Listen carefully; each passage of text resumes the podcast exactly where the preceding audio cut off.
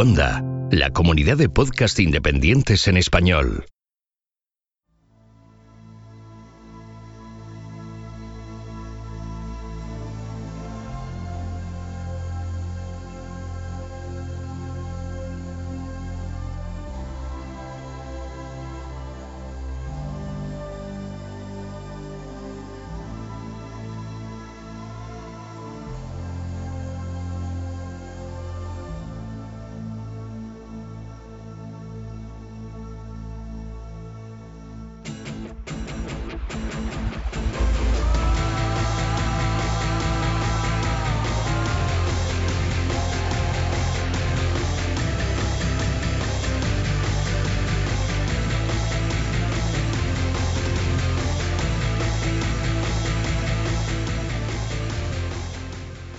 Esto es Istocas, no es Esparta, pero casi.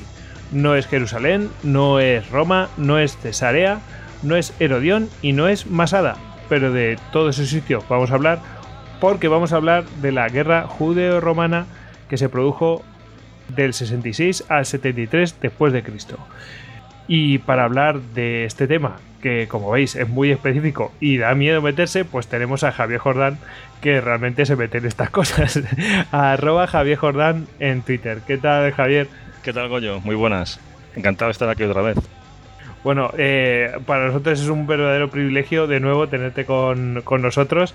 Y, bueno, ya, ya, veréis por qué. Bueno, ya lo conocéis los que seáis eh, pues oyentes habituales de Istocas, pero ya sabéis que eh, Javier Jordán es profesor titular de Ciencia Política en la Universidad de Granada, es miembro del grupo GESI, que lo podéis encontrar en seguridadinternacional.es, es un grupo de investigación universitario que está vinculado al Departamento de Ciencia Política eh, de la Universidad de Granada y lo integran pues profesores de varias universidades, porque eh, Josep Baqués también es, de, Barcelona.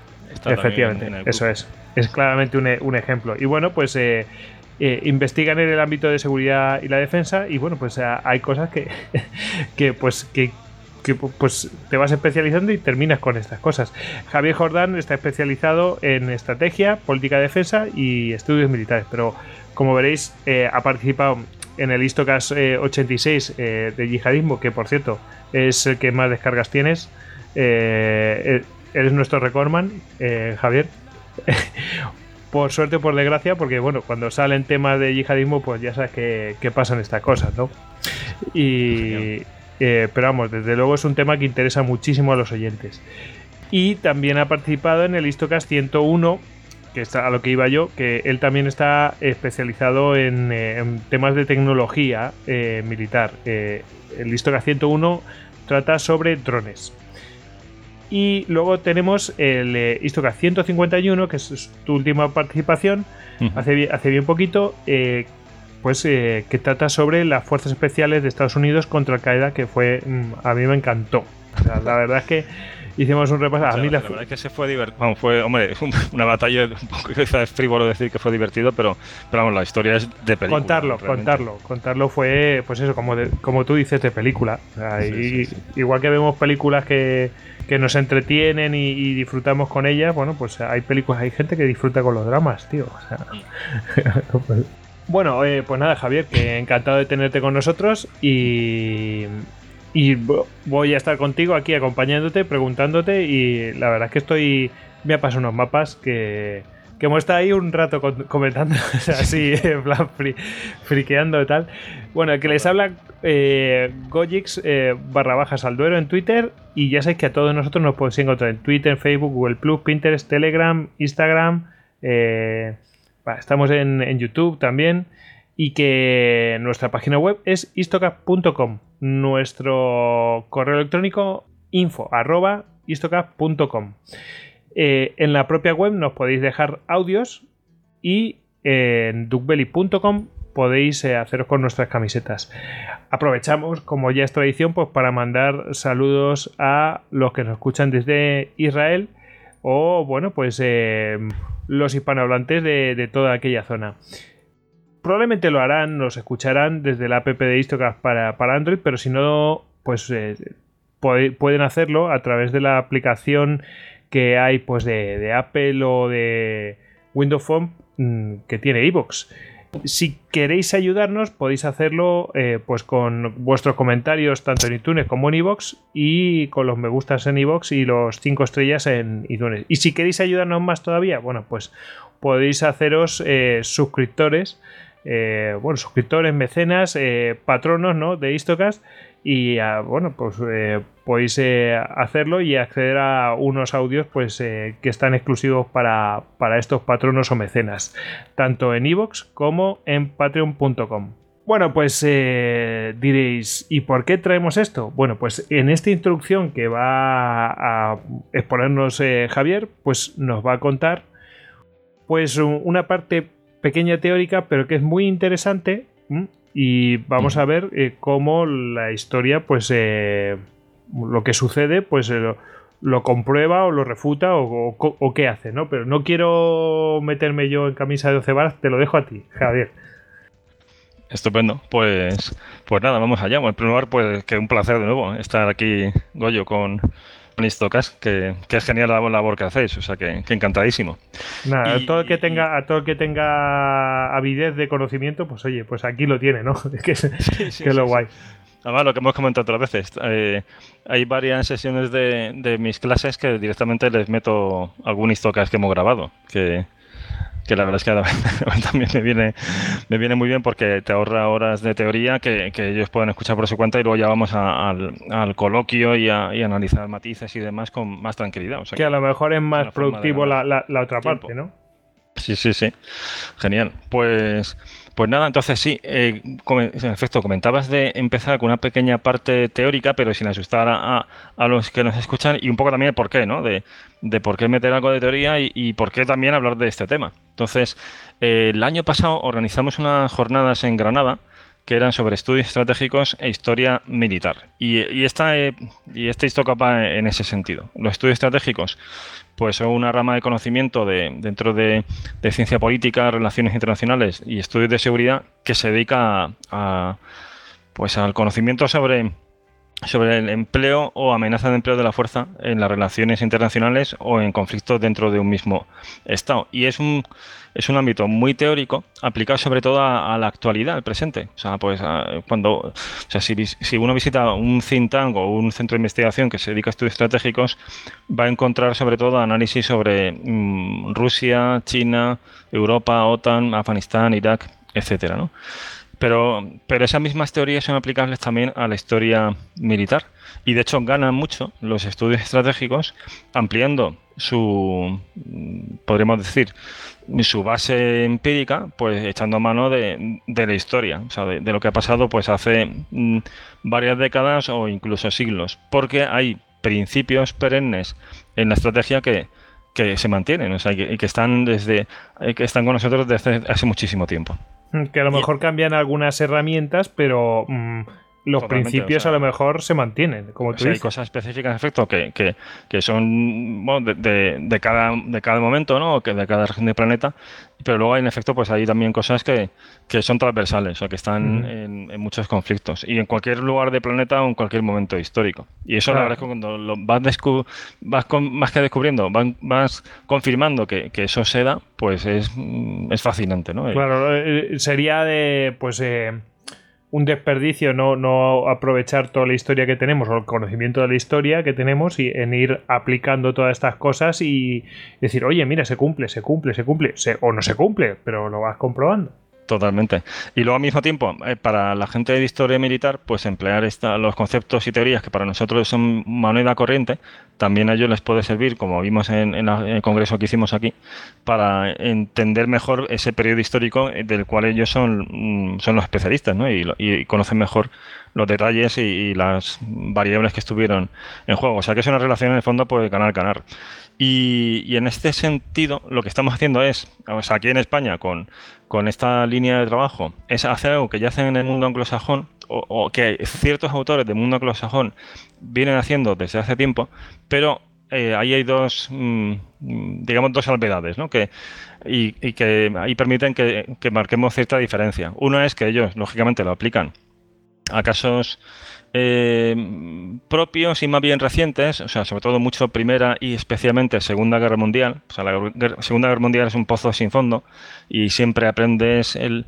Y bueno, vosotros lo, lo, conocéis, vamos, de, sobra, ¿no? La, Segunda Guerra Mundial y, los fantásticos programas que hacéis. Y en efecto, pues eso también eso lo hacen nuestros autores, de echar mano de, de la Segunda Guerra Mundial para contrastar y confirmar esas teorías pero se quedan quizás demasiado en ese siglo XX, cuando en siglos anteriores también hay cosas muy interesantes. Hay algunos autores que profundizan, pero, pero sobre todo el, lugar común es más bien Primera y especialmente Segunda Guerra Mundial, o algo de Guerra Fría también. ¿no? Y luego, el segundo caveat es que esos autores que son anglosajones, esa visión que tienen de la historia, sobre todo cuando se van a, la época, eh, al inicio de la Edad Moderna, tienen los sesgos que que ha salido en muchos programas y que comenta también eh, Hugo Cañete, ¿no? De, ese sesgo anglosajón donde España es que no aparece o se aparece eh, muchas veces de forma lamentable y, que no hace más justicia a la historia.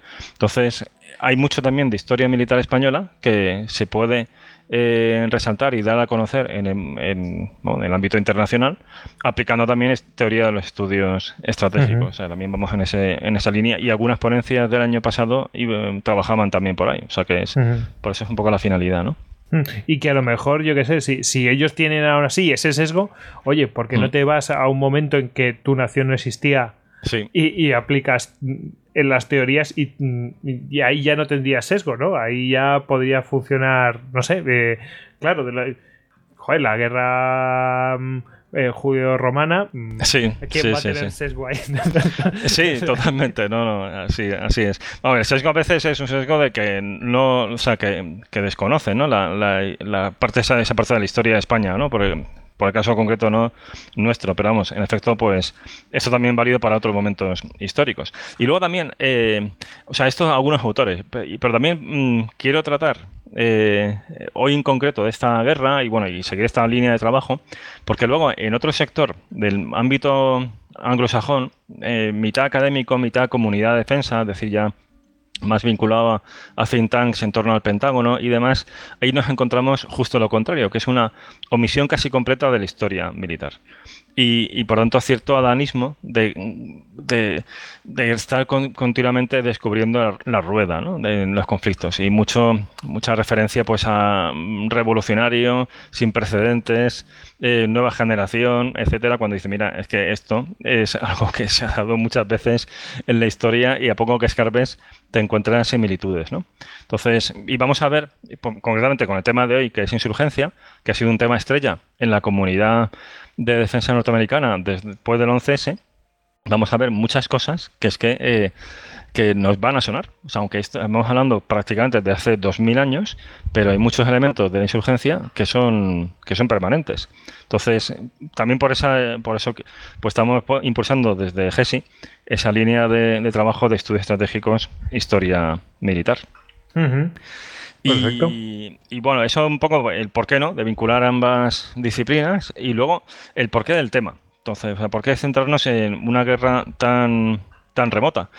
Pues, eh, a ver, yo creo que, hay varios, varias ideas que, lo justifican, ¿no? Una es que para cualquiera que, que, le interese la historia militar y sea de, de, origen europeo, occidental, al final Roma es una referencia obligada. O sea, Roma, eh, aparte de como sistema político y demás, también desde el punto de vista militar, eh, construyó unos ejércitos dentro de que Roma es un país amplísimo y no se puede simplificar, pero la época más, eh, quizá de mayor apogeo, y aquí vamos a hablar del primer siglo, del llamado imperio, pues eh, eh, es una formidable máquina de combate lo que, lo que tiene esta gente, ¿no? Y también ha salido en algún histocast, que es lo que también lo comentaba Hugo, ¿no? Pues de que los tercios se miraban también en, la, en las antiguas legiones romanas. Y es una referencia obligada, con lo cual, pues es una forma de, a través de un caso histórico concreto,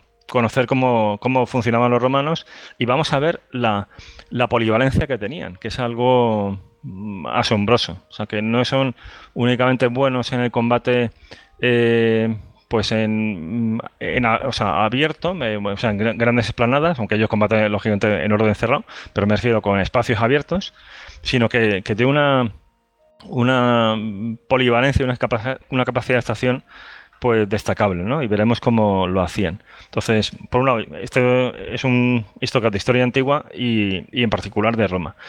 Y luego está la otra parte, que es eh, el mundo judío y la Judea de aquella época, que también es parte de, nuestra historia y, de nuestra identidad. O sea, el, o sea, ahí hace años, no me acuerdo exactamente dónde, pero escuché que, que hay tres ciudades que han marcado la historia de, de la identidad europea. Atenas, Roma y Jerusalén, ¿no? de la época antigua. Lógicamente luego ha habido muchas más, ¿no? Pero, pero esa es una referencia fundamental. Bueno, pues vamos a hablar en este caso de la destrucción de Jerusalén. desde, Luego de, desde luego de nuestra de las raíces de comunes, ¿no? Pues desde luego que sí. Totalmente. Mm. Entonces vamos a hablar de un momento histórico pues eh, crucial, que es la destrucción de Jerusalén. No de la presencia de los judíos en, en lo que actualmente es Israel, eh, que, la erradicación es algo posterior, es una guerra mm, que, viene después, es unos 60 años más tarde, que es la, guerra de Bar que es ya cuando los romanos eh, ya se cansan, dan el puñetazo en la mesa, y es que hasta le cambian el nombre tanto a Jerusalén, que pasa a ser Elia Capitolina, eso lo hace Adriano, como a la propia Judea que dice, mira, para que no se asocie esto a los judíos, de los cuales ya estamos hartos, esto va a ser eh, Palestina, que, remite a los filisteos, o sea, la raíz de las consonantes es la misma, para decir aquí, eh, o sea, nada que ver con esta gente, ¿no? Y ya ese es el, punto de ruptura, aunque evidentemente esta guerra pues marcó la conciencia colectiva y también ya deterioró mucho la situación sobre el terreno y debilitó mucho a, la entidad política, más, más, bien social, porque en esa época ya era ya estaba sujeta a los romanos, pero esta guerra también fue fundamental. Eso sí, en cuanto a, Jerusalén como una referencia para el mundo judío y en particular el templo, el segundo templo, eh, esta guerra sí que es la determinante, porque es donde se destruye. Entonces, también eso creo que, que, le da interés a esta guerra en concreto. ¿no? Y, luego también otro motivo que, por el que podemos tratar de, esta guerra es porque es una guerra muy... Eh, de la que hay muchos detalles, muchos detalles que podríamos decir tácticos. O sea, hay otras guerras eh, donde pues la información es más escasa, por ejemplo, la que viene después, la de Bar pues sí que es verdad que Dion Casio o autores cristianos como Eusebio de, de Cesarea o las propias fuentes rabínicas hablan de ella, y conocemos las líneas generales, pero en absoluto el grado de detalle que tenemos en esta guerra. ¿Y eso por qué? Pues porque hubo un testigo directo, incluso protagonista, que es Flavio Josefo, que eh, escribió un libro llamado La guerra de los judíos, donde cuenta con, múltiples detalles y a veces ya hasta anécdotas el desarrollo de todo este conflicto. Entonces, eso hace, eso permite que, podamos entrar a, un análisis más granulado de, esta situación, ¿no? Bueno, de, lo que, pasó ahí. Que, vamos, que yo decía, oye, pues eh, ¿por qué no, no, vamos al pasado, a, la historia, a, comprobar cosas de estas? Claro, es que mm. hay una condición, tiene que estar bien documentado y que, Totalmente. o si no que alguien haya juntado la documentación y lo haya hecho, haya hecho un buen compendio de todo aquello, porque si no es una tarea ardua o directamente no se puede hacer porque no hay información suficiente. Sí, es demasiado general como para hacer un análisis. En Eso es. Entonces aquí sí que tenemos una información primaria, o sea, de un testigo de primera mano que nos cuenta, eh, vamos, con, mucho, con mucho pormenores el, conflicto. Eh, también es verdad que, bueno, la, la, obra principal es eso, es la guerra de los judíos. Hay otra mm, obra en la que vamos a hacer referencia para entender el contexto, que era la antigüedad de los judíos, donde, que es una obra que él escribe para el mundo greco-romano, para que la gente entienda, eh, conozca la historia de, los judíos y demás, pero que corta justo cuando empieza la guerra. Y además él, esta es posterior y remite a esta obra. ¿no? Y luego está la autobiografía, donde también cuenta algunos detalles de, del conflicto. No obstante, la principal es esa, la historia de los judíos. ¿Cuál es el problema? Pues que él, por un lado, que es la única fuente tan detallada que tenemos, y claro, siempre cuando tienes que evaluar fuente, pues lo suyo es contrastar. Aquí no podemos.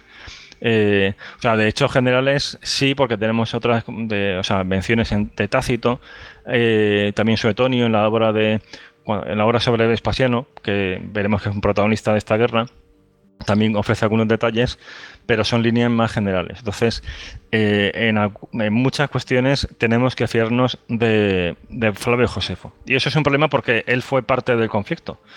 Y además veremos que su historia es controvertida para los propios judíos porque él en un momento dado pues cambia de bando y hay mucho de autojustificación y a veces él también se confunde o es ambiguo en algunos en algunos términos, el de celote, sicario, ladrones, que luego hablaremos de ellos, a veces no está del todo claro, aunque eh, viéndolo en conjunto se ve que son tres cosas diferentes a las que está aludiendo. Pero no, no da los suficientes detalles como para hacer un análisis realmente de cada uno de los grupos y, la ideología que estaba detrás, ¿no? O al menos el, un análisis del, con el grado de detalle que, solemos hacer ya en el presente, ¿no? cuando estudias el DAES o cuando estudias otro grupo más actual donde hay más información. Bien, esa es la única salvedad respecto a Flavio Josefo, que es una, o sea, es una fuente eh, excepcional, pero al mismo tiempo tiene, tiene sus problemas. Tiene esas salvedades, ¿no? Y hemos de estar pues un poco precavidos ¿no? a la hora de, de conocer el conflicto a través de él. Y, nada, y luego también una cosa que me ha, poco me ha seguido a hacer esta, o sea, a, investigar este conflicto aplicando esto, ¿no? Que, que la idea es que luego de aquí salga un artículo científico, pues es eh, que por motivos de trabajo he tenido la suerte de estar varias veces en Israel y, bueno, con cierto tiempo ¿no? en estación de investigación en la Universidad Hebrea de Jerusalén, con lo cual he podido, pues el el conocer lo que fue el campo de batalla. Ya para entonces, yo me leí la, obra de Josefo pues con veintitantos años y ya me sonaba mucho. Me la he vuelto a, leer preparando este trabajo y, es que hay muchos lugares de la Jerusalén antigua, de la conocida como Ciudad Vieja, que es que están tal cual. De modo que puedes ver el campo de batalla, o sea, lo que pasaba, eh, con una, un error de cálculo de pocas decenas de metros. Eh, en algunos casos. O sea que la parte del, templo, del antiguo templo de Jerusalén, hoy la explanada de las mezquitas, tiene partes que están intactas, especialmente en, el jardín arqueológico que hay en la zona del sur, que es que es espectacular. O sea, hay piedras que, tal, que están ahí desde que los romanos las tiraron ya cuando derribaron el templo y no se nadie las ha movido. O sea, que es impresionante. O mm, alcantarillas, o sea, eh, sistemas subterráneos que es que te puedes meter por ahí y que aquello fue los últimos eh, suspiros de la revuelta, donde ahí se escondió gente a la que encontraron los romanos y mataron allí. Y eran los últimos que quedaban, ¿no? Y puedes estar en esos lugares. O sea, que es un lugar realmente escalofriante. Y bueno, eh, tanto Jerusalén como luego zonas que van a ir saliendo, como por ejemplo Herodión, que es quizás menos conocido, pero es un lugar muy interesante, de un lugar arqueológico, está cerca de Belén y es espectacular.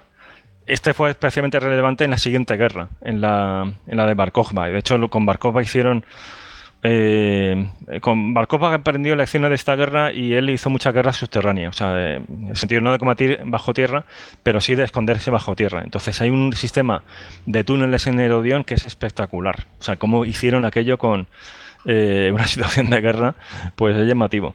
Y luego un lugar que es que te deja muy muy impresionado es Masada, en el mar, en el desierto del Mar Muerto. Ese lugar es espectacular.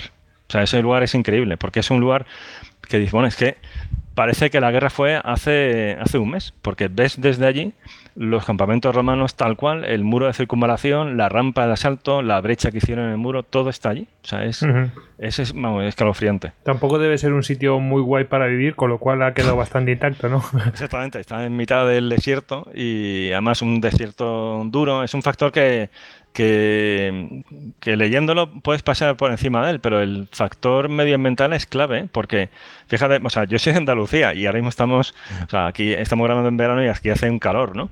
Hace bastante calor, estamos acostumbrados a, movernos en temperaturas elevadas. Mm, a ver, eso es otra liga. O sea, el, sol de Oriente Medio eh, es que si estás expuesto a él uno peor 10 minutos sin corra, vamos, te puede dar algo. Y Masada en concreto tiene unas temperaturas elevadísimas. Entonces es un lugar que dice, ¿cómo, cómo pudieron hacer esto aquí, mantener y llevar a cabo esta campaña? ¿no? Me refiero a los romanos, que no tenían abastecimiento de agua in situ. Lo mismo veremos que pasa con Jerusalén. O sea que la, la, campaña de Jerusalén es en pleno verano, es en pleno mes de agosto, la parte final. Y explica muchas cosas que, veremos a continuación.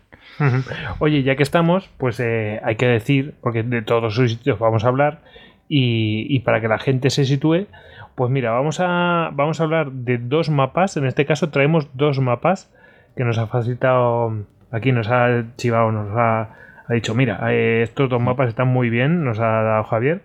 Y mm, el primero de ellos es de, la campaña.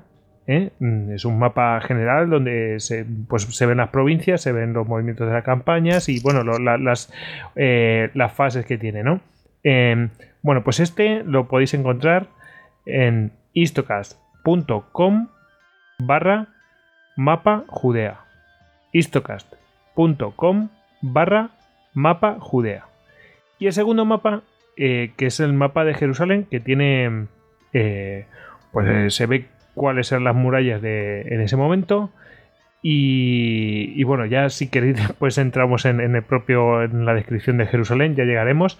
Pero deciros que el otro mapa lo podéis encontrar en istocast.com barra mapa Jerusalén.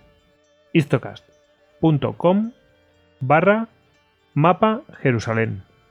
Y bueno, pues con estos dos mapas vamos a funcionar. Mm, especialmente primero, el segundo ya llegaremos, pero el primero va a ser fundamental para entenderlo. ¿eh? Y luego volveré a repetirlo cuando tengamos que tirar del mapa, pero en principio que lo tengáis en cuenta aquí, porque estamos hablando de todo esto y bueno, pues ya empiezan a salir sitios. Perfecto. Pues, pues avanti. Pues si quieres vamos ya a, entramos en esa parte teórica que ya digo que nadie se asuste que va a ser muy breve y voy a procurar poner ejemplos también de la actualidad para, para situarnos, pero que yo creo que es muy, que es muy útil para, para no quedarnos únicamente en, narrar los acontecimientos, sino también eh, analizarlos, ¿no? ver por qué fracasa al final esta, esta guerra, mm, cuáles son los factores que explican eh, el inicio y, el desarrollo y demás, ¿no? Entonces, Conste que yo, que yo le he dicho a Javier Jorán que a mí me parece muy interesante, ¿eh? Vamos, a intentarlo. Entonces, vamos a empezar. Bueno, es una, pequeña teoría sobre la insurgencia. Esto no es mío, es una recopilación de muchos autores, es el clásico marco teórico académico, donde intenta sintetizar lo que han dicho mucha gente a partir de experiencias, eh, sobre todo del presente. Y, es sobre insurgencia. Entonces, insurgencia es un concepto que, lógicamente, en aquella época no existía. Pero cuando hablamos de rebelión, y o sea, esta guerra es un resultado de una rebelión, pues ahí claramente esto eh, encaja muy bien con, una insurgencia. Y una insurgencia es, mm, de entrada, es un movimiento político armado, o sea, tiene una finalidad política, es algo de masas, o sea, tiene que haber mucha gente implicada, hay un conflicto armado, o sea, no es un mero empleo de la violencia esporádico o puntual, sino que es a, gran escala. Y, que es diferente de un golpe de Estado, porque un golpe de Estado en principio es algo más, eh, más rápido, muchas veces eh, apenas es cruento, eh, y no es exactamente lo mismo que una revolución, aunque a veces hay revoluciones que acaban en insurgencias. Eh, eh, hablando, por ejemplo, de las revueltas árabes, eh, ha habido cambio, hubo un cambio de régimen en Túnez, eso no fue una insurgencia, aunque pudiera haber episodios violentos, o en Egipto, donde no ha habido realmente un cambio de régimen, pero sí hubo un cayó Mubarak, en fin, hubo cambio dentro del sistema político, el resultado de una movilización social, eso tampoco, lógicamente, fue una insurgencia, aunque hubiera manifestaciones y, y muertos y demás, ¿no? En cambio, eh, Libia, eh, 2011, eso sí que es una insurgencia contra el régimen de Gaddafi. Y Siria en la actualidad, eh, aunque hay muchas capas, pero eso claramente también es una insurgencia. Me refiero a que hay muchas capas luego ya de, varias diadas de conflicto y, tema que sería para otro para, otro programa, ¿no? Pero, como decimos siempre. Como decimos siempre, un clásico. Bien, Siria en efecto también sería una, una, insurgencia. Irak, por supuesto, Irak 2003 cuando invaden los americanos, lo que viene después claramente es una insurgencia. Entonces, tiene que haber una finalidad política, dos, tiene que haber un empleo de, de la violencia a gran escala. ¿Qué persigue la insurgencia? Bueno, pues hay tres tipos de finalidades. Una es expulsar a una potencia que se entiende como invasora, extranjera, aunque, aunque apoye un gobierno local, pero se entiende que, realmente quien está detrás es un, un, invasor extranjero o una potencia colonial. esa es una primera finalidad, es algo también clásico, es lo que vamos a ver aquí. Dos, segunda posibilidad, un cambio de régimen, o sea, buscar un nuevo régimen político. Por tanto, puede haber insurgencias donde no haya ningún elemento foráneo, o sea, que la, sea una guerra civil. Eh, y la finalidad sea cambiar el régimen. Bien, pues en ese caso es una, es una o sea, hay una insurgencia. Eh, evidentemente estos dos, estas dos finalidades a menudo eh, se solapan. O sea, se intenta expulsar una potencia extranjera y al mismo tiempo instaurar un nuevo régimen político porque se entiende que el régimen político que estaba, aunque fuera eh, aunque las personas que estuvieran a cargo eh, fueran nativos, o sea, del mismo país, eh, se entendía bueno, pues que ese régimen no era, no era aceptable. Esto vamos a ver que también está presente en nuestro caso, en este caso histórico que vamos a analizar. Y luego hay un tercer tipo de finalidad que, que es más inusual, pero que a veces se da o que puede estar en la agenda de algunos actores, que es mantener el caos. No, no, tiene una finalidad más clara, que es mantener una situación caótica. Y uno puede decir, bueno, ¿esto qué sentido tiene? O sea, suena nihilista. No, no tiene una lógica. Y es que eh, determinados señores de la guerra, mm, incluso señores feudales, se pueden oponer a que exista un Estado. Es decir, que les interesa una situación de vacío de poder, porque se permite que ellos en su valle sean los amos. Sí, que manden en su corral, dice, yo no quiero que haya un Estado fuerte, punto. No quiero depender de, ninguna capital. Bueno, Afganistán tiene elementos. Estaba pensando en eso. Exactamente. bueno, ahí está la referencia al gran podcast de, al gran histocast de, de Josep Baqués. Bueno, pues ahí algunos autores, o sea, eh, señores de la guerra, tienen esa finalidad. Luego están los talibán que sí que quieren un régimen político. Con lo cual es un poco diferente, o sea, ya es el segundo tipo de finalidad y además, además expulsar a los extranjeros. Pero hay señores de la guerra allí que yo, es que no quieren saber nada de Kabul y ya está, no, no tienen ningún proyecto político. Que prefieren un equilibrio de poder de, pequeño, de pequeña fuerza si no quieren que haya nadie dominante. Totalmente, o sea, una situación de, ausencia, de, anarquía, de ausencia de poder donde ellos manden en su, en su territorio. Sí, sí. Bien, eh, luego, ¿qué medios emplea una insurgencia? O sea, eh, eh, ¿qué es, qué fines tiene y qué medios emplea? Bueno, pues uno que evidentemente es la lucha armada, que suele ser de guerra irregular. ¿De guerrilla o algo así? Una, táctica habitual es la guerra de guerrillas. bueno, la guerra de independencia española fue una, insurgencia, claramente. Pues por eso digo que aunque el término lo empleemos mucho en la actualidad, es transversal históricamente. Es, De hecho, es un tipo de conflicto antiquísimo y muy presente a lo largo de la historia. Te iba a decir, eh, y te iba a preguntar, de hecho, eh, vamos a hacer la diferencia y yo creo que la diferencia está clara. Una cosa es la insurgencia y otra cosa es el medio que se emplea. En este caso, guerra irregular, que es una herramienta para poder llevar a cabo esa insurgencia. Totalmente. La guerra de guerrillas es que el golpe de mano, el, dispersión de fuerzas y concentración táctica para superar al enemigo en un determinado lado, en determinado lugar, con ventaja eh, en, ese, en ese momento concreto y luego dispersarse, ¿no? Con lo cual es un enemigo elusivo. Y además que o se refugia en lugares inaccesibles o se confunde con la población, con lo cual es difícil, ¿no? De, identificar y destruir.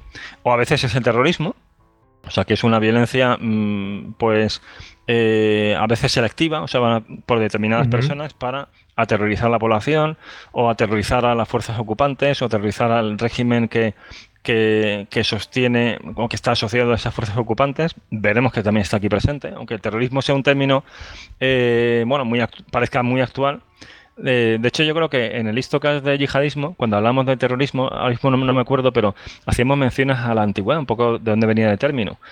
Y en estudios de terrorismo, un caso, o sea, uno de los prolegómenos eh, o de los eh, precedentes ¿no? de terrorismo en la antigüedad está aquí precisamente, en lo que vamos, en esta guerra que vamos a estudiar. Es el caso de los sicarios pues aunque es un término que ahora mismo no suena bien a, casi colombiano, ¿no? Exactamente, no, el término, de hecho es un término romano, o sea, desde la viene del romano, casi se podría traducir por asesino. Y, vamos a ver que está aquí presente, ¿no? Y, que actúan y que lo que hacen, con lo que nos cuenta Josefo de ellos, es más bien terrorismo, no es, no es guerra de guerrillas, van a por gente concreta dentro de la ciudad, ¿no?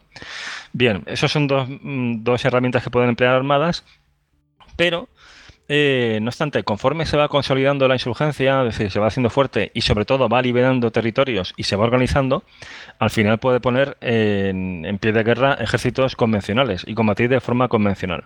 Esto en su día lo teorizó Mao Zedong, porque él también lo aplicó en, la guerra civil china, Y, es la tercera fase cuando ya dominas ciertos espacios concretos y ya tienes una especie de entidad política y pones un ejército en, el campo de batalla ¿no? y combates de, forma convencional. Eso veremos que también está aquí presente, en este caso histórico.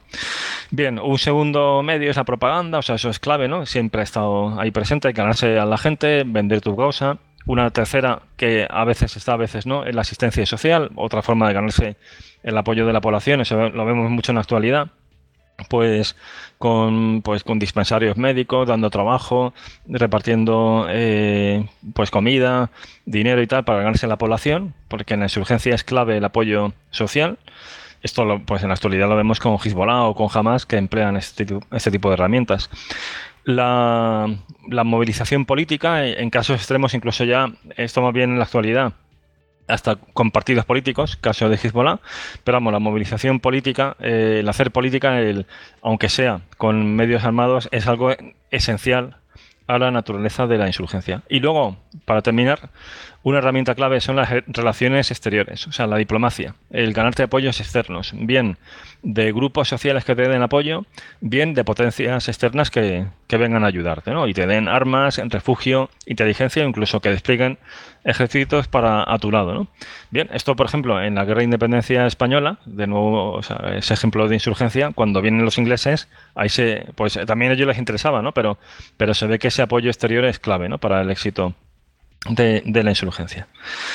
Y ya para ir terminando, eh, condiciones que, favorecen, ¿no? Porque una insurgencia en el fondo es algo difícil de poner en marcha, o sea, supone desafiar a una, a una autoridad presente sobre terreno política y militarmente y hacerlo en fuerza, de manera continua y ganándose el apoyo de la población cuando la mayor parte de la gente común ahora y hace siglos es vivir tranquilos, o sea, y, y hace siglo pues el cultivar y la cosecha que vaya todo bien y, yo no quiero problemas, ¿no? No quiero líos. Pues, ¿cómo haces para que, esto se convierta en un movimiento social y por lo menos un segmento relevante de la población te apoye y tengas masa crítica para combatir? Bueno, pues tiene que haber una serie de, de condiciones que, que, que lo favorezcan. Una, en primer lugar, es que la causa que por la que lucha la insurgencia pues sea una causa atractiva, o sea, enarbolar una, o bien una ideología o apelar a una identidad, algo que, que, dé una justificación, o sea, que dé una razón de ser a esa lucha armada, ¿no? Eso es clave. No significa que todos los elementos que combaten la insurgencia eh, compartan dicha ideología. Incluso puede haber algunos que es no tengan ideología en absoluto y que, que, al final que ello sea una mezcla de crimen y de y ya de arriba revuelto, pues aquí vamos a, sacar lo que podamos dentro de los actores armados, pero pero vamos, para que haya una insurgencia tiene que haber algunos que sí que tengan una ideología clara y que traten de difundirla y movilizar a la población. Tiene que haber una cierta unificación ideológica, entre comillas, ¿no? Exactamente, tiene, que haber una bandera que, dé cohesión a liderando, ese, movimiento. Luego, el contexto sociopolítico debe dar unas condiciones, unas condiciones que hagan esa causa atractiva, o sea, esto se retroalimenta, es decir, tiene que haber graves eh, fracturas sociales para que esa causa eh, legitime el empleo de la violencia y desafiar al Estado. Es decir, eh, tiene que ser una situación insoportable para mucha gente, de modo que vea en la insurgencia pues una oportunidad de, mejorar. Entonces, el contexto sociopolítico es uno de eso, de grandes mm, fracturas sociales, pues porque hay, a lo mejor hay grandes desigualdades sociales, o porque hay mucha corrupción, o porque hay una mala gobernanza, mm, una mala representatividad, mm, o un despotismo. O sea, eso es algo que suele estar en muchos casos. Veremos que eso está aquí también presente. Eh, y al mismo tiempo, incapacidad por parte del Estado en el sentido de que quizás el Estado no está del todo presente en el territorio, no, controla de manera efectiva todo el territorio. Veremos que esto también está aquí de algún modo presente antes del inicio de, la revuelta y de la guerra. Eh, otra condición que ya en parte ha salido es que haya cohesión dentro de la insurgencia, no solamente ideológica, sino que luego eh, muchas veces en insurgencia, aunque haya cierta una ideología que más o menos no significa, eh, hay muchas personalidades ¿no? y puede haber una pelea de gallos entre líderes insurgentes. Eso vamos a ver que aquí es algo, mm, vamos, palmario y uno de los factores que hace que, que, se vaya al traste esta, este proyecto de insurgencia por parte de los judíos en la antigüedad, que es la enorme división interna que tienen. Entonces tiene que haber cohesión, eh, en la medida de lo posible también un liderazgo único, y, o si no, en el peor de los casos, que uno prevalezca sobre todo, sobre otros, o sea, y se imponga y, gane ¿no? en esa guerra interna dentro de la insurgencia. Si no, eh, va a ser muy difícil que, la insurgencia sea viable. Bueno, veremos que esto aquí, mm, esto aquí hace aguas y es un factor clave de su fracaso. ¿Cuándo? Eh, dos siglos antes, cuando se independiza eh, lo que luego va, a ser Judea, que ya es en época romana, sujeta a los romanos, cuando hay una insurgencia que se independiza del imperio seleucida con los macabeos, eh, esto sí que se da. O sea, con los macabeos, algo mencionaremos de ellos, pues eh, aquí sí que hay una, unidad de mando clara, que es la familia de los macabeos que, que, Matatías va, cuando él muere, da, eh, pasa el testigo a sus hijos y, sus hijos, conforme van cayendo, van siendo sucedidos por otros y, y, además da la casualidad que todos son muy competentes. Esto, sin embargo, en la guerra que vamos a analizar, eh, falla. Luego, apoyo exterior, eh, que ya hemos hablado de ello, ¿no? que es un medio que suele emplear. Esto tiene, es muy bueno que, exista para favorecer que, la insurgencia tenga posibilidades. Aquí está ausente y es una de las causas del fracaso. Refugio, eso es fundamental para una insurgencia. En un estudio del siglo, ya de hecho en el siglo XX, XXI, por la Corporation se veía que es que el porcentaje de, o sea, la influencia que tenía la variable refugio exterior era esencial para que una insurgencia fuera viable. ¿no? Refugio que, puede deberse a que el país sea muy amplio y por lo tanto sea muy difícil controlarlo, y que haya áreas del país que escapan por una, una cuestión ya práctica. ¿no? Geográfica, sí. Totalmente. Esto, por ejemplo, en el Sahel sucede, ¿no? En Mali y demás, que son extensiones gigantescas. O sea, Mali es como España y Francia juntas y es una población mínima. Bueno, ¿cómo, ¿cómo, vas a controlar eso? Aunque sea desierto, es muy difícil tener control efectivo, ¿no? Sí, que aunque sea muy, muy llano, pero es que es tan, tan extenso que no puedes controlarlo, es muy complicado. Exactamente. Y entonces, una cosa que puede favorecer es la amplitud del país. Aquí vemos que no. O sea, este es un país pequeño. Esto lo dificulta. Zonas inaccesibles. Eh, bueno, Afganistán. Es que son unas montañas. Lo vimos en el Istocas anterior, ¿no? De la, sí. Pues ahí eso lo hace muy, muy complicado. Aquí es verdad que hay terrenos montañas en Judea, pero no es del todo inaccesible. O sea, sí que se presta para guerra de guerrillas, eh, pero no es un santuario eh, que proteja de, un enemigo determinado.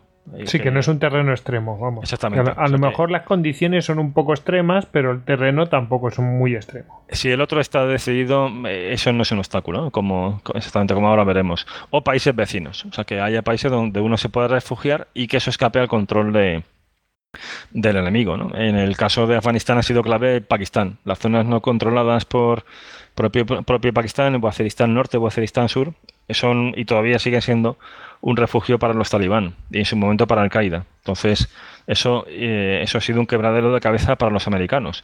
Esto, sin embargo, tampoco se da, en este caso histórico. Bien, y luego el comportamiento erróneo del rival. Esto es otro factor que no me refiero aquí a la capacidad del Estado que antes hablábamos, la falta de presencia, no, sino que mm, te mete la pata, o sea, que, es que toma decisiones estratégicas erróneas. Pues eh, bueno, esto en el presente tenemos ejemplos, ¿no? Y en el Istocas de yihadismo, cuando analizamos eh, la guerra de Irak, luego también Hugo lo desarrollaba en los dos Istocas sobre el Daesh, vemos que los americanos cometen mm, tres errores tremendos al inicio de la insurgencia y que son claves para que la insurgencia prospere y, se consolide, que es el quitan el gobierno de los iraquíes, aunque fueran venían de extranjero y lo toman ya directamente los americanos, desbacifican el régimen echando a la calle gente que sí tenía carnet del partido paz, pero que eran maestros, funcionarios de bajo nivel, o sea, los haces en ponerse en, el bando contrario. Claro, los echas a la calle sin nada, pues te los pones enfrente totalmente.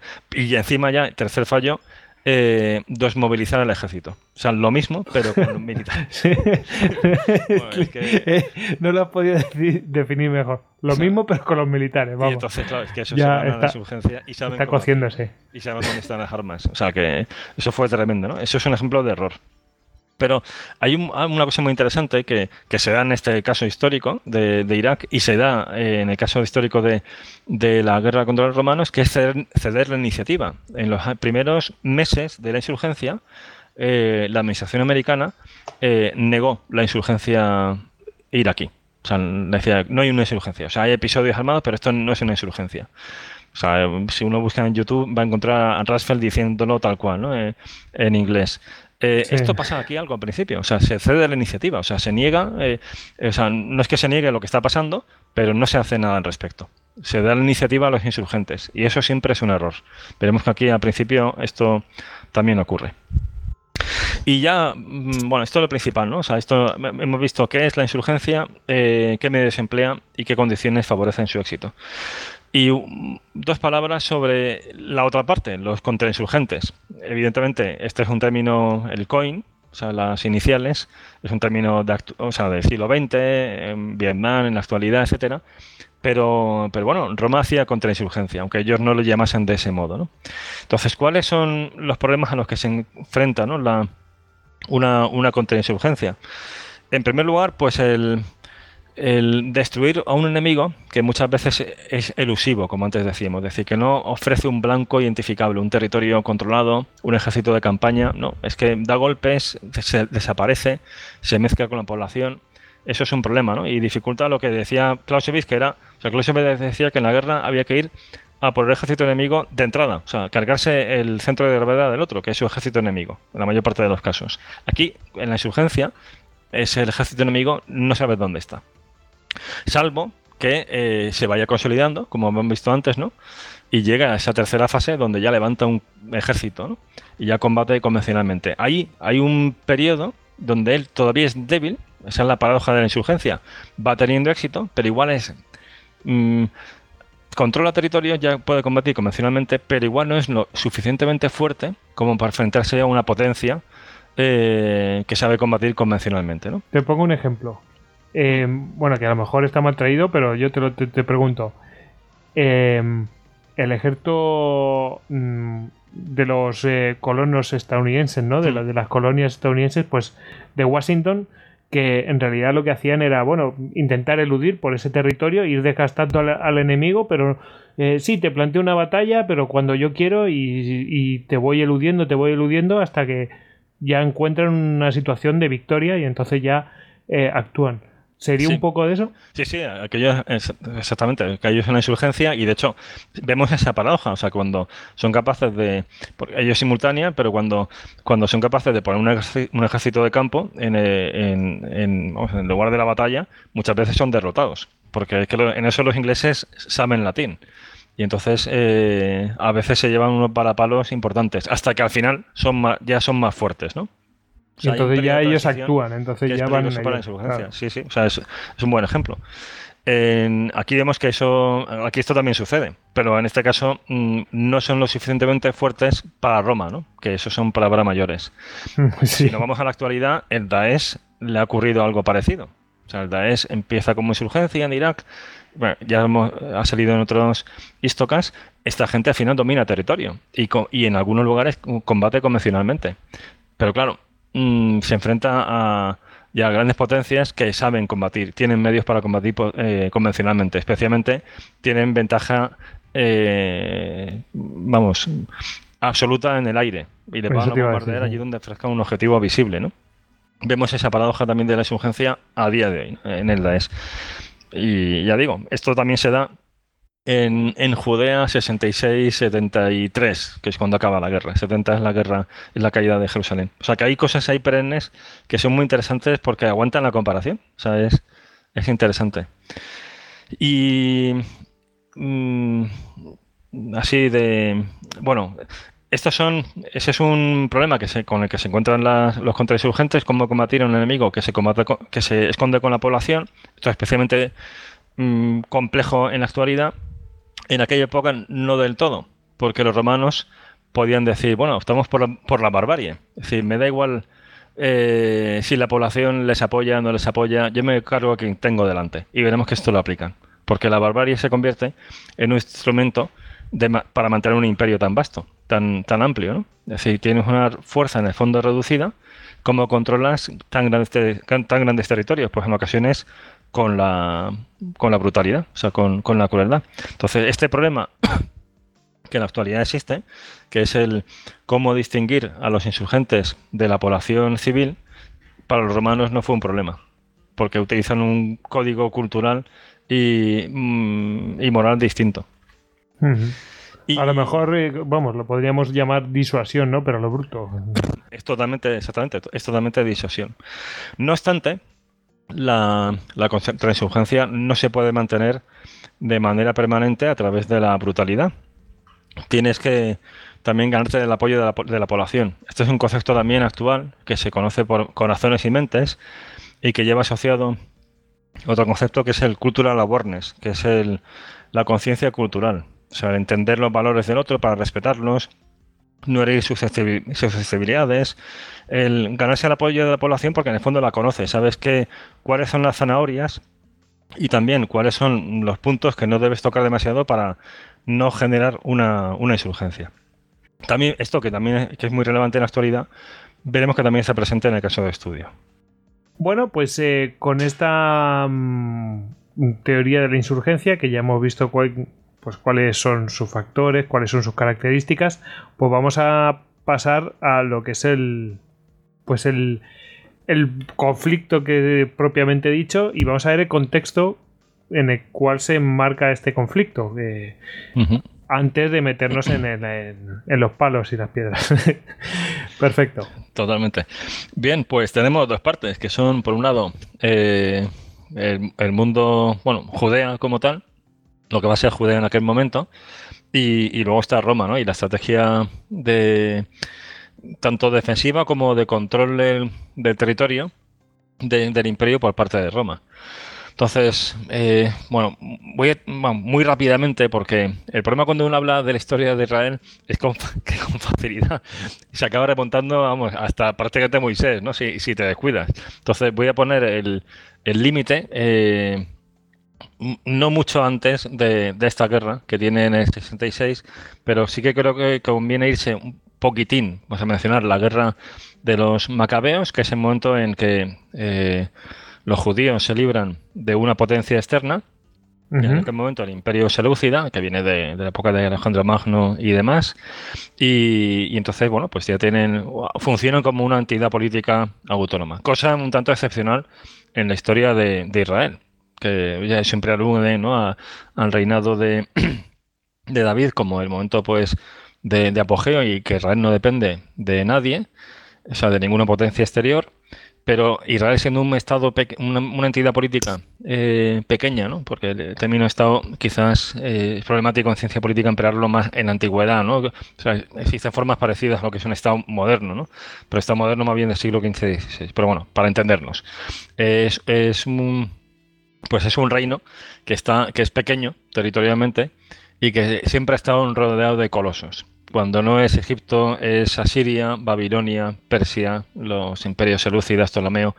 Eh, incluso vemos en la actualidad que el Estado de Israel actual, eh, aunque sus fronteras sean algo diferentes, siempre busca el apoyo de alguien externo, en este caso Estados Unidos. ¿no? O sea que es algo, es pura o sea, pura geoestrategia.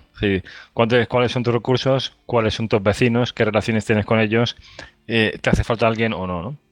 Bien, pues ellos consiguen la, independencia respecto al, imperio seleucida en, la década de 110 a.C., tras una insurgencia, en este caso exitosa, por parte de los macabeos. Y aquí llevamos a ver un elemento, por eso me remonto a esta guerra, que va a estar presente también en, el conflicto que, vamos a estudiar, que es el tema de, la relación de la cultura judía con culturas foráneas, en concreto con el helenismo, que es la, cultura en boga en Oriente, también en la, en la propia época romana, lo griego, tenía un caché cultural pues superior incluso al, al, latín, ¿no? Y a, la propia literatura, aunque luego se desarrolla, pero vamos, eh, eh, tratan de murar, mira con mucho, con mucha, con mucho respeto la cultura clásica griega. Y esa cultura también permea en la, en la civilización y en la sociedad eh, judía de la época.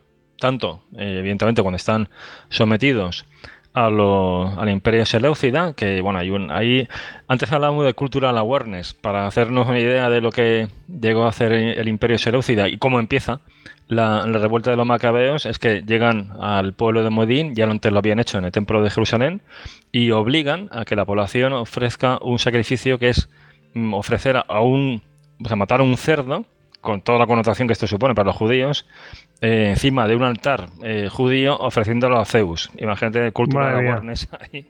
Pues mm, chirría, total, o sea, es una estrategia de confrontación bestial, ¿no?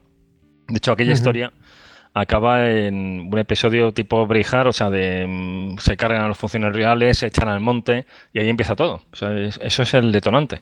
Bueno, siguiendo con la historia. Ahí es cuando se independizan. Eh, durante varias generaciones siguen siendo un reino independiente. Los, los macabeos dan lugar a una, dinastía que es la de los asmoneos. Es lo mismo, es la misma, la misma familia. Eh, llegan a su máximo esplendor, de expansión territorial, con, en, la, época de, Juan Hircano, donde conquistan territorios que habían tenido en su época David y Salomón. O sea, se expanden a Idumea, que está en el sur, eso en el mapa que, has colgado, pues ahí se ve, ¿no? Que está en el sur, donde está actualmente Hebrón.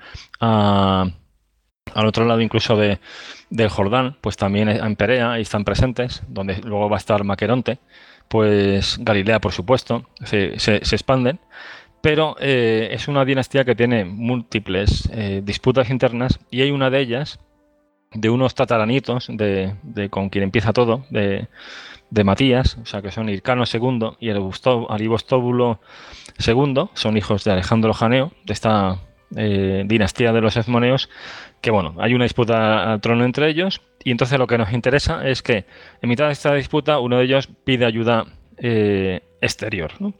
Chan, chan. ¿Cuántas veces lo hemos visto? Exactamente. Entonces pide ayuda exterior y la hace a los romanos. Los romanos ya habían aparecido antes en esta película, con los, con los macabeos, cuando están en, ese siglo segundo antes de Cristo, mm, o sea, la rebelión de los macabeos empieza en 167, luchando contra los seleucidas, ya piden ayuda a Roma. O sea, en una época tan temprana. Pero en aquel momento no hay una. O sea, sí hay un apoyo, digamos, de amigos y aliados, ¿no? Pero no va más allá de las palabras en aquel momento.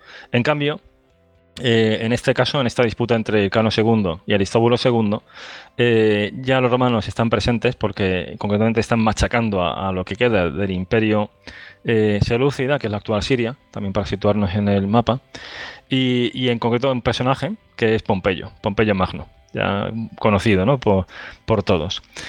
Eh, esto es en el 67 a.C., también para situarnos temporalmente. Pompeyo, mm, también lógico desde el punto de vista estratégico, eh, decide intervenir porque ve que ahí puede haber una ganancia y, lógicamente, ¿a quién apoyaría? ¿Al más fuerte o al más débil? Pues, pues apoyar al más, débil, ¿no? Exactamente, al más débil. Apoya al más débil, que es Ircano II, que en principio es el, que tiene, parece más legitimidad, entonces le apoya. También lo hace un alto funcionario de la corte de la corte de los asmoneos, o sea, dentro de, de, lo que luego va a ser Judea. Aquí la cuestión de los nombres es un poco problemático porque, aunque nos referimos al mismo territorio, esto va cambiando de nombre, ¿no? Según quién, quién mande. Pero en aquel momento, el reino de, de los judíos, un alto funcionario que sí que vamos a mencionar, que se llama Antípatro, es un idumeo, viene del sur, de la zona sur mirando Jerusalén. Es un territorio que, es el antiguo Edón de la Biblia, que son eh, paganos obligados a convertirse al judaísmo, se le da esa opción, digamos, invitándoles eh, enfáticamente.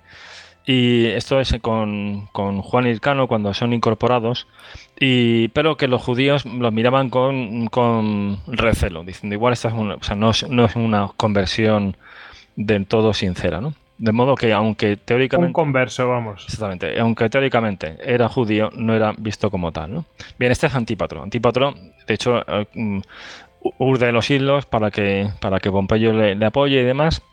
Y ahora veremos por qué es relevante. Bien, Pompeyo apoya el Cano II, de hecho eh, mm, pone sitio de Jerusalén, que, había, que estaba en manos de Aristóbulo en el año 63 a.C. Es un sitio que dura tres meses. Esto es algo relevante porque, porque Jerusalén es un hueso duro de roer, como veremos eh, a lo largo de, la historia. pero a los tres meses entra allí, de hecho entra en el templo y masacra a los, a los defensores que estaban en el templo. El templo es una fortaleza, aparte de ser un lugar religioso, es que, eh, y más después con la reforma que hace Herodes, aquello es imponente, ¿no? La, construcción. Está como elevado y tal. En el mapa que hemos dicho, pues eh, se ve perfectamente, ya sabéis, eh, istocap.com barra mapa Jerusalén.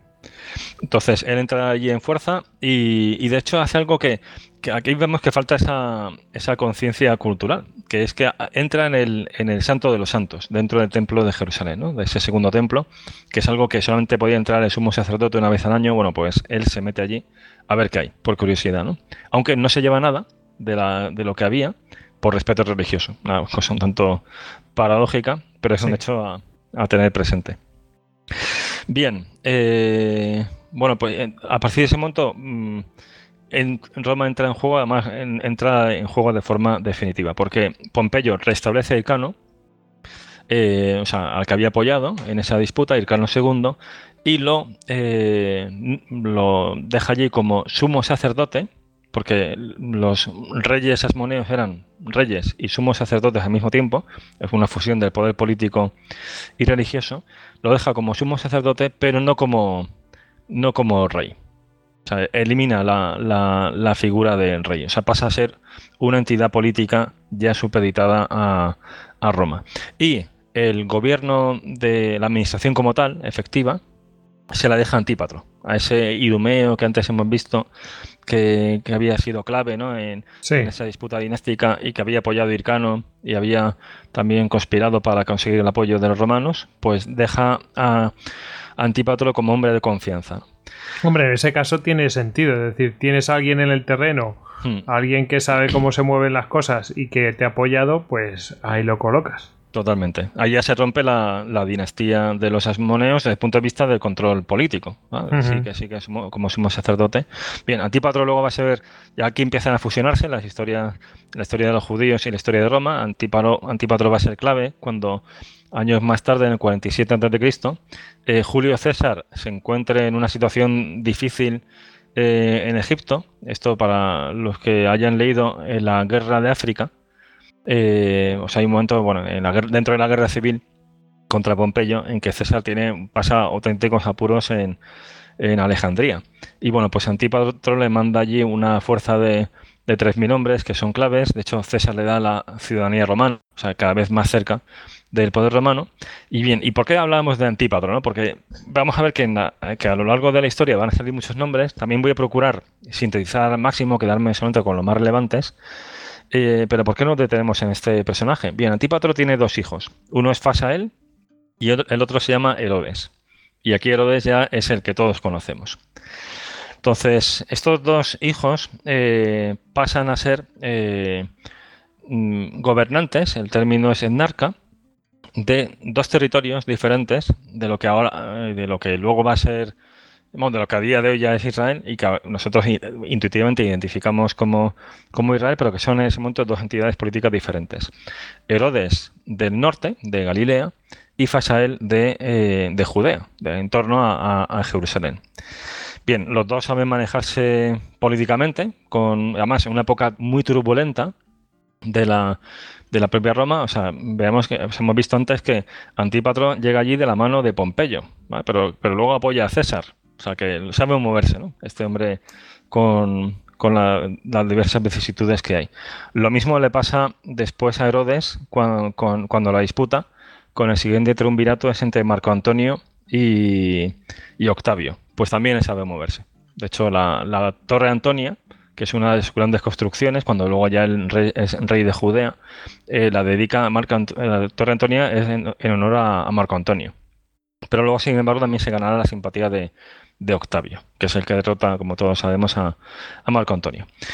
Bien, a mitad de toda esta historia los, hay una potencia exterior que, se hace presente en la zona, que es la némesis de, Roma, que, yo creo que todos nos situamos, ¿no? que son los partos. el otro gran poder, la, la, otra gran potencia en Oriente Medio. ¿no? De hecho, ya años antes, en el 53, pues Craso, mm, pasa por allí cuando es gobernador de Siria. De hecho, saquea el.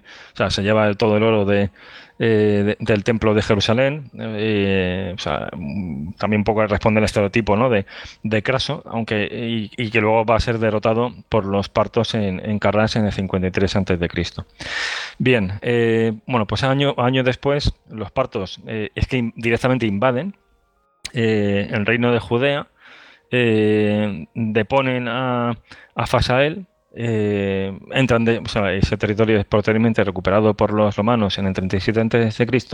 y ya dejan como rey, eh, ya como tal, o sea, como rey, a Herodes, que, va a ser el que se puede decir en cierto modo unifica todos esos territorios que antes se habían ido partiendo. O sea, Herodes pasa a ser de eh, rey de Galilea, de Perea, de, Idumea, de toda esa, de toda esa región. O sea, de nuevo va a haber una unificación territorial. Pero es un, reino vasallo de Roma. Bien, Herodes, eh, nos referimos lógicamente a Herodes el Grande. Luego, esto añade algo de complejidad, la costumbre que tenían de que sus hijos se llamaban igual. En el fondo va a pasar algo también con Vespasiano y Tito. Los dos son Flavios, se llaman Flavio, ¿no? Los conocemos por, por, eh, por el otro nombre, ¿no? Con Herodes va a pasar algo igual con sus hijos eh, Filipo, Antipas, eh, nietos, Agripa, en fin, un poco lío, ¿no? Pero aquí cuando estamos hablando de Herodes, es Herodes el Grande. Herodes va a ser conocido por, muchas cosas, ¿no? Una es por su gran programa constructor. Herodes construye, es un, o sea, se mete en muchísimos proyectos de, obras públicas. Es el que remodela el templo de Jerusalén. El templo de Jerusalén es el segundo templo, el que construyen los judíos cuando vuelven del destierro de Babilonia, pero él lo remoza por completo. Y los restos que conocemos, que vemos en la actualidad y que cualquiera que haya ido a, Jerusalén de, visita, pues eh, vamos, y todos conocemos el, muro de las lamentaciones. Eso es un, eh, parte del basamento de, de, esa obra magnífica que hace Herodes el Grande en la antigua montaña del templo, pero claramente es una plataforma descomunal. O sea, de 15 hectáreas, lo que, lo que abarca y que actualmente es la, la esplanada de las mezquitas. Sí, como si hubieran hecho una base, una cosa así, ¿no? Totalmente. Y que luego, y que por eso le da ese, también ese valor como fortaleza. Especialmente cuando llegan los romanos, que todavía más fortaleza, ¿no? Antes de la que se encuentra Pompeyo. O sea, es una, una obra eh, eh, gigantesca. De hecho, hay una cosa muy curiosa que se puede ver en la actualidad. Eh, hay una piedra dentro de, ese basamento, no está propiamente en el muro, en el muro de la alimentación, está, eh, hay que, se ve por un pasillo interior, ¿no? Una piedra que tiene, son 18 metros de largo de, y es un bloque, y pesa 500 toneladas. O sea, es comunal. Y lo llevaron allí y lo pusieron la cuestión es cómo lo hicieron. cómo lo hicieron. Pero bueno, lo que está claro es que lo hicieron, porque es que está, no es una piedra tallada allí, ¿no? Es que una cantera cercana, pero 500 toneladas. O sea, que es que es algo impresionante. O sea, eh, espectacular. Bueno, pues él construye, eh, remodela aquello, construye el Palacio de Herodes, que eso todavía hay restos. En la, si alguien ha visitado Jerusalén es lo que llaman la Ciudadela, que eh, actualmente es, es el Museo de Jerusalén si alguien va allí yo le, y tiene tiempo, le, recomiendo que antes de empezar a visitar la ciudad visite ese museo. Porque va a entender mucho mejor la, eh, historia y lo que va a ver, las diversas capas que tiene Jerusalén. Entonces, el muro de, Herodes es importante, también lo vamos a ver en esta historia, es clave. De hecho, muy posiblemente el, juicio a Jesús fue allí. O sea, eh, si uno va a una peregrinación, mm, mm, quizás por las iglesias que hay demás piense que es la Torre Antonia, pero, pero viendo incluso a Josefo, el lugar donde se residían los procuradores romanos cuando iban a Jerusalén no era en la Torre Antonia, que era una fortaleza, o sea, que era un lugar militar exclusivamente, sino que era el Palacio de Herodes, del antiguo Herodes, o sea, de, Herodes el Grande, que, que pasase ya propiedad de Roma y a tener una pequeña guarnición eh, cuando van allí los procuradores, de modo que muy posiblemente fue allí, ¿no? Y, veremos que también es clave en, esta historia. Y luego un lugar que, también construye y que, y que es muy relevante es Cesarea Marítima, que es una ciudad eh, en, la orilla del mar, es un lugar espectacular también para visitar en la actualidad, porque es un yacimiento arqueológico pues eh, muy completo, tiene un, eh, estadio para carreras, un, teatro romano espectacular, o sea, una, una gran... yo creo que la gente lo recuerda porque habrá visto el acueducto que hay, que llega hasta el mar, o sea, muy, muy bonito, ¿no? Y, y, es, y es interesante esta ciudad porque es una ciudad pagana, viven judías, pero eh, tiene dioses paganos y demás, con lo cual vemos que Herodes aunque él mm, se, era rey de los judíos y se la daba de judío, de hecho, reconstruye el templo para ganarse el apoyo de la, de la población judía, especialmente del estamento eh, religioso, de los fariseos, ahora hablaremos de ellos, y, al mismo tiempo pues tiene el, está imbuido en esa cultura y mantiene una muy buena relación con los romanos y, y con todo lo que significa esa, esa civilización. Eh, ese, es el primer factor por el que es conocido. Y el segundo factor por el que es conocido es por su crueldad. Que en, efecto fue una persona eh, pues dura, especialmente al final de su vida, donde acaba matando a su propia mujer, porque a Marianne, que, a todo esto era además una descendiente de, de los esmoneos, estaba por visto muy enamorado de él, pero pero eh, teme que están que estén conspirando contra su contra su vida y, acaba con ella y, también pues con eh, parte también pierde esa, esa legitimidad que, además ya está muy, tocada con, con, los judíos por la cuestión de, ese doble juego ¿no? mata a varios de sus hijos y de hecho cuenta Josefo que claramente no tenía una especial simpatía que al final de su vida Herodes sabiendo que no iba a ser especialmente llorado eh, cuando, cuando muriera, trató de, garantizarlo, que, así fuese, eh, convocando a los notables del reino para que el mismo día que él muriera, pues fueran masacrados en, el estadio de Jericó. Cosa que al final sus eh, hijos pues no llevan a cabo, ¿no? Bueno, esta es una, historia que cuenta Josefo, ¿no? Vaya personaje, ¿no? Pues, peor, que peor que Saturno. Es conocido por ser grande, por esas grandes, tanto por, por esa unificación del reino como por esas grandes construcciones. Otra cosa que también reconstruye él es Masada, que luego hablaremos de ella, pero tiene luego pues ese reverso tenebroso. ¿no? Bien, eh, Herodes muere en el 4 a.C. A todo esto hay que decir, bueno, yo creo que es algo conocido por todos, ¿no? Que, el, año del nacimiento de Cristo no es el que conocemos, mm, sino que eso está en la, Edad Media, sino que más o menos hay un acuerdo que de que entre los especialistas de que es en torno al año 6 eh, antes de Cristo, por eso esa pues esa aparente eh, lapso ¿no? temporal. Y, a su muerte, en el 4 antes de Cristo, hay unas revueltas eh, por parte de la población que, están relacionadas con, los, con las fracturas sociales, que ahora también vamos a comentar, que son reprimidas rápidamente por, por el gobernador de Siria. O sea, eh, el reino de Herodes era un vasallo de Roma. El poder más cercano de los romanos estaba en Siria, en la provincia de Siria. De hecho, luego va a pasar a ser parte de, de va a estar bajo la órbita de, dicha provincia, ¿no? En ese momento, también por, por, estas casualidades de la vida, el gobernador de Siria, que es Quintilio Varo, que que igual suena a muchos de los oyentes, porque Quintilio, Varo es el que va a protagonizar pocos años más tarde la Clades Variana, Variana, o sea, el Variana, la de, el desastre de Tetoburgo, o sea, cuando le liquidan a Elia. Sí, es verdad que me sonaba de algo, digo, este el Varo, Varo, Varo, Varo. El que se enfrenta a Arminio, exactamente, pues ese es. Él le pilla antes de, ir a Germania, pues está en, Siria y le toca eh, acabar con la revuelta de, Herodes, que él trata de que no sea especialmente cruenta, aunque mm, deja 2.000 crucificados en, Jerusalén como parte de esa represión de, la revuelta, y, es este, es el famoso Quintilio Varo. Bien, el trono pasa a su hijo, Herodes Arquerao, que reina del 4 a.C. a 6 después de Cristo. Pero Herodes Arquerao no es alguien que, guste ni a la población ni a los romanos. Y en el 6, después de Cristo es eh, cesado. O sea, no, no, es que muera, sino que Augusto lo cesa y, e incorpora a, a Judea ya bajo el gobierno directo de los romanos, de un procurador que concretamente es Coponio, del 6 al 8 después de Cristo, dependiente a su vez de la provincia de, Siria. Bien, esto en cuanto a, la parte judía. Un poco la historia, estamos ahí contextualizados de cuál es su situación eh, histórico-política. En cuanto a Roma, o sea, Roma que, qué actitud tenía a la hora de, incorporar nuevos territorios al imperio, cómo, qué estrategia defensiva tenía y demás. Antes hablamos de esa relación entre estudios estratégicos e historia militar.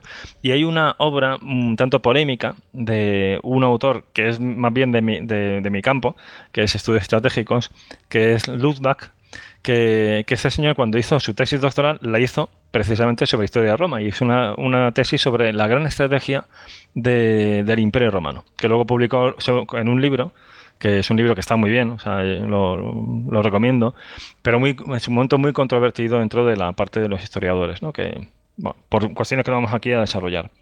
Sin embargo, eh, en las diversas fases que él habla de, que él establece de dicha estrategia, esta sí que me parece, o sea, creo que es totalmente consistente, por eso vamos a eludir la polémica y, vamos a comentarla. Dice Ludwig que Roma aplicaba un principio de economía de fuerza a la hora de mantener el imperio, porque en el fondo era una ciudad-estado que se convierte en imperio, o sea, eh, va ampliando la base, pero que pero, pero vamos, tenía una falta de población con ciudadanía romana eh, notable. O sea, en el año 14 después de Cristo, el censo era de 5 millones de ciudadanos romanos para, eh, para todo el imperio, ¿no? de, únicamente de ciudadanos romanos. Bien, y tenía que, gobernarlo. cuando acaban las guerras, las guerras civiles, ese periodo tan convulso que antes comentábamos, eh, Augusto deja el, tope de legiones, de romanas en 28. Llega a haber más durante la guerra, pero él piensa que es insostenible un ejército de tamaño envergadura eh, desde el punto de vista económico y también demográfico. Bien, tiene 28. En el 9 después de Cristo, precisamente con Varo, pierde 3, con lo cual se queda en 25, o sea, no son repuestas. También es conocida esa historia, o sea, que es que los, nombres, los números no vuelven a ser empleados, o sea, se, dejan vacías. Y se mantiene el número de 25 con, con Tiberio. Eh, que ya nos vamos acercando, Tiberio es en la época de, Cristo, nos vamos acercando al periodo que nos que vamos a, estudiar. ¿no?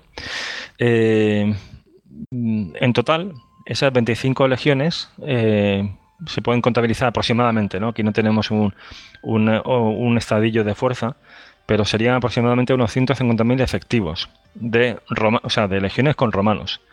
Porque luego estarían las unidades de auxiliares, que tampoco hay un número exacto de ellas, pero no eran más que las de legiones, de legionarios romanos, de romanos como tales, ¿no?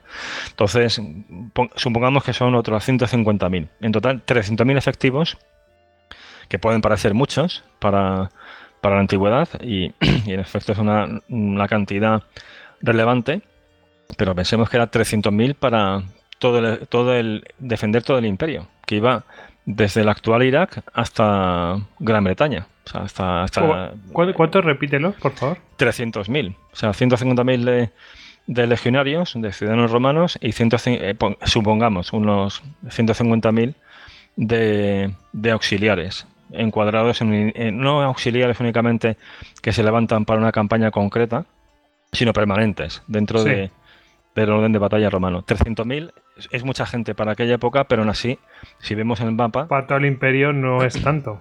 En efecto. Y además pensemos una cosa, que es que el, imperio, eh, a la hora de trasladar las legiones, tenía un problema importante, que es que, era el Mare Nostrum, que es un, agujero de mitad del imperio. Es decir, tenía dificultades a la hora de conectar, de hacer maniobra de líneas interiores. Si querías llevar una legión desde Hispania hasta Judea, pues, pues no podía utilizar el mar, porque era pocos, o sea, era demasiado... Eh, sí, no era muy seguro, no era muy, muy fiable. en ocasiones sí que había desplazamiento por mar, ¿no? Pero vamos, lo normal era ir a, a pie, ¿no? Utilizando las calzadas. Luego, eso dificultaba, ¿no? Eh, todavía más. Y aparte, que había que defender las fronteras, o sea, había fronteras calientes. En la época del año 23 en concreto, con esto siendo Tiberio emperador, pues en el Rin solamente había ocho legiones. O sea, solamente en el Rin había ocho de, las 25 que había en aquel momento, ¿no? En, en Siria, también esto va a ser durante la... Esto es en el año 23, pero se mantiene este número en la guerra que estamos comentando. Son cuatro legiones. O sea que las fronteras más Siria porque tiene al lado el, Imperio Parto, o sea que es una zona también eh, delicada. Pero aparte luego había legiones que estaban en zona de en, zonas que no eran fronterizas, pero que podía haber levantamientos. Por ejemplo, pues sin ir más lejos, Hispania, que consumía tres legiones y no tenía frontera. O sea, Hispania no tenía, no tenía frontera, me refiero con, pueblos no, romanos, porque el, norte de África también era romano. Bien, por tanto, eh, esto viene al hilo de lo que dice Luthbach de, la economía de fuerza. Entonces, dentro de esa estrategia de economía de fuerza, eh, él habla de una fase que es la que coincide con este periodo que estamos eh, comentando, que es la de el rol de los estados clientes. O sea, hay fronteras que son fronteras militares de, la propia Roma, pero hay parte de la frontera que se, se, puede decir que el control se cede a un reino vasallo, es un estado cliente. Roma como tal no tiene tropas ahí, sino que reconoce una cierta autonomía política a, un reino que está supeditado políticamente a Roma. ¿Qué ventajas tiene esto? Bueno, pues uno, que no necesita tropas de ocupación, con lo cual te ahorras dentro de ese, de ese orden de batalla legiones que no hace falta que estén allí, in situ. Además, eh, ese mismo reino se ocupa de garantizar su propia seguridad. No tienes que tener tampoco una que, que, en gran medida hacían esas legiones, de luchar contra el bandolerismo, o sea, contra los ladrones, incursiones de pueblos bárbaros en la frontera, pequeñas incursiones, etcétera. Ya se ocupan las fuerzas del reino vasallo, con lo cual también economía de fuerzas. En momentos delicados de emergencia, se podía pedir a esos reinos vasallos que que incrementasen las fuerzas, o sea, que generaran fuerzas ellos mismos, que mm, enviasen fuerzas auxiliares más allá de las propias que tenía Roma en su orden de batalla para una emergencia concreta. Como antes comentábamos que había que algo... ¿Qué ha pasado con lo de Alejandría, no? Sí, ahí todavía... Mm, vamos, sí, realmente eso se puede encuadrar ahí, aunque fue, una emergencia más bien interna, ¿no? De, en el contexto de la guerra civil, eh, frente a, los egipcios que en el momento todavía no estaban dentro del imperio. Sí, pero que sirve de ejemplo, por ejemplo, para otro caso que pudiera darse, ¿no? Totalmente. Y de hecho veremos que aquí también va a estar presente en esta guerra. Eh, hay que decir que, estos estados clientes no eran buffer, no eran, bueno, no eran eh, buffer son eh, estados colchón. O sea, no era un, reino independiente entre dos grandes potencias. Bueno, estos eran parte de la, de la esfera de influencia, estaban bajo la órbita claramente de Roma. El único, eh, lo que podríamos entender como un buffer state o, un reino y colchón sería Armenia, que eso sí que había un pacto entre el imperio parto y en Roma de que eso no era de ninguno de los dos en concreto, era una zona ahí de, contacto entre ambos imperios que estuvieran de acuerdo en, dejar en tablas. Bien, eh, ¿cómo ejercían el control de, de los estados? Porque esto eran las ventajas. ¿Cómo se garantizaban que esa autonomía no se, no se convirtiese en un desafío a la autoridad de Roma. Pues, en primer lugar, estaba la disuasión frente a las rebeliones. Y antes hablábamos de ello, ¿no? De esa política de la barbarie racionalizada para decir, si me das problemas, pues atente a las consecuencias. Y esto, dice Luthbach, que en los pueblos suficientemente sofisticados de Oriente, eh, no hacía falta ver a las legiones para hacerse una idea de lo que significaba desafiar al poder romano. O sea que si, te enfrentabas, aunque aquí había una pequeña guarnición romana y eran derrotables, mm, bueno, en cuestión de meses ibas a, te ibas a encontrar con una fuerza de combate mm, formidable, que, con la que no ibas a poder, ¿no? Bien, pues eso eh, ciertamente lo vemos en este caso. De hecho, en este caso, una fuente interesante es el propio Evangelio de San Juan, donde se dice que esto ya es en la época, eh, momentos antes de la, de la pasión de Cristo, eh, mm, San Juan dice que Caifás eh, le dice a Sanedrín, dice, no os entendéis nada, están debatiendo qué hacer con Jesús y tal, dice, si esto acaba en una revuelta, dice, vendrán los romanos, dice, fíjate que dice vendrán, uno podría preguntarse, bueno, si estaba en la Torre Antonia, al otro lado, una esquina del del templo. No, no, él no se refería a los que estaban viendo, que eran, que eran unos poquitos, sino una, corte apenas, ¿no? Sí, no, aquí que van a venir varias legiones, aunque no las hemos visto en nuestra vida, pero van a venir, porque Roma es así, y nos van a, machacar, ¿no? Luego esta disuasión realmente funcionaba. Y además, y este mismo razonamiento lo veremos ya iniciada la revuelta en un discurso que da el rey Agripa II, eh, que en ese momento es rey de Galilea, pero él va a Jerusalén, intenta calmar los ánimos y da un discurso larguísimo que recoge eh, que, que, que, que, refleja Flavio Josefo, ¿no? O sea, evidentemente reconstruido por él donde va poniendo diversos ejemplos, dice, mira, que, que, los, dice, los cántabros, que son gente muy, muy bestia, los germanos y demás, que, los romanos han podido con todos estos. Que todos ellos han sucumbido. Luego, o sea, mucho cuidado con lo que estáis haciendo, ¿no? Pero en ese caso no funcionó, ya eh, con Agripa II. Esto suena un, un poquito a lo de... ¿Qué nos han traído los romanos? de, los Monty Python. sí, sí. Y luego está el equilibrio eh, o sea, una, primera herramienta de control era una decisión, una fuerte, ¿no? Frente a esas rebeliones. Eh, en segundo lugar, el equilibrio. O sea, reconocía autonomía, pero al mismo tiempo no tenía hipotecada la política exterior. Hay un momento en que Herodes, que se llevaba bien con Augusto, eh, entra en guerra con el reino de los nabateos, que es mm, donde estaba Petra. La, el, rey de. O allí estaba, ¿no? El, rey. Y Augusto, vamos, cae en desgracia. Herodes, para esa guerra. Dice, ¿pero qué estás haciendo? O sea, tú, esto, tú aunque piensas que eres independiente o que tienes autonomía, mm, mucho ojo, ¿no? O lo mismo le pasa ya más tarde en Agripa II, Agripa I, que, que es el, un paréntesis que hay de la dominación romana, en que se restaura un rey judío entre el 41 y 44, ya después de Cristo, Agripa I construye una nueva muralla en Jerusalén. Luego hablaremos de ella, la tercera muralla. Eh, Claudio, que era amigo suyo, dice, pero ¿qué está? O sea, ¿cómo que una, cómo que fortalecer, eh, reforzar a Jerusalén? ¿Para qué? Si nosotros tenemos seguridad. Y le obliga a parar la muralla veremos que esto luego tiene, tiene consecuencias. O sea que era una autonomía muy vigilada. Más luego estaba el que en cualquier momento, la tercera herramienta era el cambiar el status quo. O sea, en un momento dado podían eh, anexionarse un territorio semi-independiente bajo su control directo. ¿Qué es lo que pasa? Y si ya seguimos con la historia, cuando Herodes Arquelao es depuesto y a, continuación ya empieza a haber eh, procuradores romanos. Bien. Eh, mm, siguiendo un poco con ese contexto, si quieres ya hablamos de la sociedad judía, ¿no? O sea, ya, Perfecto. tenemos la historia, porque ya nos vamos situando. Entonces, ¿qué pasa con la, con la cómo está estructurada la sociedad judía? Aquí ya estamos hablando de la época de, del, bajo el control directamente de los romanos. O sea, ya, mm, vamos, de hecho, en, la en lo que voy a contar ahora es tanto de la época posterior a Herodes como de, los meses previos a, la guerra, al inicio de la guerra en el año 66.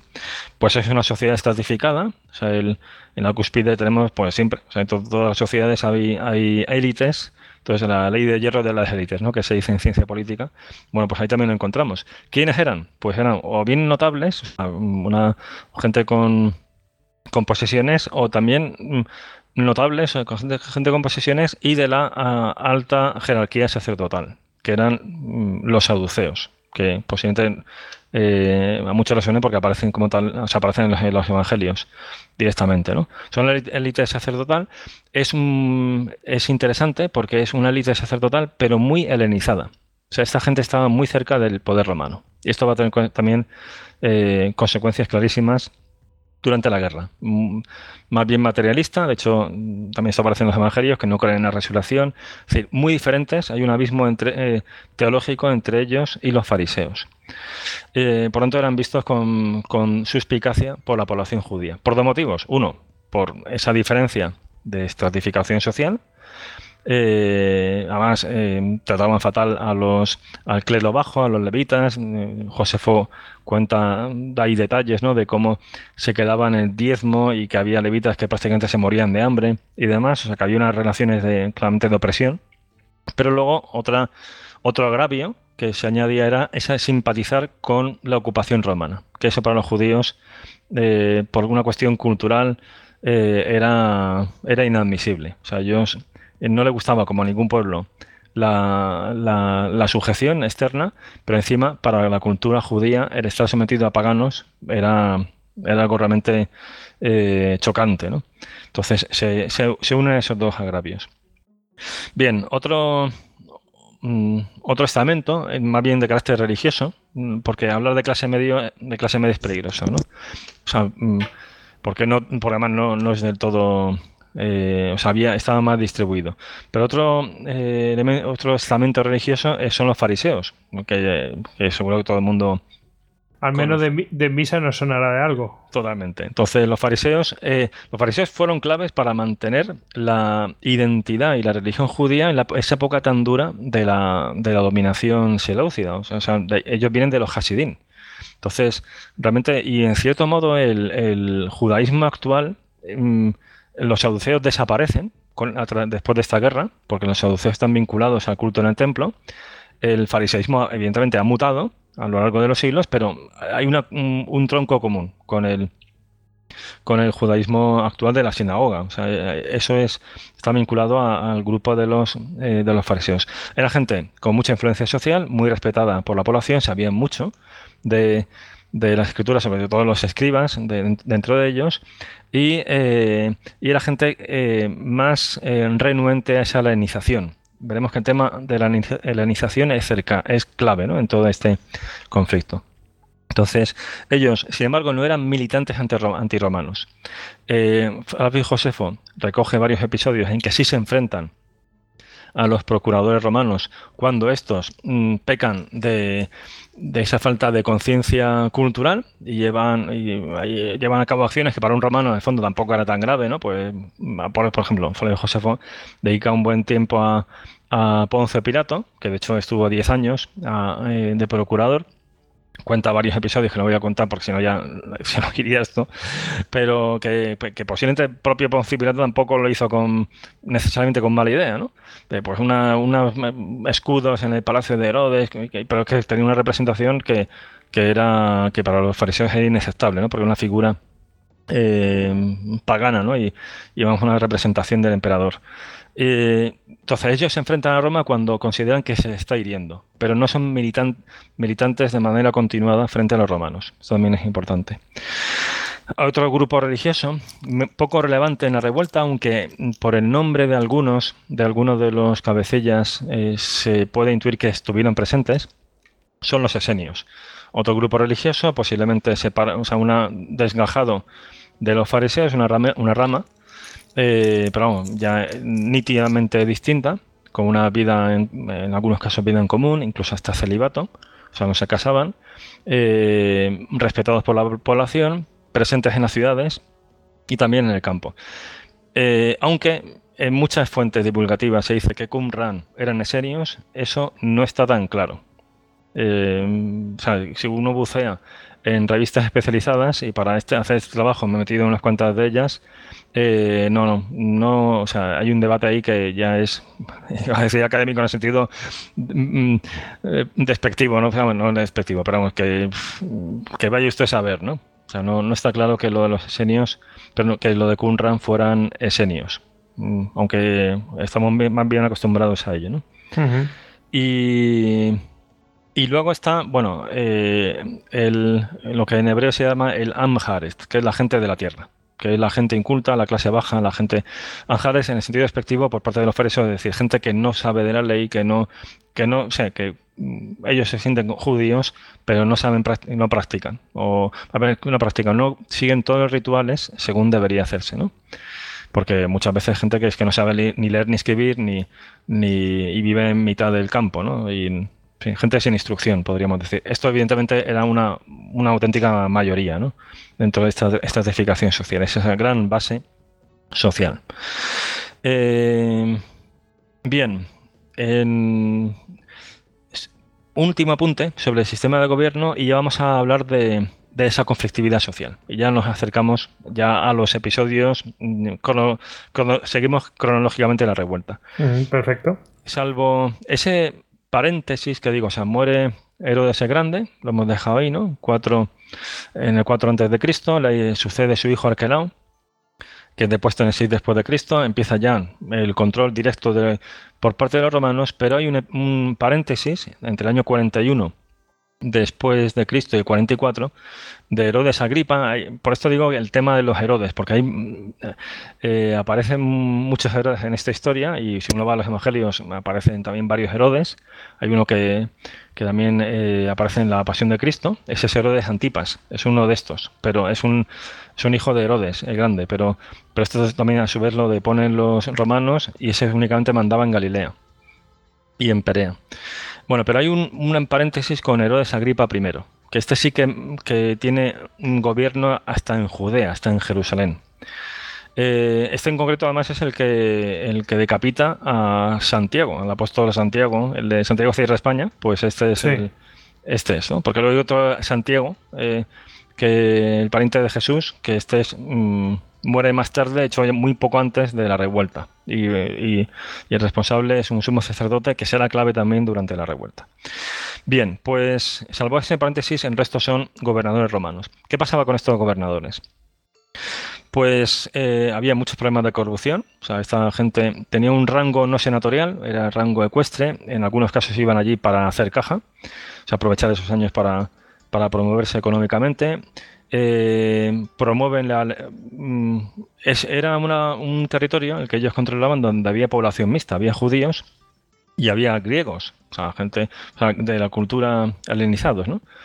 Eh, ellos lógicamente tendían a simpatizar más con los griegos y en ocasiones descaradamente les, apoyaban, cosa que molestaba mucho dentro de esos conflictos eh, religiosos ¿no? y culturales. Eh, en ocasiones no comprendía bien la cultura judía. Hay casos donde sí. Hay un caso muy curioso, que es, en este caso es el, gobernador ya directamente de Siria, de Espetronio. Que como hay una disputa en, en Jamnia entre judíos y griegos de un tema de un altar, de, al del culto al emperador y tal, los judíos estaban dispensados del culto al emperador. O sea, en esto los, romanos eran tolerantes y ahí sí que tenían esa conciencia cultural. Ellos decían, mira, este es un pueblo diferente, eh, pues no vamos a forzar las cosas. Si no quieren mm, dar culto al emperador, no pasa nada. Pero eso sí, tienen que ofrecer sacrificios pidiendo por el emperador. Eso sí que lo hacían en el templo de Jerusalén y ahí no había problema, porque no era un sacrificio a, sino pidiendo a favor de él, ¿no? Bien, pero hay una disputa al respecto. Eh, es una pequeña, una pequeña diferencia, ¿no? no estás rindiendo culto al emperador, no, no, no. Estás pidiendo que, ayude al gobernante y esas cosas. Es distinto. No estás es total, total, ¿no? No estás traicionando tu, religión, vamos. Hmm, o sea, eso demuestra también hay una, un pragmatismo ¿no? y un saber hacer, podríamos decir, de, los romanos al respecto. ¿no? Bien, pero, pero, pero hay una excepción que es esta. ¿no? Hay una pequeña disputa y, da la mala suerte de que en ese caso el, el emperador es Calígula, que no era una persona del todo estable. Y entonces Calígula dice, bueno, pues, pues ya estoy harto de esta gente, de estos judíos que no me gustan nada. Dice, que se instale una estatua mía en el templo de Jerusalén. Así.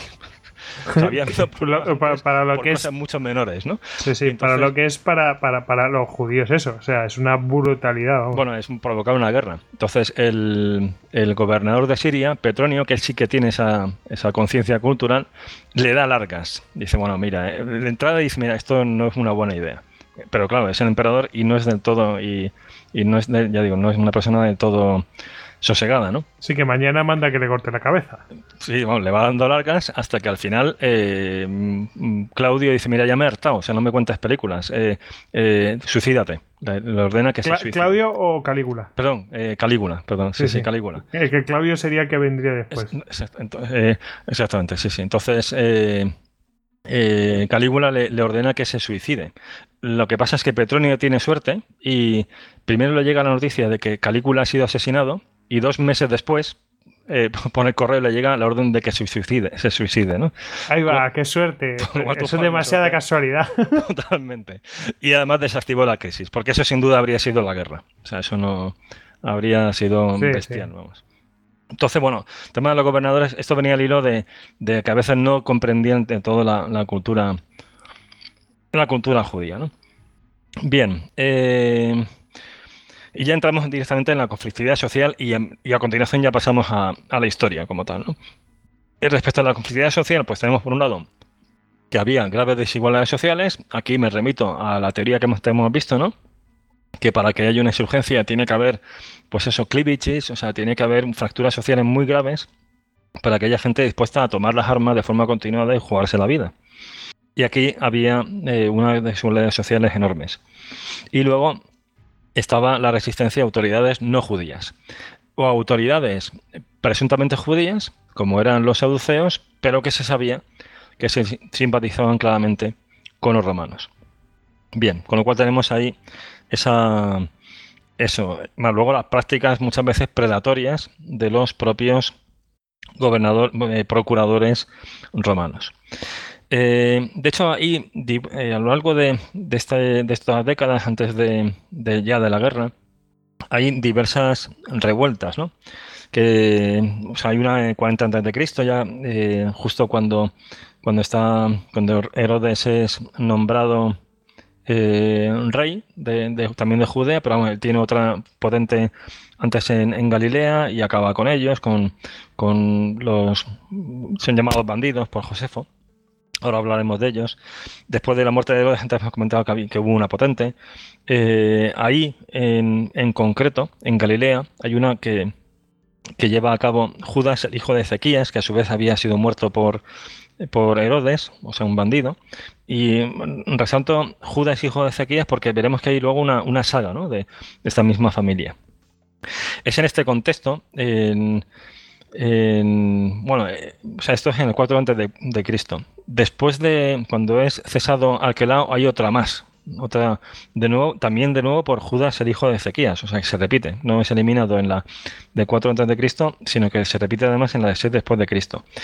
Eh, en ese contexto aparece otro grupo que Josefo denomina la cuarta filosofía, que, funda un tal eh, Judas de Galilea, que no es el mismo Judas de Ezequías, en algunas fuentes de, divulgación se confunde, pero son diferentes, y un fariseo radical llamado Zadok. Estos sí que son militantes, antiromanos, y pretenden restaurar un reino mm, judío independiente con poder político y religioso unificado. Bien, pero, pero cuesta luego conectar esta filosofía con los grupos que vamos a ver a continuación.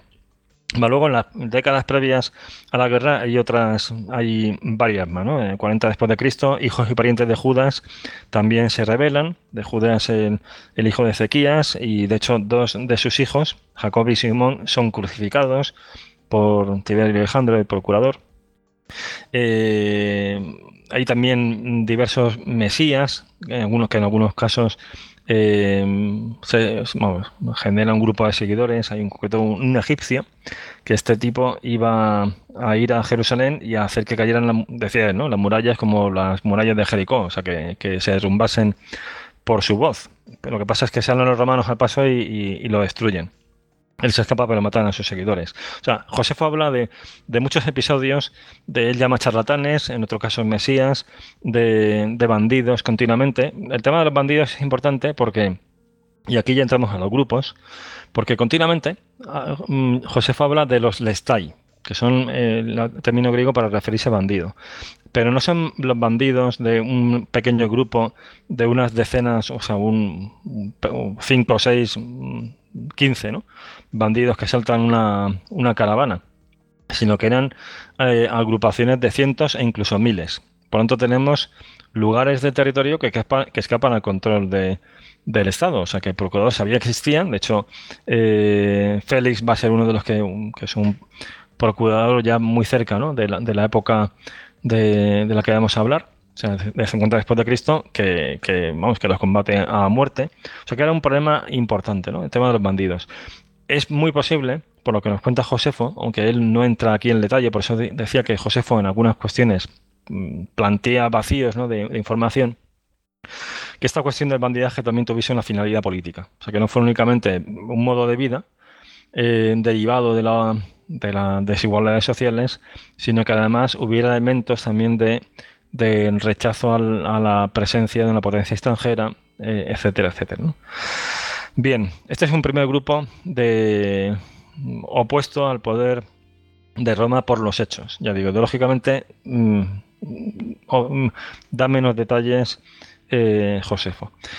Un segundo grupo del que habla Josefo son los sicarios, que antes hablábamos de ellos. ¿no? Josefo dice que en la década de los 50 eh, empiezan a actuar unos tipos en las ciudades, también en Jerusalén, que se camuflan con la multitud y que se acercan a su víctima elegida y la apuñalan. Y de hecho em, comienza matando a un sumo sacerdote. Y, que esto, es lo que mencionaba, esto es lo que mencionabas un poco de terrorismo. Esto sería terrorismo, o sea, tal como lo cuenta Josefa, aunque ahí no se emplea ese término todavía y demás, eso es terrorismo, porque esta gente asesina, secuestra y pide, y pide la liberación de prisioneros sicarios a cambio de, la liberación de sus rehenes. O sea, son prácticas que a día de hoy llamaríamos eh, terroristas, ¿no? El problema a la hora de, mm, de, hacer una radiografía de este grupo es decir, ¿qué, qué de los, o sea, esta gente de dónde sale, ¿no? Porque eso queda, queda poco, poco claro. O sea, no, es un grupo independiente de los Lestein, Luego en la revuelta vamos a ver que hay un cabecillas sicarios claramente identificados, pero ¿cuál es la genealogía? Es decir, ¿son estos la cuarta filosofía de la que habla Josefo? No está claro, porque el término sicario es un término romano, es decir, seguro que esta gente a sí mismo no se, no llamaban sicarios. Entonces queda un poco ahí difuminado. Y luego el tercer grupo, que, seguro que va a sonar, eh, es el de los celotes. Pero en contra del pensamiento, bueno, quizás más así de eh, más común, ¿no? Que da la impresión que el movimiento celote es algo que estaba ahí desde hacía décadas, de oposición a Roma y demás. Incluso algunos dicen que esta es la cuarta filosofía. Su estricto, Josefo solamente habla de los celotes una vez iniciada la guerra. Eh, en el invierno del 67-68 ya habla ahí de los celotes en Jerusalén, pero no antes. Por lo tanto, mm, desde luego los celotes no son los sicarios. Eso está. Mm, sí, que son dos, divididos, vamos, que no. totalmente. Lo que pasa es que luego mm, Josefa a veces se refiere a los celotes como bandidos, con lo cual. Mm, sí. A lo mejor no lo, no lo, distingue bien. O sea, es, pero, pero es un poco difícil, ¿no? Eh, porque es un hecho que, que Josefo los, los denomina igual y de forma peyorativa. Pero a la hora de hacer, mm, ya como estudio, o sea, como, como una investigación de estos temas, pues hacer una el mapa de actores, esto lo, complica un poco, ¿no? Yo había entendido que incluso Pedro fue, o sea, eh, que San, después San Pedro, eh, que, era, que era un celote, es decir, un tipo revoltoso que prefería pues rebelarse y todo esto, un, enfrentar a los romanos y tal. Sí, como una, como, eh, podríamos decir, sinónimo de radical, ¿no? Sí, efectivamente, una cosa así, no, no tanto bandido, ¿no? Exactamente. O sea, eh, eh pues sea, los evangelios aparece como una persona más, impulsiva, ¿no? Pero no. Y, de hecho se ha hablado de un de uno, uno de los discípulos que tenía el apelativo de, celote. Pero queda, yendo a las fuentes, mm, ese celote también podría ser eh, algo parecido a lo de los Hasidín. Es decir, celo por. Eh, no necesariamente algo político, sino algo más bien religioso. Queda un tanto difuminado utilizando como fuente a, a Josefo, que además es la principal fuente a la hora de hablar de los celotes. Por eso digo que esto eh, puede chocar un poco respecto a la idea general que tenemos, porque en eso además, o sea, yendo al texto y yendo a artículos científicos al respecto, queda súper claro que los celotes, en la terminología y en el vocabulario de Josefo, aparecen mucho más tarde, ya iniciada la guerra. Bien, y ya pues entramos de lleno ¿no? en, la historia. O sea, ya estamos yo creo que situados dentro de la complejidad del tema, entonces vamos ya a contar la historia, es decir, la guerra. Perfecto, ¿te parece que hagamos una pequeña pausita y nos metemos con la guerra? Perfecto, muy bien. Ok.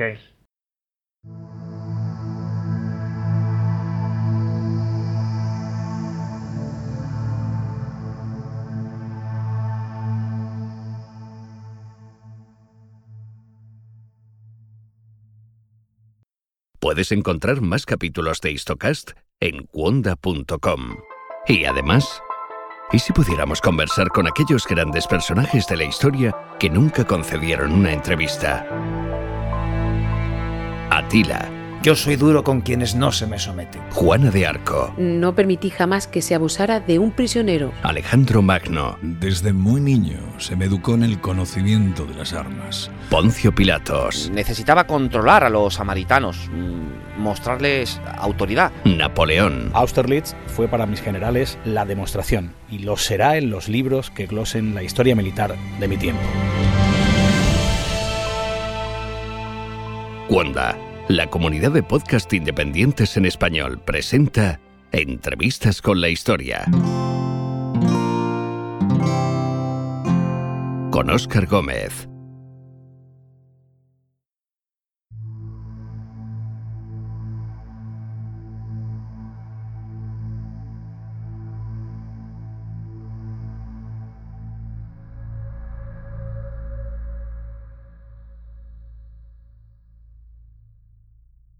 Bueno, pues ya estamos de vuelta de esta, de esta pausa y nos vamos a meter con la guerra. Eh, y vamos a ver qué es lo que pasa, cómo se desencadena todo y, y bueno, que, se, que salgan las Gladius. Pues vamos allá. Entonces, toda insurgencia, hemos visto que tiene ese contexto, esos factores favorables y demás, pero tiene un desencadenante. Es decir, hay algo que hace que salte la chispa. También lo hemos visto en la actualidad. Pues esta, en este caso tiene nombre y apellidos, que es Gesio Floro, que es el procurador romano que, está al frente de, aquella zona entre el año 64 y el año 66. Este, este personaje era, dentro de que los procuradores muchas veces eran corruptos y, tenían poca sensibilidad, en este caso pues es particularmente, o sea, eh, Flavio Josefo le echa en, en, gran medida la culpa. También aquí, de nuevo hay que volver a que Flavio Josefo es parte interesada y que él está escribiendo este libro para, eh, en cierto modo, mm, o sea, cuando, es la primera versión que escribe es en arameo para su propio pueblo, para decir que esto, mira, mucho cuidado con Roma. O sea, que no, que no vuelva a suceder, ¿no? Pero luego lo traduce al y lo modifica al griego y también un poco para salvar la cara ¿no? de, su pueblo. Entonces él aquí carga, carga mucho la carne del asador. Ya digo, esto hay que tomarlo con cierta cautela. Pero según nos cuenta Josefo, pues fue... Sí, que busca, busca cabeza de turco o culpables que no, son, no es en plan en general y cosas de estas, a lo mejor para, salvar un poco la cara. Sí, entonces pues, quizás fuera, o sea, quizás fuera cierto y, fuera especialmente incompetente. De hecho, la gestión desde luego fue bastante torpe, ¿no? Entonces, eh, este sujeto, bueno, pues unos disturbios gente de griegos y, judíos, pide, exige un dinero a los judíos para protegerles, luego les deja tirados a los judíos en Cesarea, porque de vez en cuando había conflictos en, diversas poblaciones. Hay disturbios también en Jerusalén y pide al templo de Jerusalén que le destine 17 talentos de, de, plata pues para sufragar los gastos de reparación y demás. Y esto ya es precisamente esto es la cota que, colma el vaso. O sea, tocar el, tesoro del templo de Jerusalén. No solamente por lo económico, sino también por lo identitario. Porque es una ofensa al, al símbolo máximo de la cultura de la cultura judía. Esto, aunque leyendo a Josefo parezca muy chascarrillo, y vamos, y si fuera una novela, pues casi nos parecería muy prosaico, así fueron los hechos. O sea, pide este dinero y entonces hay unos jóvenes en Jerusalén que salen con unas mm, cestas a pedir dinero a la población, por el, dicen, por el pobre Floro, un poco burlándose de él, ¿no? Y todo empieza por una tontería. En el fondo podríamos, podríamos decir.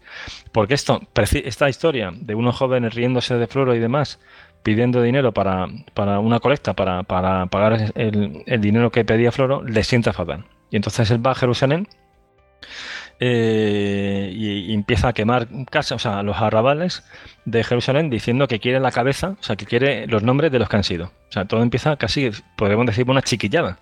Los, eh, los, notables judíos le dicen, mira, pues un poco templa gaita, no sabemos quién ha sido, un poco intentan salvar la situación y él dice que, bueno, se calme un poco, ¿no? Dice, pero, pero a cambio van a venir dos cortes de refuerzo desde Cesarea. Quiero que la población salga a recibirles y les aplaude y demás. Eh, los notables mm, convencen a la población de que, bueno, que hay que calmar los ánimos, que hagan lo que pide Floro, que tampoco es tanto. Y que aquí paz y después gloria. Exactamente. Entonces llegan las cortes romanas, bueno, mejor, estos, estos son auxiliares, llegan las cortes y digo los, auxiliares porque en el fondo era población eh, o sea, era población autóctona helenizada, ¿no? que sabía había servicio de Roma. Con lo cual tenía despreciaba a los judíos. Había esa mala vecindad que había, eh, tenía aquí un tinte militar, es decir, esos militares eran parte de, ese conflicto social. Cuando llegan las cortes, la población sale a recibirles, les saluda y tal, y las cortes no les saludan, incluso les insultan. Por eso digo que todo esto parece casi prosaico, ¿no? Es una tontería. y bueno, esto la población le sienta fatal y empiezan a apedrearlos. Y, aquí, está ya la, aquí está ya la chispa, o sea, todo empieza por esto. Parece, parece curioso después de todo lo que hemos contado, ¿no? Sí, sí, sí. El parto de los montes y de repente, pues esta tontería, y, es interesante. De lo más nimio salta, o sea, de lo más gordo no pasa nada, pero lo más nimio, ¡pum! Y es una lección estratégica, porque a veces esos grandes, ya digo, las revueltas árabes, si pensamos, fue un drama, ¿no? la, la, que ese joven tunecino se quemase vivo y demás para protestar porque la policía le había confiscado el carro con el que hacía venta ambulante. Pero si te das cuenta, fue una pequeña cosa que, que, lo que ha generado, ¿no? Y todavía se vive en Siria. O sea, como un efecto secundario, teoría del caos, ¿no? Mariposa, efecto mariposa. O sea, pues pues así fue lo que, lo que sucedió. Entonces ahí empieza todo. Eh, a todo esto ya hay, personajes que empiezan a destacar. Hay un, miembro de la de esa élite sacerdotal que este sí que es radical. Es un, es un saduceo, es, eh, Eleazar, el hijo, o sea, Ben el hijo de un anterior sumo sacerdote. Eh, y, bien, este es un radical, es el responsable de la gestión del templo. Mm, Josefo, Josefo en las traducciones lo llaman el capitán del templo, sería como el segundo, después del sumo sacerdote, que no era su padre, eh, ya en aquel momento, él era el encargado de gestionar aquello. Y entonces él calienta los ánimos todavía más, ¿no? Ya que la cosa estaba ya muy, muy, muy revuelta y se había producido este choque y, y él calienta, calienta los ánimos, ¿no? Y, él mm, lleva a cabo una acción dentro de ese contexto de malestar frente a los romanos que va a ser clave en el conflicto, que él decide que antes habíamos hablado del episodio de Calígula, ¿no? de esas ofrendas a favor de César. Él dice que eso hay que interrumpirlo, que eso no está bien. Y, vemos que sí que era aceptable ¿no? para los judíos. Dice, no, esto se deja de hacer, no me gustan los romanos. Eh, esto era casus belli, para, porque esto era el no reconocer en el fondo ese vasallaje, aunque fuera una cuestión religiosa, pero era no reconocer la autoridad de Roma en Jerusalén. Eh, y eso es lo que peor llevan los romanos. Totalmente, porque ya eso es un acto de rebelión, un acto de rebelión, o sea, con toda la carga simbólica. Y no, no pueden permitirlo porque mañana es otra provincia o lo que sea. Exactamente. Los notables de, porque esto es, aunque es parte de ellos, pero esto es visto como un radical, por, esa ley esa ley de Jerusalén, sobre todo vinculada al templo, eh, que era pro-romana, eh, llaman al rey Agripa II. Agripa II era el hijo de ese Agripa I, que había sido rey de, Judea, pero Agripa II en ese momento era rey de Galilea y de varios reinos eh, pequeños, varios territorios al norte, de, al sur de lo que ahora es Siria, al norte de, la actual Israel, también de, la zona de Perea, en, al otro lado de Jordán, donde está Maqueronte, que es donde una de las fortalezas que construye Herodes el Grande, y que ahora luego también veremos, pues llaman a Gripa II, que aunque no es rey exactamente de Judea, tiene autoritas, porque es un rey y es de origen judío, ¿no? de hecho es judío, prácticamente, aunque también muy helenizado. Bien, eh, Agripa II va, va allí, intenta eh, también calmar los ánimos, da ese discurso que, antes mencionaba, ¿no? Un poco recordando esa disuasión lejana de Roma, decir, oye, mucho cuidado, como que esto se descontrole, van a venir en serio los romanos. Pero, que viene el eh, lobo, que viene el lobo. Totalmente, pero no es, pero no tiene no tiene efecto y, se tiene que retirar. Entonces se marcha y envía una fuerza propia eh, de 2.000 soldados a Jerusalén para intentar restablecer el orden, porque la situación se estaba descontrolando y entonces aquí vemos otro factor, se estaba descontrolando y Floro no, hacía nada, o sea, Floro se marchó a, Cesarea cuando vio que la cosa estaba muy, muy caliente, pero no hizo nada. O sea, ese, se dio la iniciativa a, los rebeldes. Entonces, eh, Agripa, no siendo su jurisdicción, eh, trata de intervenir porque ve que la situación se va a descontrolar y al final se le va a salpicar a todo el mundo, ¿no? Bien, pues él manda una fuerza de, de 2.000 soldados y, ya, los, mm, los, altercados pasan a mayores. Eh, mm, Eleazar toma el control de, la, situación y se enfrenta a los soldados de, Agripa, pegan fuego al palacio de Agripa en Jerusalén, de Agripa II, que ya digo, no era rey, pero bueno, iba allí a rezar al templo en la época de Pascua y demás, tenía su, tenía su casa, ¿no? Pues le pega fuego, incendia también los archivos mercantiles esto tiene una connotación social clara. O sea, antes hablamos de ganarse el apoyo de la población. Toda, gente que, toda aquella gente que tenía deudas, pues vio la oportunidad. Es decir, borrón y cuenta nueva. O sea, eh, esto es algo que pasa en algunas revueltas. De hecho, en la revuelta de las Alpujarras también sucedió. Se pegó fuego a, archivos notariales. Es una forma de, convertir una, una causa política en una causa social. Entonces pega fuego a los archivos mercantiles y pone sitio a la Torre Antonia, que allí había una guarnición de los romanos. La Torre Antonia está en... Si la gente, o sea, si los que, están escuchando el podcast miran, miran el mapa de Jerusalén, está en la esquina norte-noroeste, eh, en, eh, en, la esquina superior izquierda de, del templo de Jerusalén, pues está. De hecho, a día de hoy todavía se, ven los cimientos de la Torre Antonia. Si uno visita. Sí, además que la Torre Antonia son esas cuatro torres que hay ahí. ¿O es una sola? Exactamente, La Torre Antonia tenía cuatro, como cuatro torres pequeñas alrededor. Y la gran torre era el, cuartel de, la, edificación, la fortificación. Mm. Sí, es una señora edificación, ¿eh? Totalmente, potente. De hecho, estaba, y estaba en el templo no por casualidad, era una forma de tener controlado el, el templo. Sí, porque, eh, a ver, el templo sí era religioso, pero dominaba toda la ciudad. Totalmente. Y, y según que llegaba mucha gente, y ahí podía haber altercados y iniciarse revueltas, con lo cual estaban vamos, al lado para, para rápidamente sofocarlas. Entonces, y era también para los judíos, era un recordatorio de a quién tenía, o sea, quién, quién mandaba allí, ¿no? Con lo cual, especialmente también insultante para ellos. De modo que lo primero que se quitan de en medio es la Torre Antonia, que vamos, que toman, toman al asalto. Esa no les plantea especiales problemas. Y ponen sitio al palacio de Herodes, de Herodes el Grande. Antes he dicho que los procuradores romanos iban allí, eh, cuando, o sea, residían allí cuando iban a Jerusalén, especialmente durante la Pascua, que era una época que iba mucha gente de fuera y podía haber problemas. ¿no?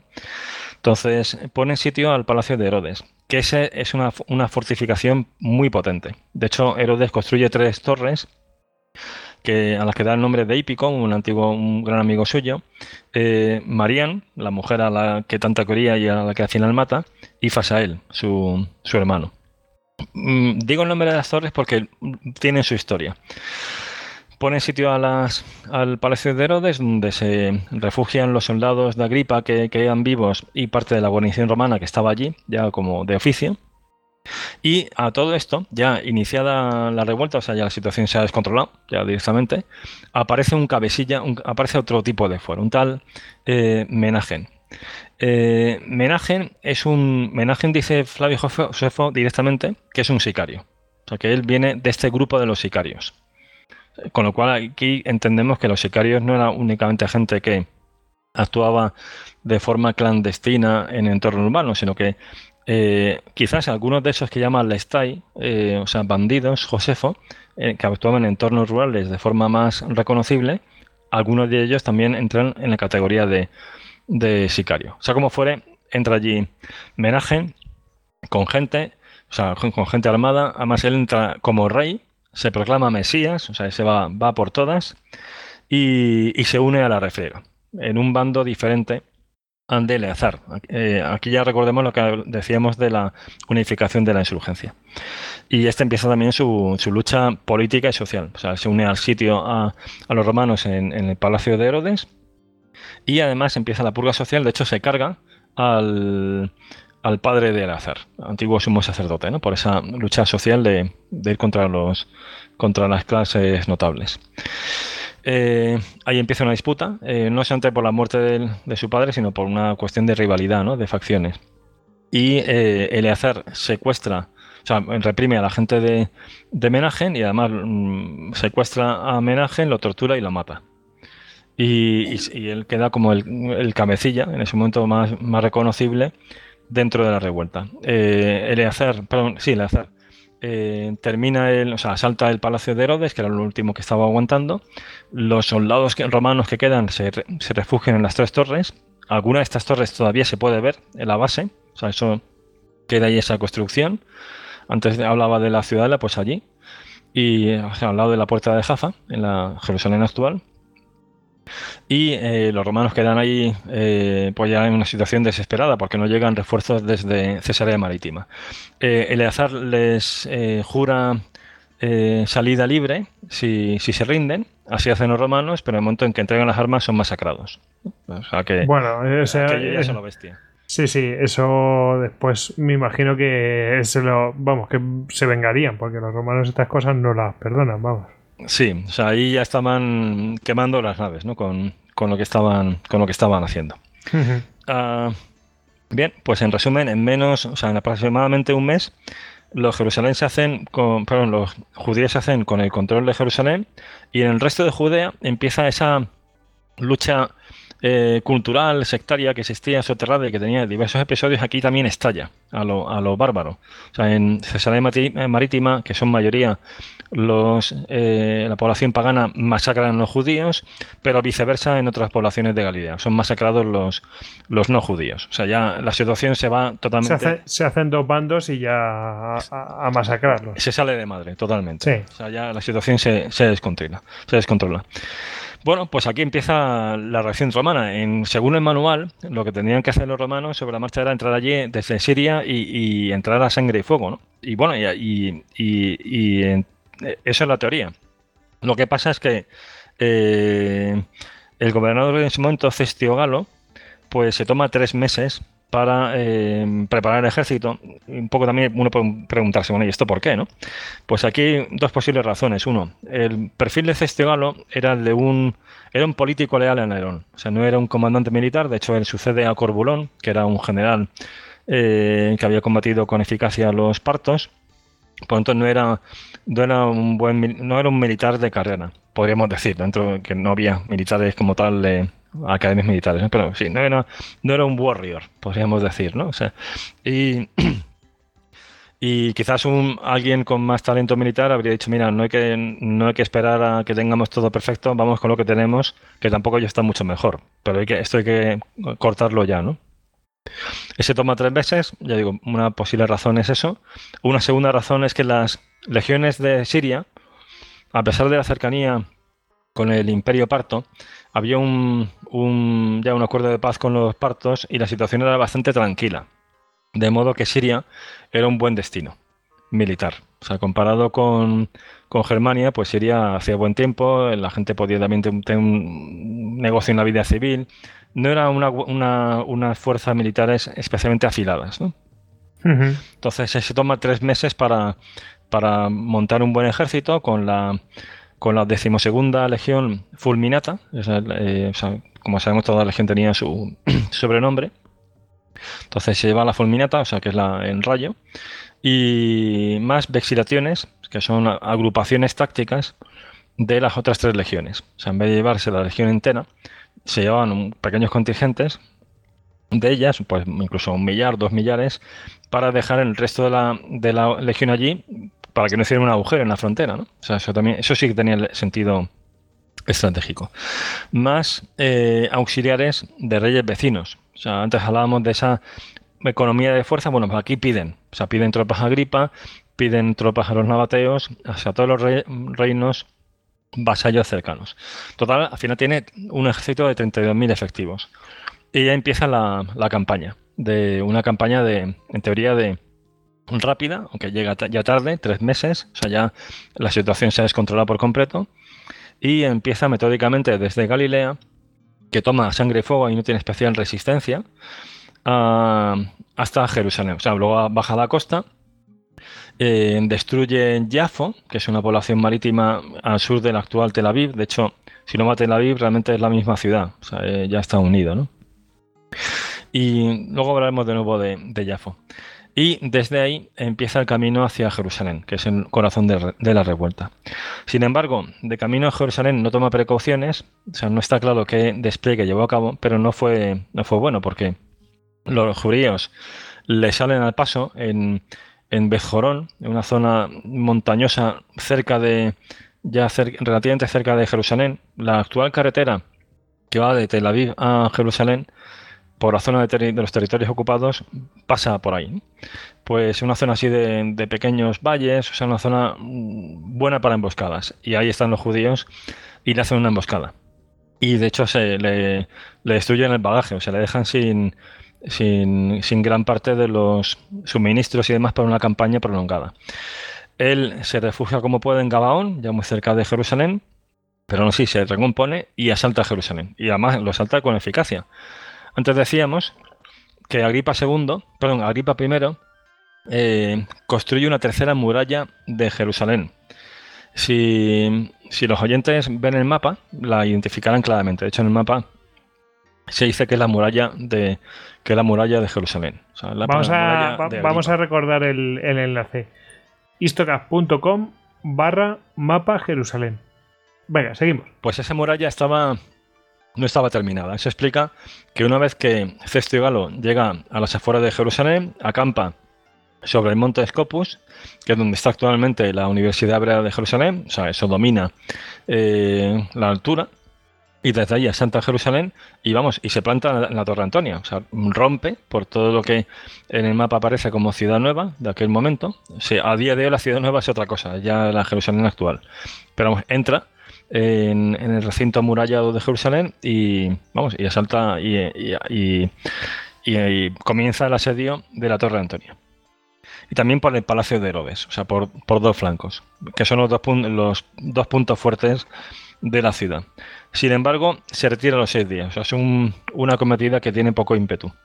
Ahí está la, incógnita de por qué lo hacen. Y esto además es un fiasco para los eh, partidarios de la paz notables de Jerusalén que todavía estaban dentro de Jerusalén. Decían, bueno, igual podemos pactar o esta situación se puede reconducir si, si arresta dos cabecillas, pero Cestio Galo se retira. ¿Por qué lo hace? Pues quizás porque ya se acercaba el invierno, a todo esto ya en octubre, eh, y no tenía los suministros asegurados, porque ya hemos visto que le habían hecho una, emboscada y, en fin, que podía tener problemas a la hora de mantener el, asedio y además su línea de comunicación no era de todo seguro, de segura, tal como había puesto de manifiesto la, la emboscada previa.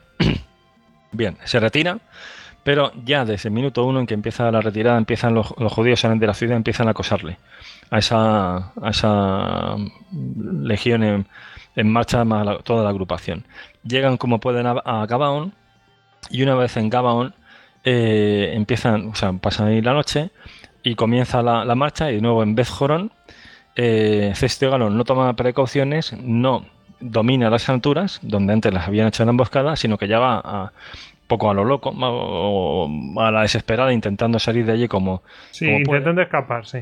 Intentando escapar y los judíos le hacen ya una emboscada, pero, pero de las gordas, o sea, José, José habla de 14.000 eh, judíos que le salen rebeldes, que le salen a la emboscada, o sea, en lo que no es ninguna tontería, y ya ahí lo, fijan al, terreno, o sea, ahí le, hacen un roto importante. Eh, por la noche aprovecha la oscuridad para escapar, deja a los heridos y a 400 de los mejores eh, montando guardia y simulando que, ahí están los romanos. Ah, y cuando se hace mm, de día, los judíos masacran a los heridos y a los 400 que han quedado y empiezan la persecución. Lo que pasa es que en ese momento ya Cestuga lo ha puesto a suficiente distancia y escapa. Pero todo esto, todo el equipo de guerra, de, o sea, toda la maquinaria de, de las balistas y los Scorpion, que escorpiones que llevaban los, los la legión romana y las vacilaciones pues caen en manos de los judíos, con lo cual esa es una victoria mm. eh, moral descomunal. Incluso Suetonio dice, aunque eso no está del todo claro, que, que pierden el águila de la decimosegunda.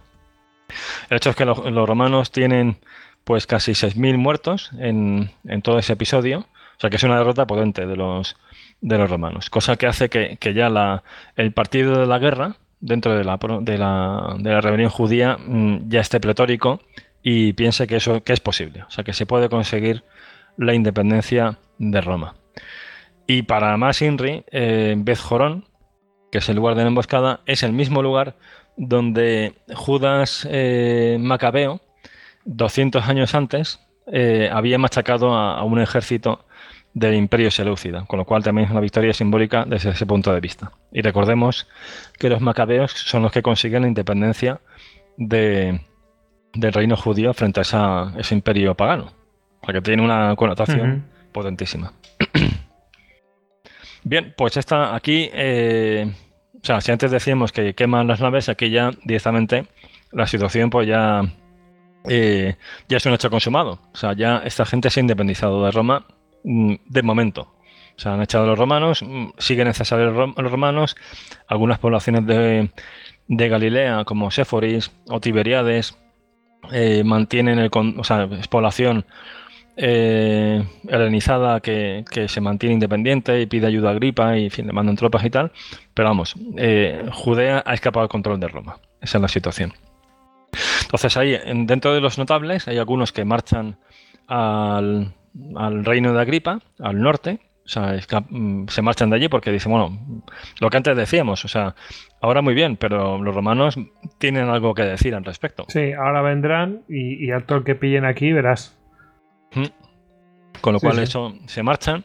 También, esto lo recogen autores cristianos, la, pequeña comunidad cristiana que había en aquel momento también se va a una ciudad de, la Decápolis, a Pella. O sea, la Decápolis es lo que actualmente es Jordania al, otro lado del mar de Galilea.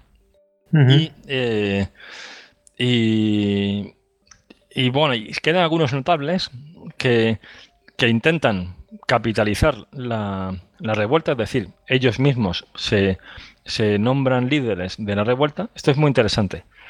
Y, intentan mantener, dice, bueno, la situación se ha descontrolado, pero, pero vamos a intentar capitanear esto. ¿Con qué finalidad? Pues vamos a tratar de pactar con Roma. Vamos a intentar negociar. a Roma tampoco le interesa una guerra descomunal, porque antes hablamos de esa economía de fuerza, al final una guerra es dura. Entonces vamos a intentar que cuando vengan los romanos, nosotros que tenemos el control de la ciudad, nos rindamos y nos perdonen y, respeten nuestras haciendas, es decir, que las causas, que las aguas vuelvan a ese cauce en la medida en que se pueda. Es decir, no se van todas de allí, sino que intentan, eh, dentro de esa clase eh, de los saduceos, esa clase sacerdotal, pues intentan mantener el control de la situación. De hecho, a ese radical de los suyos, a Eleazar Ben lo nombran comandante de Idumea como una forma de quitárselo de en medio. Es decir, ellos también... Un ascenso dorado, ¿no? Totalmente. Es decir, mm, nombran gobernadores o jefes militares de las zonas que se han revelado más allá de Jerusalén y mandan para allá al hacer Benananías. Y a uno, que a otro personaje de esa élite eh, social de Jerusalén, que dan un cargo en, ese reparto eh, militar territorial, es precisamente a Flavio Josefo, que es nuestro gran narrador, o sea, la fuente primaria que utilizamos y es parte del conflicto. O sea, él eh, forma parte de esa élite y a él le dan la responsabilidad de preparar la defensa de Galilea cuando vengan los romanos, que precisamente van a llegar por ahí, van a llegar por el norte. Y ya se va para allá y empieza a, preparar la, defensa. A todo esto, la, insurgencia no está del todo unificada, es decir, aparecen ya eh, figuras eh, difíciles de clasificar. Es decir, a día de hoy podríamos llamarlos casi señores de la guerra, como por ejemplo Simón Bayoras o Juan de Giscala, eh, Josefo los llama bandidos, pero aquí hay algo más que bandidaje, o sea, aquí hay una causa política y hay gente que tiene su, ejército particular. Entonces, eh, Simón Barllora, que va, a ser, o sea, estos dos, Giscala y Barllora, van a ser claves en, la, toma de Jerusalén.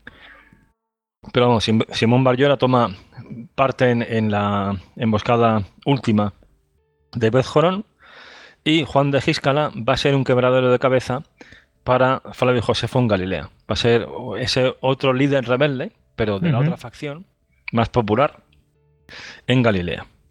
Eh, estamos en el año, esto es año 66, acaba el año, el comienzo del año 67, y ya por antes de pasar a los romanos, ¿qué hacen los romanos? Eh, desde Jerusalén y desde Idumea y desde la costa, preparan un ataque en varias direcciones contra un reducto de los romanos en Ascalón, que está un poco al norte de, Gaza, o sea, cerca del mar, ya muy al sur de, sur de Tel Aviv, pero bastante al sur de la actual Tel Aviv. De hecho, es una ciudad, o sea, Ascalón a día de hoy. Es un reducto de los romanos y este episodio es importante y por eso lo, comento porque viene allí una fuerza de 18.000 eh, judíos, es eh, la iniciativa que ellos toman para ir recuperando territorio de zonas que no se han revelado y son derrotados. Y además son derrotados de forma humillante por una corte solamente, más algún refuerzo que tendría y, y varios centenares de jinetes. Es decir, hay una desproporción significativa entre las fuerzas romanas y las judías y los romanos prevalecen. Una muy mala señal de cara, de cara Sí, eso indica que a lo mejor en un combate abierto no, lo, no les va muy bien. Exactamente, porque esta es una batalla campal, que es el terreno de juego favorito donde, de los romanos. donde saben jugar muy bien los romanos. Que no quiere decir que lo demás no sepan jugar, pero es su especialidad. Exactamente. Entonces, esto tiene implicaciones porque a partir de aquí se paraliza estratégicamente la iniciativa de los judíos. Ya Jerusalén ya no hace más. Eh, preparan la defensa, pero ahí se quedan, esperando la acometida de, de Roma, ¿no? O sea, Cosa- pierde la iniciativa total. Totalmente. La cede, vamos. Es que no, no es que la pierda, es que la ha cedido. La cede exactamente a los romanos. Entonces, ¿qué pasa a su vez en Roma? Bueno, pues tras la derrota de Cisto y Galo, ya el, el- el asunto llega, llega con alarma a Nerón, es decir, dice, bueno, esto ya es un tema serio, o sea, no es una revuelta más de las muchas que, como antes comentábamos, ha habido en Jerusalén, sino que esto puede tener implicaciones para, para la región. Recordemos que ahí están los partos, o sea, que hay paz con ellos, pero que Jerusalén, o sea, eh, Judea no se puede perder. Si, si miramos el mapa, Judea está en una muy mala posición para ser independiente, porque es la vía de conexión por tierra entre Egipto y Siria. Y Egipto era uno de los graneros de Roma. Y Siria era clave para todo el, el aparato defensivo de tanto de, de, de la actual, bueno, de Anatolia y, o sea, y luego Asia Menor, en fin, que era un- una zona de paso estratégica. O sea, no podían dejarla, vamos. no Aunque quisieran, no podían dejarla. Exactamente, no podía haber una rebelión ahí que eh, con éxito y, y enquistada, ¿no? O sea, un- un- una mala posición estratégica para los romanos y en consecuencia para los judíos. Bueno, pues eh, Nerón norm- eh, nombra como comandante, ahora ya sí, a un comandante militar con experiencia, es un tipo que, que sí que es un guerrero, y es Vespasiano. Además, es un hombre sin especiales ambiciones, ambiciones políticas, con lo cual eh, no había sospecha de que una vez victorioso se pudiera revolver contra Nerón y iba para allá. Y aquí se pone en marcha ese dispositivo que antes decíamos de, de Roma, es decir, que es capaz de, de sacar mm, temporalmente legiones de lugares tranquilos para atender una emergencia y luego mm, devolverlas a su lugar eh, y mantener pues todo en, cierta estabilidad. ¿no? Entonces aquí ya eh, Vesp- Vespasiano entra en fuerza, entra ya no con, no con una legión, sino con tres de lleno, o sea, con la quinta macedónica, la décima fretensis, son dos legiones de, de la propia Siria, y además la décima fretensis era una, una, una legión con, con caché, o sea, una, una legión potente. Sí, que Y- ya no es cualquier cosa y desentrenado, no, no, no. Exactamente. Y luego se trae también una legión de, de Egipto, eh, que esta la comanda su hijo, que tiene 27 años, bastante joven, que la trae desde Alejandría, que es la decimoquinta Apolinaris. Y más luego, pues, mm, de nuevo, contingentes de reyes vasallos, pues de Malik II de Petra, de Agripa II, y aquí ya, esto es muy interesante porque hablamos de, de fuerzas auxiliares especializadas. Pues los nabateos, o sea, de los de Petra, son eh, mil a caballo y cinco mil infantes, la mayoría de ellos arqueros. Decir, ya empieza a haber especialidades que los romanos no tenían del todo. Por ejemplo, he sabido que, la- las legiones iban muy flojitas de caballería. Aquí empieza a ver caballería ah, en abundancia.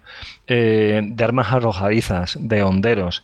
O sea, gente que puede combatir bien en guerra de escaramuzas, o sea, de- para contrarrestar emboscadas, o sea, para poder desplegarse en abierto, viendo en orden cerrado la- las legiones, ¿no? Aquí empieza esa polivalencia de, Sí. que tenían militar que tenían los romanos. A lo mejor alguien ahí hizo bien su trabajo, vamos, eh, antes de ir. Exactamente. Pensó un poco qué tipo de tropas necesito en un terreno de esto y qué me voy a encontrar de, Sí. de enemigo. Además, estas combinaciones eran muy, muy usuales en, en los romanos. En eso era muy pragmático, ¿no? Y sabían aprovechar la, la fortaleza de los diversos pueblos que, que iban incorporando. Bien, eh, eh, años, estamos ya en el año 67, la campaña empieza, en- como siempre, en verano, en mayo de 67 se establece en Tolemaida. Tolemaida es la actual Acco, eh, que es dentro de Israel actual, de las fronteras actuales, pero ya muy al norte, casi cerca del Líbano. Más conocida en la época medieval por San Juan de Acre. Un poco por situarnos en, el mapa. O sea, que al norte de. O sea, muy al lado de. Muy, muy cerca del primer campo de batalla que va a ser Galilea. Por eso decían que antes que a, Josefo le toca la, bailar con la más fea, porque él se va a encontrar la primera cometida de los romanos. Bien.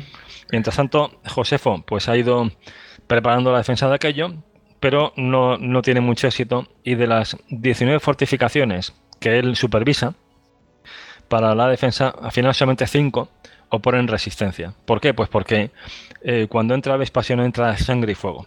Y conforme va tomando poblaciones, mm, las quema y mata a todo el mundo. De modo que el resto de poblaciones se van rindiendo. O sea, aquello va cayendo como un castillo de naipes a base de, puro, terror. Antes hablábamos de esa política de la barbarie. Y de las poblaciones que ofrecen resistencia vamos a comentar solamente tres, muy por encima, para también un poco aligerar esto. Una es Yotapata, eh, o, Jotapata, que es donde está Josefo. Es un hueso también duro de roer, es mes y medio, están ahí 47 días los romanos y emplean todas las técnicas de, su repertorio de herramientas, salvo la mina, que no que el terreno no era favorable, y, al final la toman. O sea, un, traidor les, dice que, los guardias no son de todo diligentes y que a primera hora de la mañana la gente tiende a dormirse, o sea, de la madrugada. De modo que un pequeño grupo, además encabezado por Tito, da un golpe de mano y se plantan dentro de la ciudad y masacran a la población. O sea, entran allí a sangre y fuego. Salvo los que consiguen esconderse en cisternas, cavidades y demás. Uno de ellos, uno de ellos es Josefo. Entonces, cuando ya en el segundo día ya han matado a los romanos a la población de superficie y los romanos empiezan a buscar supervivientes en, las, en los subterráneos para acabar con ellos y, se ven descubiertos, eh, Josefo está en una de estas, una de estas cuevas con unos 40 eh, supervivientes y, los supervivientes dicen, bueno, pues vamos a suicidarnos, a, matarnos entre nosotros, cosa que, nos que vamos a ver mm, en varias ocasiones eh, a lo largo de esta historia. Y Josefo de entrada, según ya aquí, aquí ya puro Josefo, o sea, esta es la versión que él nos da.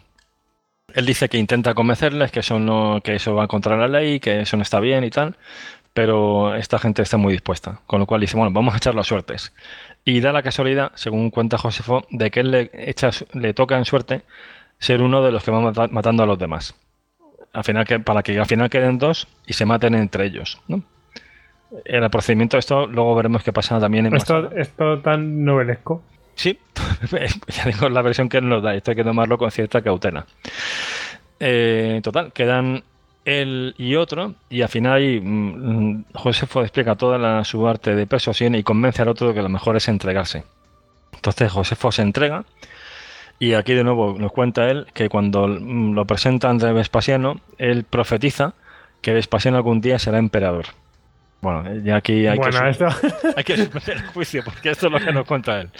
Bien, eso. El, ah, Licencia literaria, ok. Algo sí, pero algo tuvo que pasar, porque eh, Vespasiano, en vez de cortarle el cuello directamente, como había hecho el resto de gente, pues Vespasiano le, le, perdona la vida. Ese, eso sí que es real. Y, gracias a eso tenemos esta historia. Y, y entonces se suma como prisionero inicialmente a la al cuartel general de Vespasiano, inicialmente como prisionero. Bien, sigue la, la, campaña de Galilea.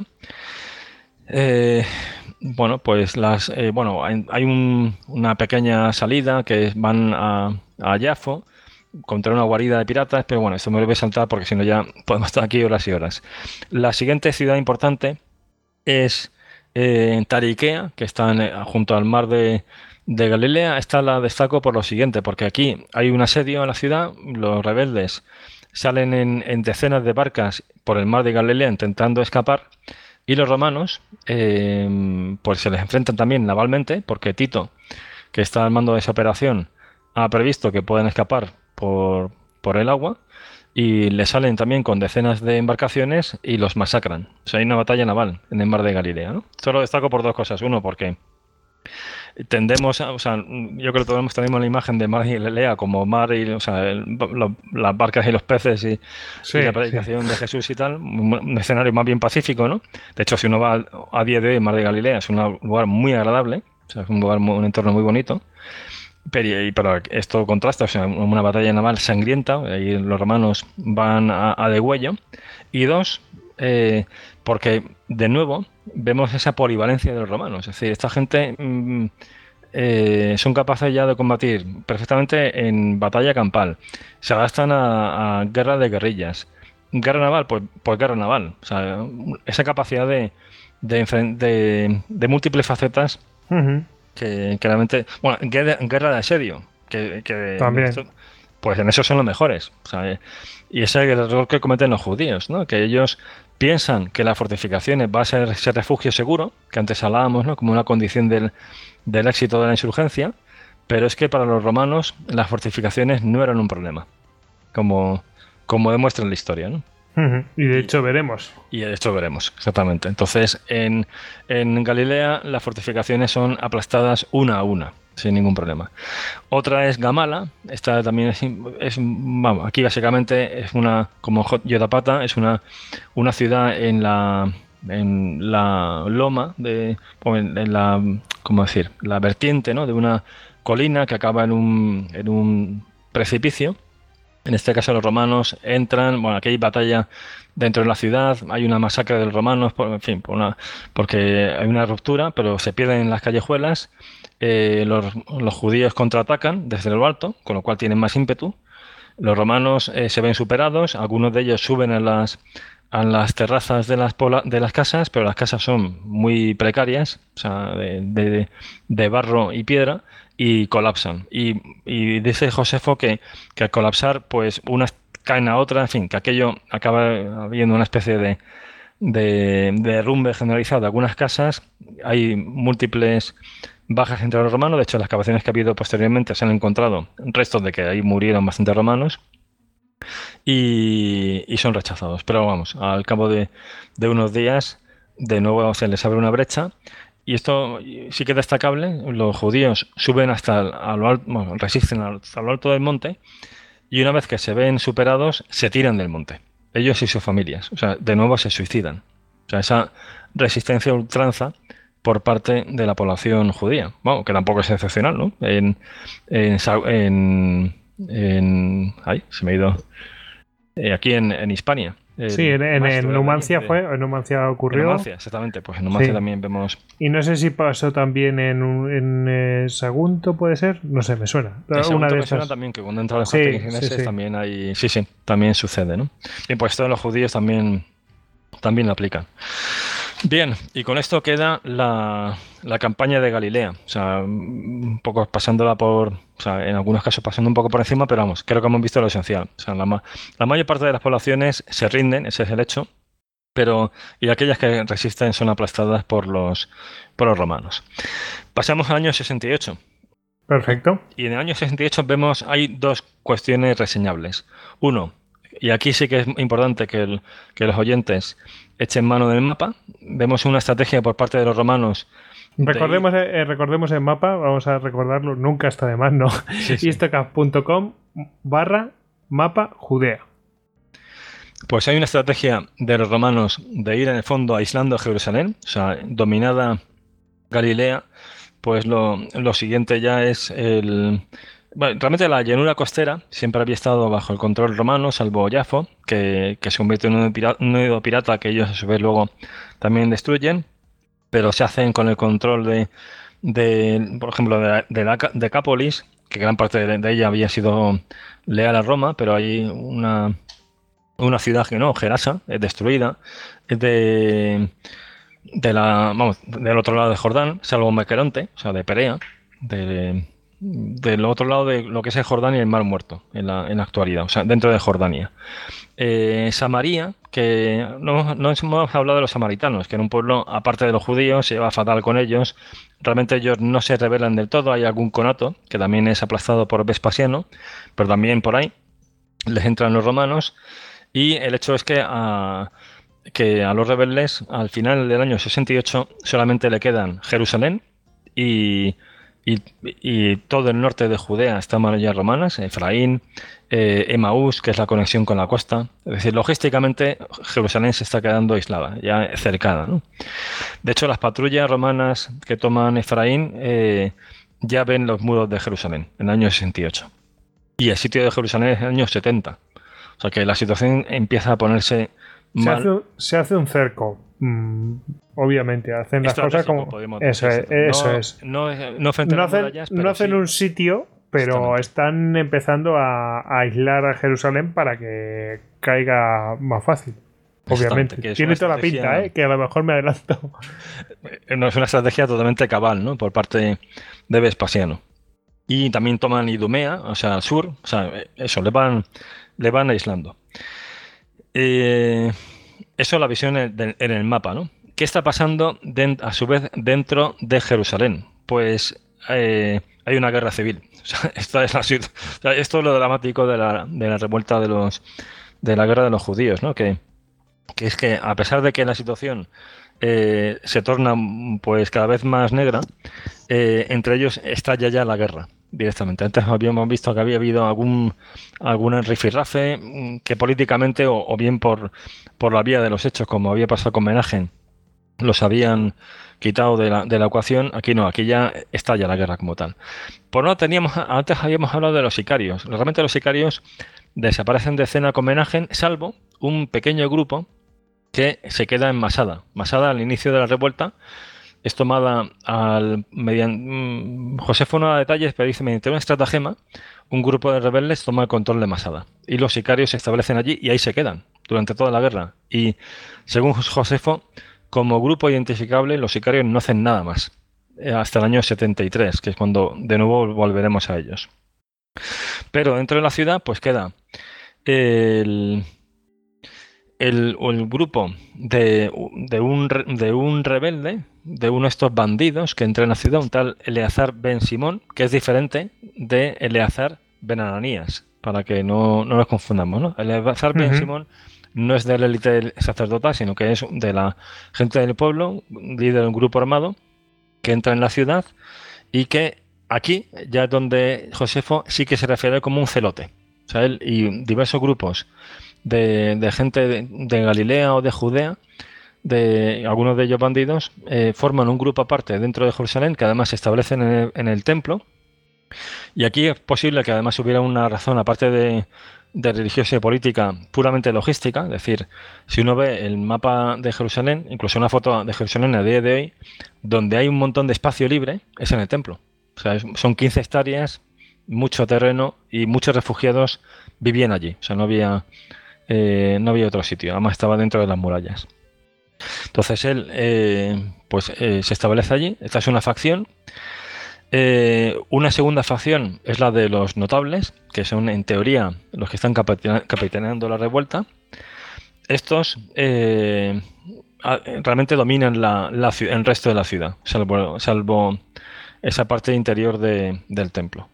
A ellos se añade, antes habíamos hablado de Juan de Gíscala, cuando en el año 68 los notables ya se enfrentan abiertamente a los, a los celotes de Lazar Ben Simón y los recluyen o los aíslan en el centro, llega Juan de Gíscala de Galilea, huyendo de la campaña de, de Vespasiano que acabamos de comentar.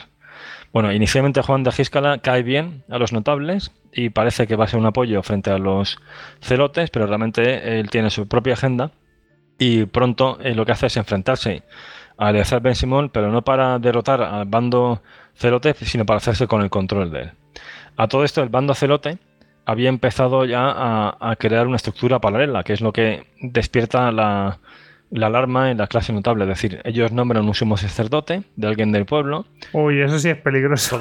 establecen su propio Sanedrín. Es decir, ya no es una cuestión puramente política, religiosa, sino política. Es un grupo más asambleario y esto es, eh, antes decíamos, la insurgencia puede tener una, finalidad política de cambiar el régimen político, no solamente eh, expulsar al invasor. Aquí vemos que esa finalidad política está ya evidente, es evidente, ¿no? Es pues patente. esto, esto es razón más que suficiente para una división interna. Porque claro, para mantener los, eh, los sumos sacerdotes su poder claramente mm. se van a entregar a los romanos o, intentar ayudar a los romanos. Desde luego no va a ayudar, o sea, eh, los sumos sacerdotes no van a colaborar en nada con toda esta gente. En suicidarse políticamente, totalmente. Eso es. Entonces, lo tienen, de momento, a esta gente lo tiene controlada en el templo.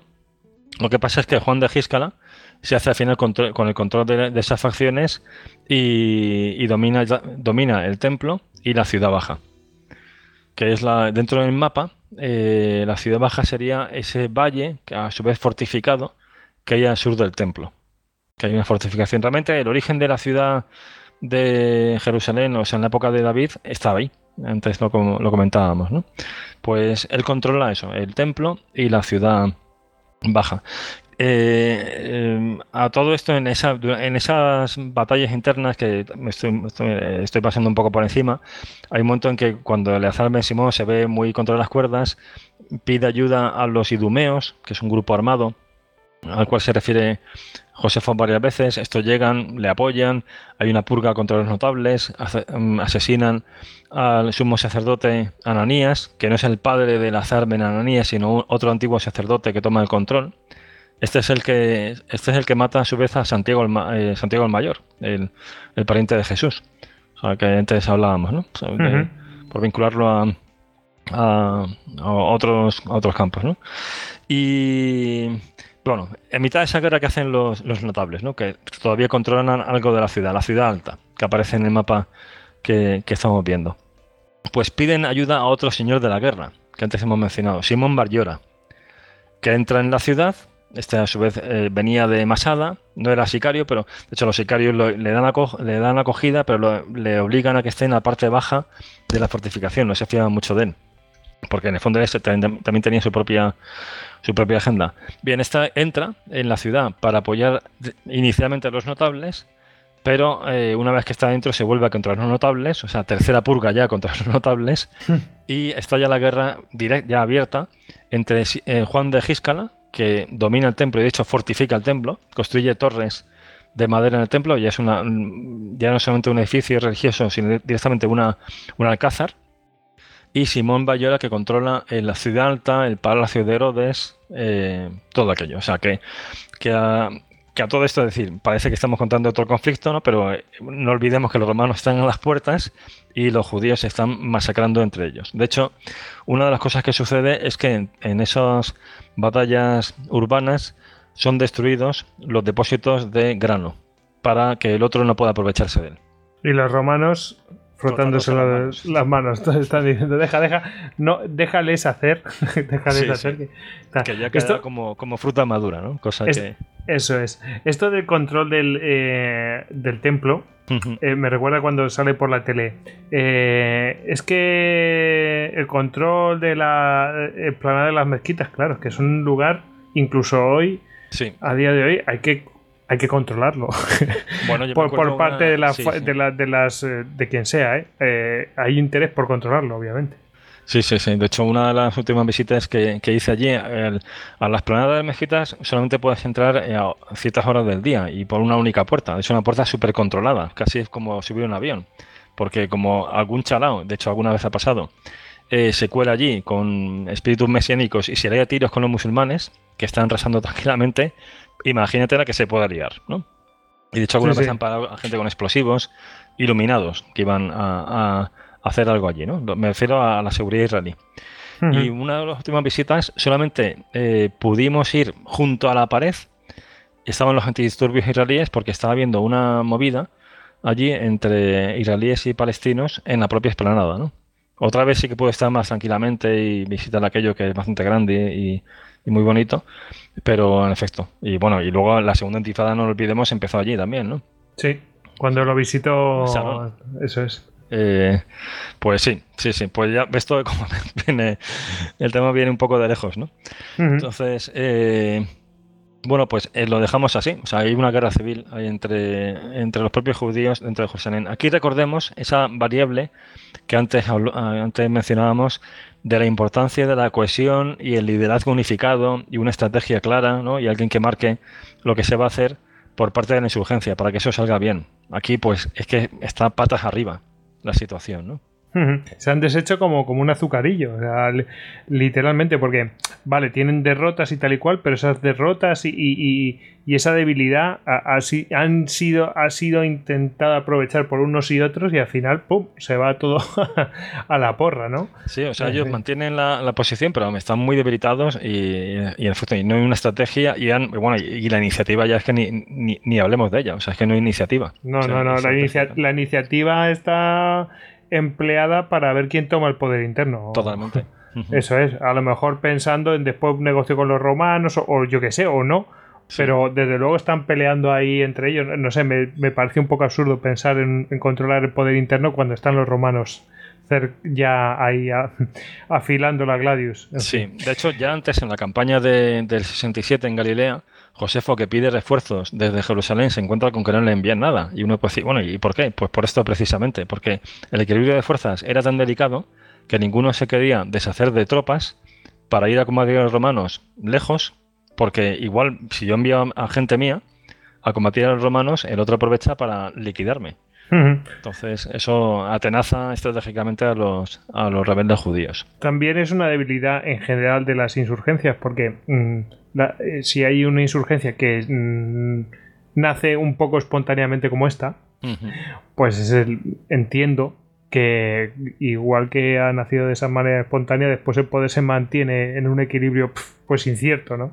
Sí, si no hay una que sea capaz de prevalecer bien ideológicamente o bien armadamente sobre las demás, pues lo tienen muy complicado, ¿no? Salvo que sea una insurgencia dirigida, vamos. algo muy parecido. Aparte ya de la cuestión de, ayuda a potencias extranjeras y desde luego que los rusos entraran allí en fuerza en 2015 pues importó, o que los americanos apoyen a los kurdos contra el Daesh y ahora tengan presencia allí también, pero el hecho que la, de que la eh, rebelión siria desde el comienzo estuviera tan fragmentada, eso fue una debilidad frente al régimen de Assad por hacer esa, esa, comparación de principios que vemos que son perennes ¿no? en la, en la estrategia. Dividir y vencerás, como siempre. Totalmente. Y ya, si te parece, pues entramos en, en Jerusalén. Perfecto. la fase ah, final. Vamos a preparar nuestras máquinas de guerra y volvemos después de la pausa.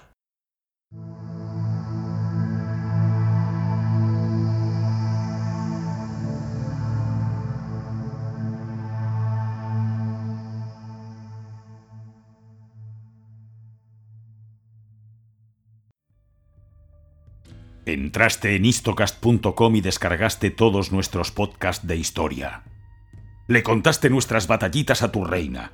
Nos compartiste con tus amigos y nos escuchas en insomnio hasta la muerte. Te recomendé suscribirte cuidadosamente, persa. Quizás deberías haberme hecho caso. Esto es un vicio. Esto es locura. ¡Locura! Esto es Istocast. No es Esparta pero casi.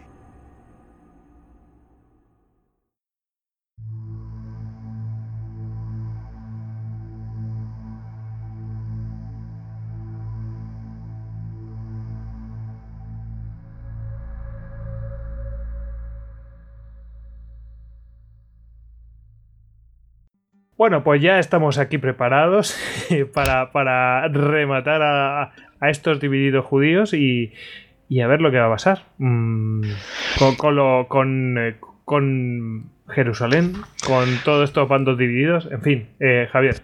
Bien, pues vamos allá. Bueno, aquí tenemos un cambio de personajes y esto nos obliga a, hacer una breve mención, pero vamos, muy, muy de pasada, de, qué pasa un poco antes, mientras está esa guerra entre los judíos.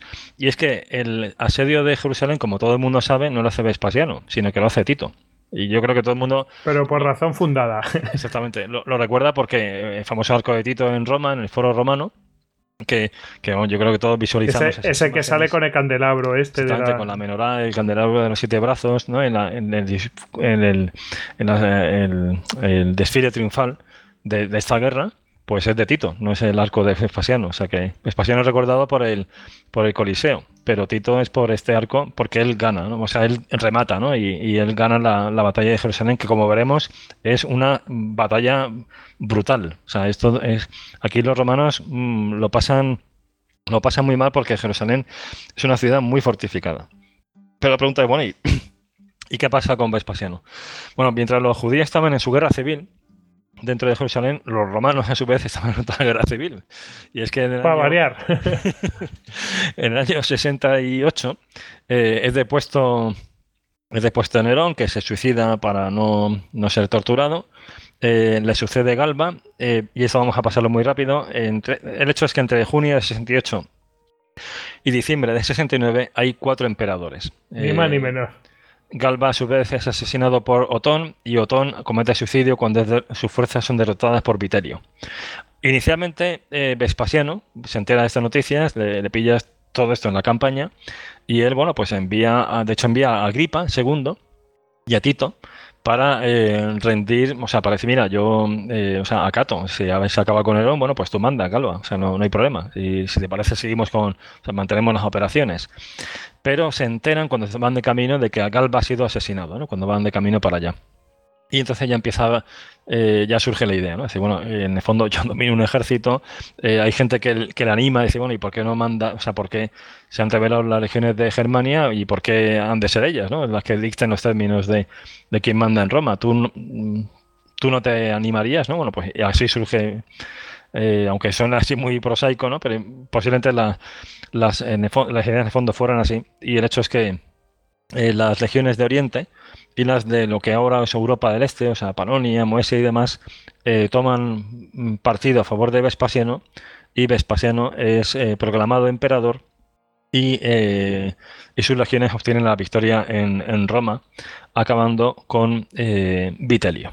De modo que en diciembre de 69, pues el, hay un nuevo emperador que es Vespasiano. Y eso nos lleva a que la campaña del año 70, que empieza de nuevo en primavera, o sea, ya en abril, en abril-mayo, la campaña de Jerusalén, que recordemos que estaba ya sitiada, Jericó había caído, Emaús, que está relativamente cerca, también hay otra carretera, que si alguien está en Jerusalén eh, y le gustan la historia militar, le recomiendo muy vivamente que visite el Atrum, que es el, el Museo del Arma Acorazada israelí.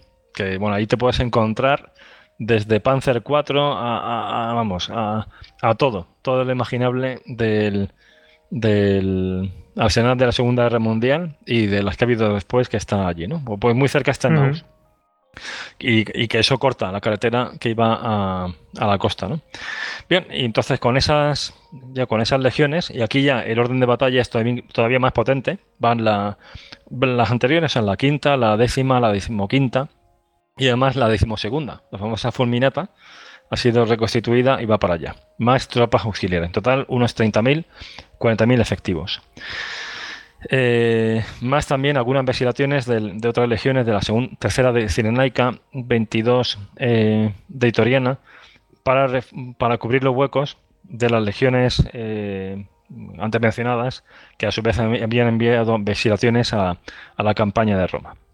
Bueno, pues avanzan hacia, hacia Jerusalén, pasando otra vez por Bezjorón. Lo que pasa es que en este caso, ya en este caso, ya, pues ya han aprendido la lección, además ya es un comandante experto, y aquí van desplegados y los judíos no tienen la oportunidad de, de hacerle ninguna emboscada. Y más, que- están deseando que vayan a, y ya, ya ellos están detrás de las murallas esperando lo que viene. Y mientras tanto, porque la guerra se mantiene hasta el último momento entre Juan de Gíscala y Simón Bayora, pues mientras tanto están mandándose entre ellos. El hecho es que eh, Tito aparece en Jerusalén eh, desde lo alto del Monte Scopus, insisto, donde eh, si alguien busca una foto de, la Universidad Hebrea de Jerusalén, pues ahí, ese mismo monte, establece dos campamentos. Y allí de, de un par de legiones y la décima legión la, la manda al, al Monte de los Olivos, que además estando desde allí en la universidad, que es donde yo trabajaba, pues ves la lógica, ¿no? Porque es que, aunque el Monte de los Olivos parezca otro monte, de hecho es otro monte geográficamente, está al lado. O sea, es que hay un collado y te, te plantas allí casi sin perder cota. Y abajo tiene Jerusalén, eh, muy, muy visible. O sea que tiene todo el sentido táctico. Ahí establece la décima, la décima fretensis. Esto lo cuento por lo siguiente, porque los judíos eh, no han perdido el empuje. Y en el momento en que la décima fretensis está plantando el campamento, ellos hacen una salida desde, la, desde las puertas que hay en el lado eh, oriental. Por eso decía lo de campo de batalla, porque a día de hoy si no va para allá es que ve, o sea, ve el templo, o sea, el, dónde iba el recinto murallado y ve el Monte de los Olivos, dice, bueno, es que aquí fue, o sea, unos centenares de metros, pero este fue el lugar de este primer enfrentamiento ya eh, potente entre judíos y romanos. Y lo comento porque es que los judíos irrumpen. O sea, y la décima frantesis que le pilla haciendo el campamento con una pequeña pantalla defensiva es arrollada. Eh, o sea, por el pánico. O sea, salen corriendo, tiene que ir Tito a poner orden. Eh, Tito casi cae en manos de los judíos. O sea, que hay un buen una buena escalamuza, nada más comenzar, ¿no? De hecho, ya Tito se, se había llevado un susto haciendo un reconocimiento al poco de llegar con 600 de caballería, que también le salen los defensores a pie contra la caballería. La caballería vuelve grupas, pero Tito, eh, pensando que ya todo el mundo ha salido, pero vamos, Tito eh, pues casi queda ahí emboscado. Y de hecho matan a dos de su escolta, o sea que es una situación apurada. Es decir, que los judíos, a pesar de que estaban entre ellos eh, a, a degüello, mm, tenían la suficiente sangre caliente como para enfrentarse a los romanos. O sea que, que la cosa anunciaba que iba a ser una batalla bastante dura. Antes hablábamos de los romanos, unos 30.000, 40.000. Eh, la estimación de los eh, combatientes judíos es de unos 24.000, aprox. Esto hay que tomarlo con, también con cautela, ¿no? Porque las cifras que da Josefo, como luego veremos, ya, y las últimas que da es que no, no, no caben, o sea, los, nombres, los números que dan. Pero esto sí que parece una cifra asumible. Bien, bueno, pues aquí hay que echar mano ya sí al, mapa, ¿no? De Jerusalén. Recordemos que Jerusalén. Recordemos otra vez el, link istocast.com barra mapa Jerusalén. Vamos. Bien, pues Jerusalén tiene tres murallas, pero cuando, cuando decimos tres murallas, no hay que imaginarlas como murallas, como círculos concéntricos de una fortaleza medieval, que, que, es ir tomando cada uno de ellos para llegar hasta el círculo más interior, ¿no? el último reducto. Eh, las murallas de Jerusalén se expanden conforme crece la ciudad hacia el oeste y hacia el norte. La primera, la primera muralla abarca la ciudad baja y la ciudad alta. La ciudad alta, todo esto hay que decir que eran las casas más ricas, más pudientes, y también donde estaba el, palacio de Herodes. Y hasta llegar al, templo, que está en la esquina superior izquierda, o sea, norte, eh, norte-este.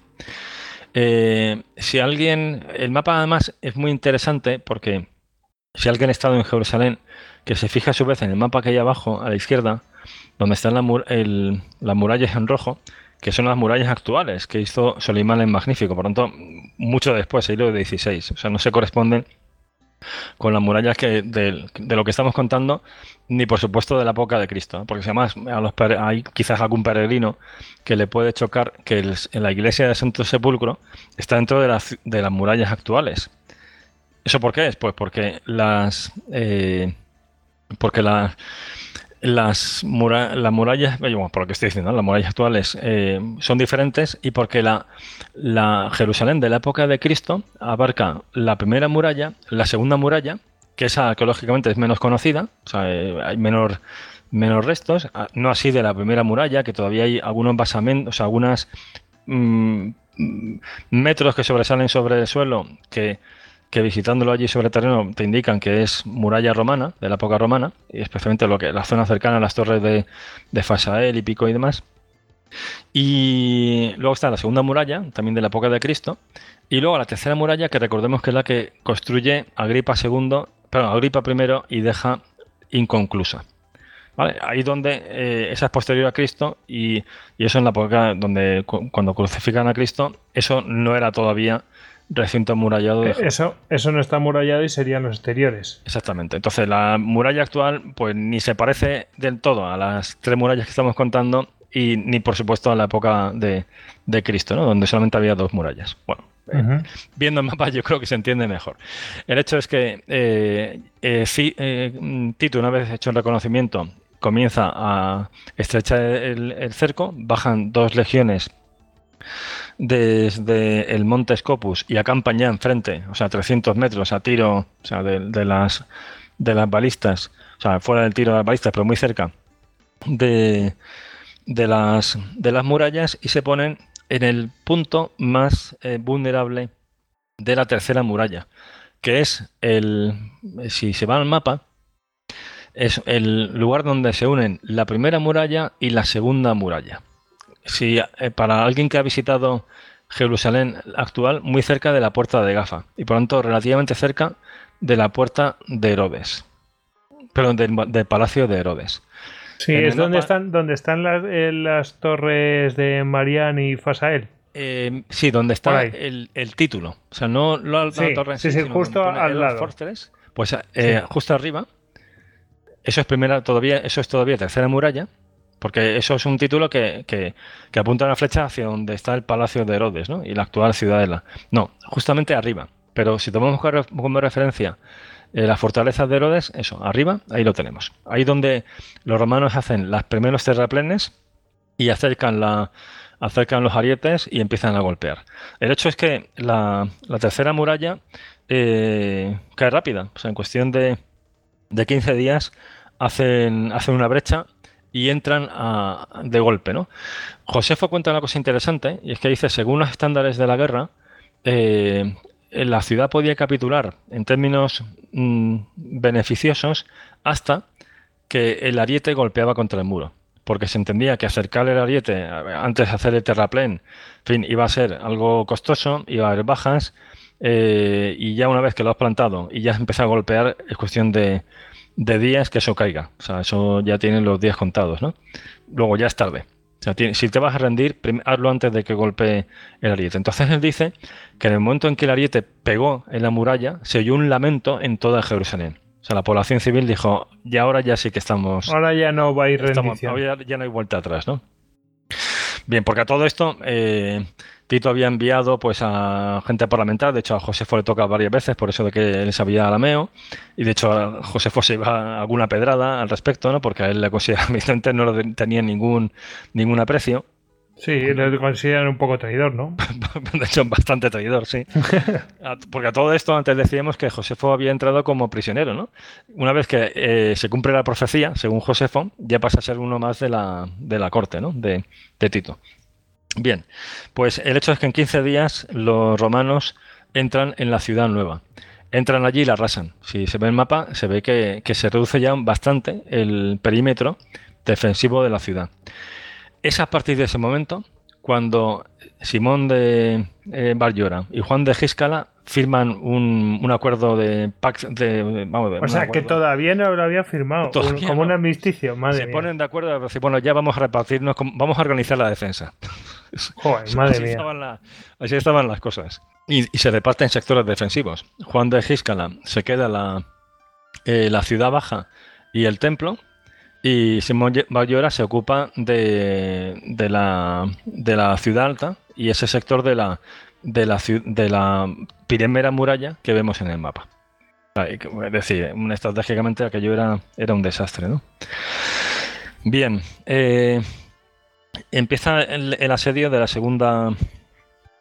De, la, segunda muralla. Bien, pues el, asedio de la segunda muralla es mucho más rápido. O sea, en cuestión de cinco días, el asedio de la segunda muralla lo hacen ya desde el, de, lo que el mapa parece como la ciudad nueva. Es decir, además eh, aplanan, los edificios, machacan aquello y establecen encampamento dentro del antiguo recinto muralla. Para decir, ahora ya no damos respiro, es que estamos aquí. Estamos a las puertas. Y, y entonces rompen la segunda muralla, que es esa pequeña parte que, que, que protege esa pequeña parte de la ciudad al norte, ¿no? De, bordeando el, la Torre Antonia sí. y, el, y el templo.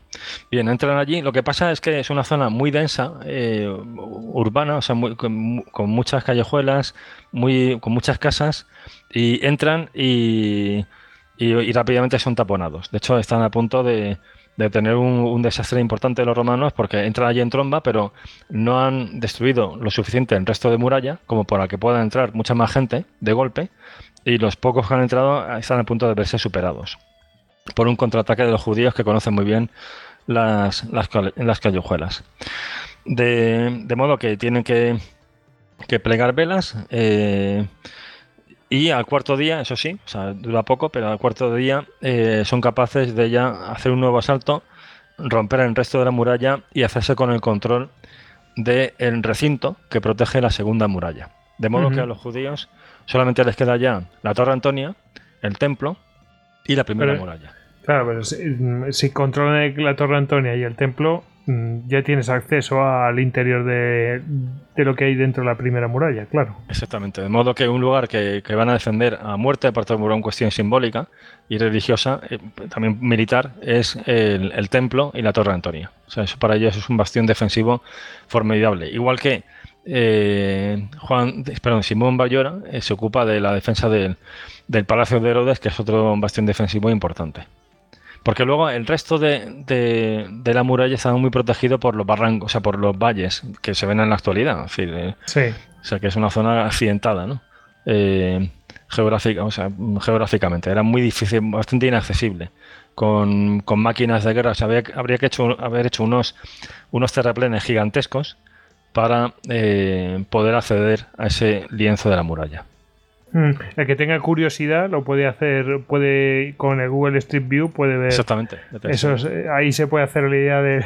Hay unos desniveles potentísimos, ¿eh? Aquí parece poca cosa, pero esos son unos desniveles. O sea, entiendes por qué los romanos entraron por allí. Es que realmente no había muchos más puntos. Aunque, eh, aunque, toma, aunque tomar el templo de manera directa pues hubiera sido lo mejor porque te da acceso a todo prácticamente, pero es que no podían hacerlo. Eso desde el Valle de Cedrón, que, que ahí aparece Kidron Valley, en la actualidad, eso que en la actualidad se supone que los sedimentos habrán elevado mucho la altura. Sí. Pero aún así, todavía de hoy ves que es que aquello es que no hay, forma de, acometerlo. Yo lo estoy viendo y no se puede.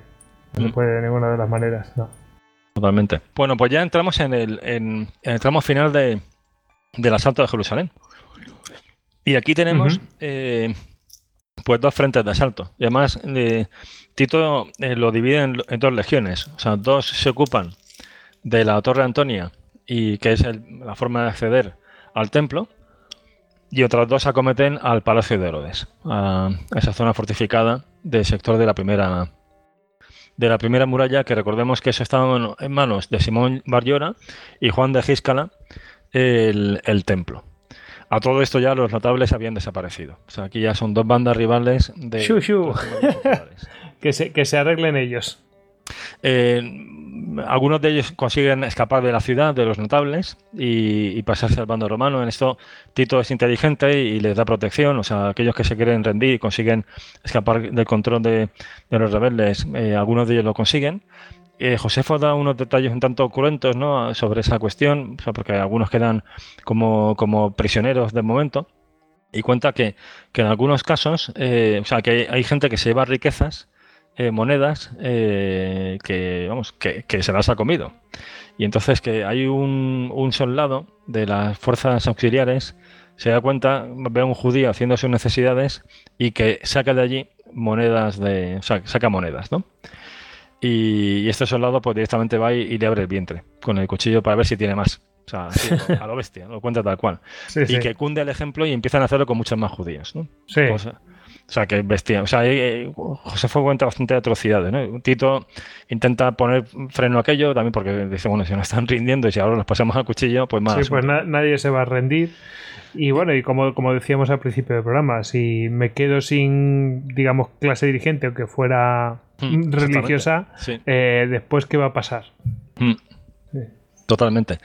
Y a todo esto, dentro de la ciudad, ya empiezan a, escasear los, la comida y ya se instala un reino de terror donde las bandas armadas de unos y de otros extorsionan a la población para que le den la comida que tienen. Y, aquí cuenta Josefo, ¿no? Que los que los que tenían algo de comida, pues comían escondidas y, pero que aún así entraban los, los combatientes, los, los torturaban hasta que hasta que sacaban la comida y si no había comida, pues los torturaban hasta morir, ¿no? Y si veían a alguien que no estaba en todo delgado, pues ese lo extorsionaban con más, con más celo. O sea, unas circunstancias ya atroces, ¿no? Para la población. Bien, bueno, pues empieza el asalto simultáneo a ambas, ambas estructuras defensivas. Eh, primero construir unas rampas de asalto, o sea, los, los terraplenes, para poner ahí las torres, no torres de asalto, sino torres artilleras, y ya eh, eh, los arietes, que sí que sí que acercan a la muralla para que golpeen contra los muros. Aquí toman la iniciativa tanto unos como otros. En el caso de Juan de Gíscala, cavan unas minas debajo de, las, de los terraplenes que tienen éxito y derrumban el terraplén. en la zona de la Torre Antonia y a su vez los de Simón Barllona en el Palacio de Herodes hacen una salida y pegan fuego a los terraplenes, que en gran medida esos terraplenes tenían maderas, aparte de, de piedras y demás, con lo cual consiguen echarlo abajo. Ese es un momento duro para los romanos. Esto recordemos que es ya en agosto, o sea, la campaña empieza en, la primavera, o sea, en, finales de abril, mayo, pero ya esto es pleno verano. Y recordemos lo que decíamos antes del calor. O yo me acuerdo visitando con un amigo el parque arqueológico del Templo de Jerusalén, que está debajo de las planas de las mezquitas. Allí, como no llevas gorra, no, duras ni cinco minutos al, sol. Pues imaginemos un soldado romano con el casco, la, todos los pertrechos y haciendo ejercicio, ¿no? Y además, eh, tampoco aquellos que esté lleno de agua. O sea, los ministros de agua había que traerlo de lejos. O sea, que era un mm. esfuerzo logístico importante. Se hunde la moral. De hecho, dice Josefo que, algunos que algunas de las fuerzas auxiliares se pasan a los judíos pensando que eso nunca van a poder tomarlo y están ya hartos. O sea que no fue un asedio del todo, del todo sencillo. Hay un, consejo eh, entre los jefes militares. Están quienes dicen que hay que tomarlo, mira, pues vamos al asalto. O sea, ya vamos a lanzarnos con lo que hay, ¿no? Con escalas y las cuatro legiones de golpe, ¿no? A tomar esto, porque tampoco esta gente debe estar mucho mejor que nosotros.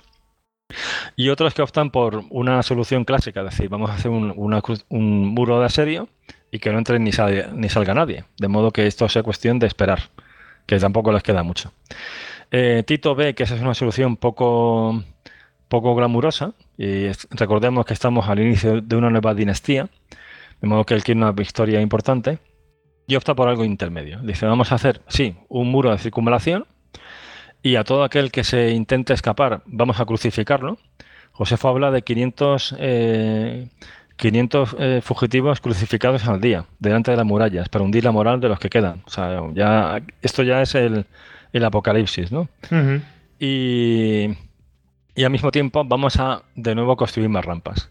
De hecho, manda que se traigan o sea, Josefo dice que se deforestan eh, todos los árboles que hay alrededor de Jerusalén en un radio de unos 14 kilómetros. O sea, que echan el resto. Los, es una burrada, macho. Qué animalada. Me parece muy exagerado, ¿eh? Sí. También te lo digo. Sí, sí. Tampoco, es que haya mucho, pero. Pero, pero vamos, que desde luego fue un esfuerzo logístico a margen de, de, de, los detalles, ¿no? Pero que aquello fue a, a cara perro, o sea, ese, esa última fase, ¿no? Bien, no obstante, cuando ahí le sonríe la, suerte a los romanos y, estando reconstruyendo las, las, rampas, una de esas minas que habían construido los de Juan de Gíscala para acabar las rampas con las rampas de asalto a la Torre Antonia, a su vez había debilitado los cimientos de la propia Torre Antonia. De modo que una noche de repente se cae una de las torres de la Torre Antonia y se, y, se abre una, brecha que da acceso al propio templo. Eh, lo que pasa es que los judíos habían previsto esto y habían construido un, un muro por si acaso. Aún así, los escombros de la Torre Antonia mm, generan una pequeña rampa, o sea, es accesible aquello, eh, y se puede saltar. O sea, es posible hacerlo, ¿no? Bien, Tito moviliza las tropas, pero aquí ya digo, la moral está muy, muy tocada y la gente no está por la labor. O sea, así como suena. O sea, no mm, dice muy bien, pero vale, tú primero. Que yo no, no, o sea, no hay, no hay moral para un asalto en fuerza y eso que se les ha abierto pues una, una oportunidad, ¿no? Eh, por la Torre Antonia. Eh, Flavio Josefo cuenta varios episodios, bueno, hay que da premios para que algunos lo intenten, y en efecto lo intentan, pero son, son abatidos por los defensores. Y entonces ya de una forma más sistemática, eh, Tito hace que derriben toda la Torre Antonia, es alguna de las torres para que él va a utilizar como una, un lugar de observación, y viendo el mapa se ve que, es que desde ahí dominas el templo. Y, ya en cuestión de, varios días, o sea, ahí se pasan, hay un pues un, interludio de, entre que vamos, que no vamos, de que preparamos aquello y no. El hecho es que a finales de agosto, ya por ir también eh, sintetizando, a finales de agosto, eh, en uno de los asaltos, eh, son capaces de tomar el primer atrio del, templo, o sea, justo antes de, de, lo que es el templo propiamente. ¿no? Se piensa que el templo está, o sea, que el templo estaba donde a día de hoy está la, la cúpula de la roca de, de, los musulmanes. Por hacernos una idea. Bien, consiguen entrar allí. Esto es ya a finales, el 29, 28 de agosto. Y el 29 de agosto, eh, bueno, aquí Josefo intenta disculpar a Tito. Eh, hay un asalto propiamente al templo y se le pega fuego. Hay un, digo, que intenta salvar a Tito porque Tito dice que, hay que respetar el templo y demás, pero el hecho es que entre aquello es una batalla campal y fuera voluntario o no, el hecho es que ese día se, destruye el templo de Jerusalén, que eso es algo que hunde la moral a los defensores. Siguen los romanos, entran en el siguiente atrio, el atrio sur, que estaba lleno de refugiados civiles, pero ya entran allí a, a, degüello y pasan la espada a todo, todo el que pillan. Eh, también la ciudad baja en cuestión de pocos días cae, o sea, la situación empieza ya a desmoronarse. A su vez, eh, la brecha, o sea, los trabajos de asedio en la fortaleza de Herodes, en el palacio de Herodes, también dan éxito y son capaces de entrar allí. Y en cuestión de unas pocas semanas, o sea, ya en el propio mes de septiembre, a finales de septiembre, la ciudad está en manos de los, de los romanos. ¿Y qué ha pasado con, con los defensores? Bueno, pues muchos de ellos caen, caen a espada, o sea, los romanos entran ya en, al estilo clásico de, matar a todo lo que entra, lo que encuentran, perros, mm, animales, eh, por supuesto, pues mujeres, niños, combatientes, todo, y dedican el resto de días a buscar a la gente que se ha escondido en la cantidad de, cisternas, cuevas, recovecos. Antes hablábamos de esas de esos pasadizos que se pueden visitar a día de hoy, que son espectaculares que, o sea, que llevan desde la, desde la parte sur del templo, hay uno de ellos que, que solamente puede entrarme un poquitín, eh, pero que llega hasta fuera de lo que es actualmente la, la, muralla de Jerusalén. O sea que si llegáis ahí son varios cientos de metros de, de cloacas, ¿no? O de pasadizos. Y bueno, pues entran allí y matan a todos los que pillan.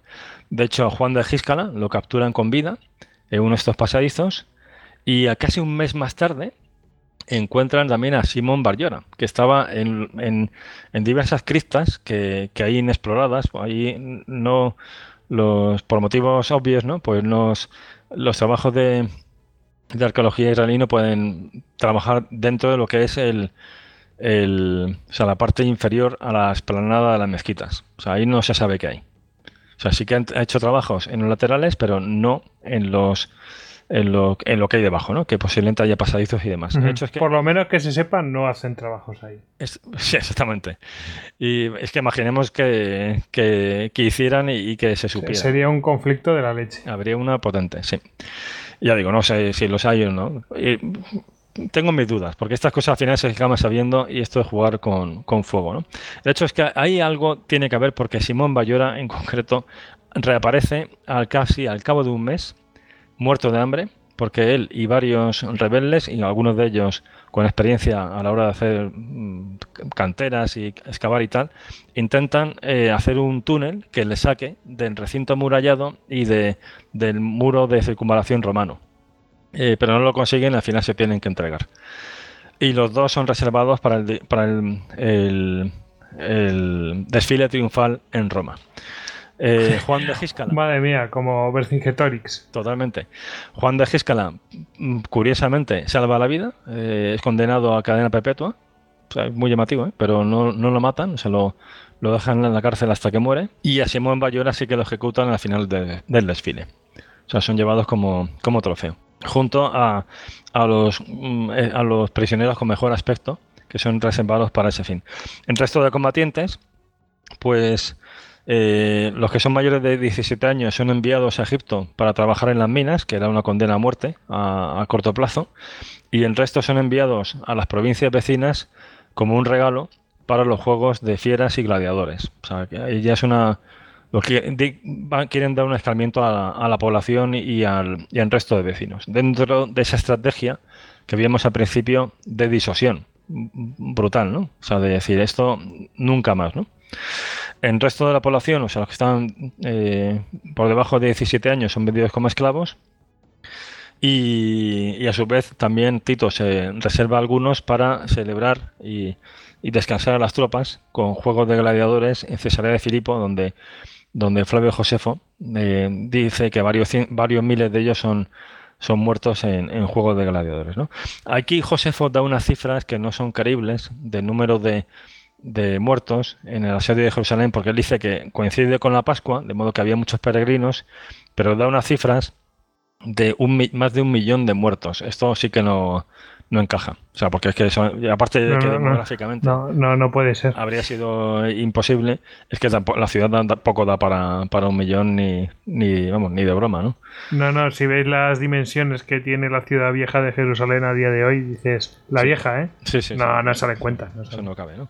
Pero vamos, lo que quiere transmitirnos con eso es que aquello fue una debacle eh, monumental y eso ciertamente, pues así fue.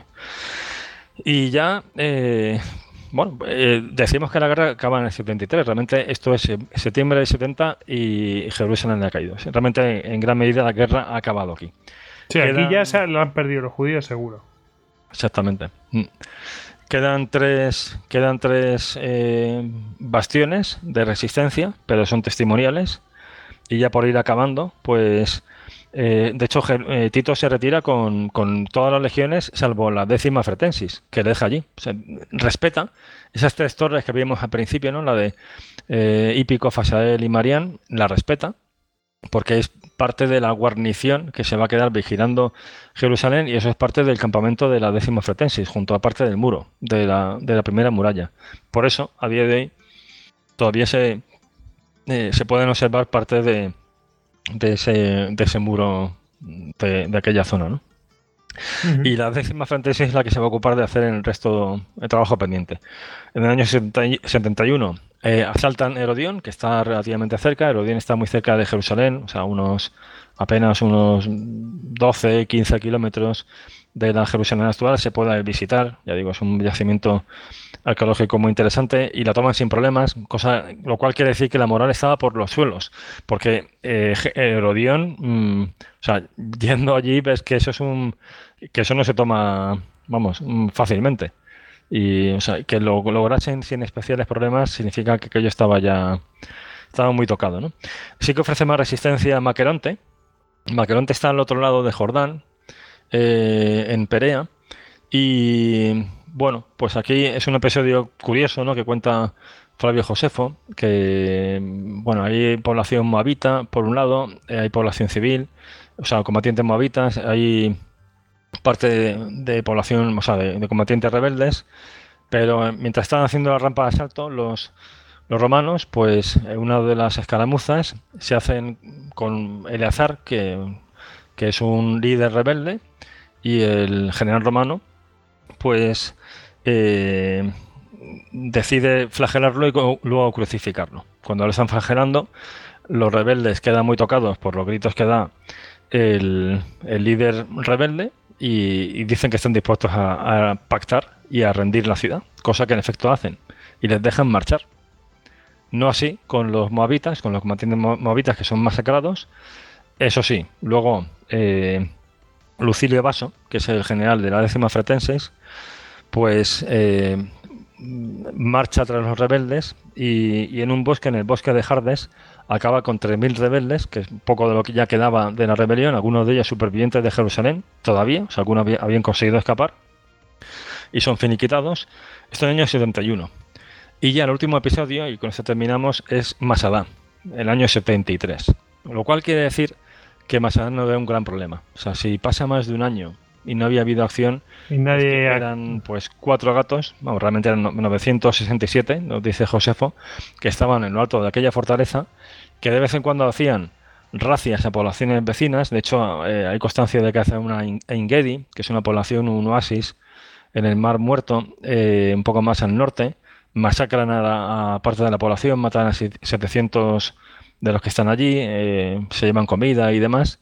Pero vamos, que esta gente no era una amenaza ya para, para la dominación romana de Judea. Desde luego no amenaza comunicaciones ni nada de esto como, como podría ser el resto de Judea. Hmm. Totalmente. Bueno, Masada es un lugar espectacular. O sea, la historia es relativamente sencilla, pero Masada es un lugar para verlo por lo menos en fotografías.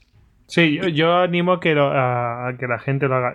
Creo que el asedio ya lo hemos traído en algún sitio, ese asedio legendario, obviamente, ¿no? Eh, pero no deja de ser muy guay verlo y, acordarse de lo que pasó, vamos. Totalmente. Y estar allí realmente es escalofriante porque, insisto, que es que parece un campo de batalla de la antigüedad que, parece muy reciente. ¿no?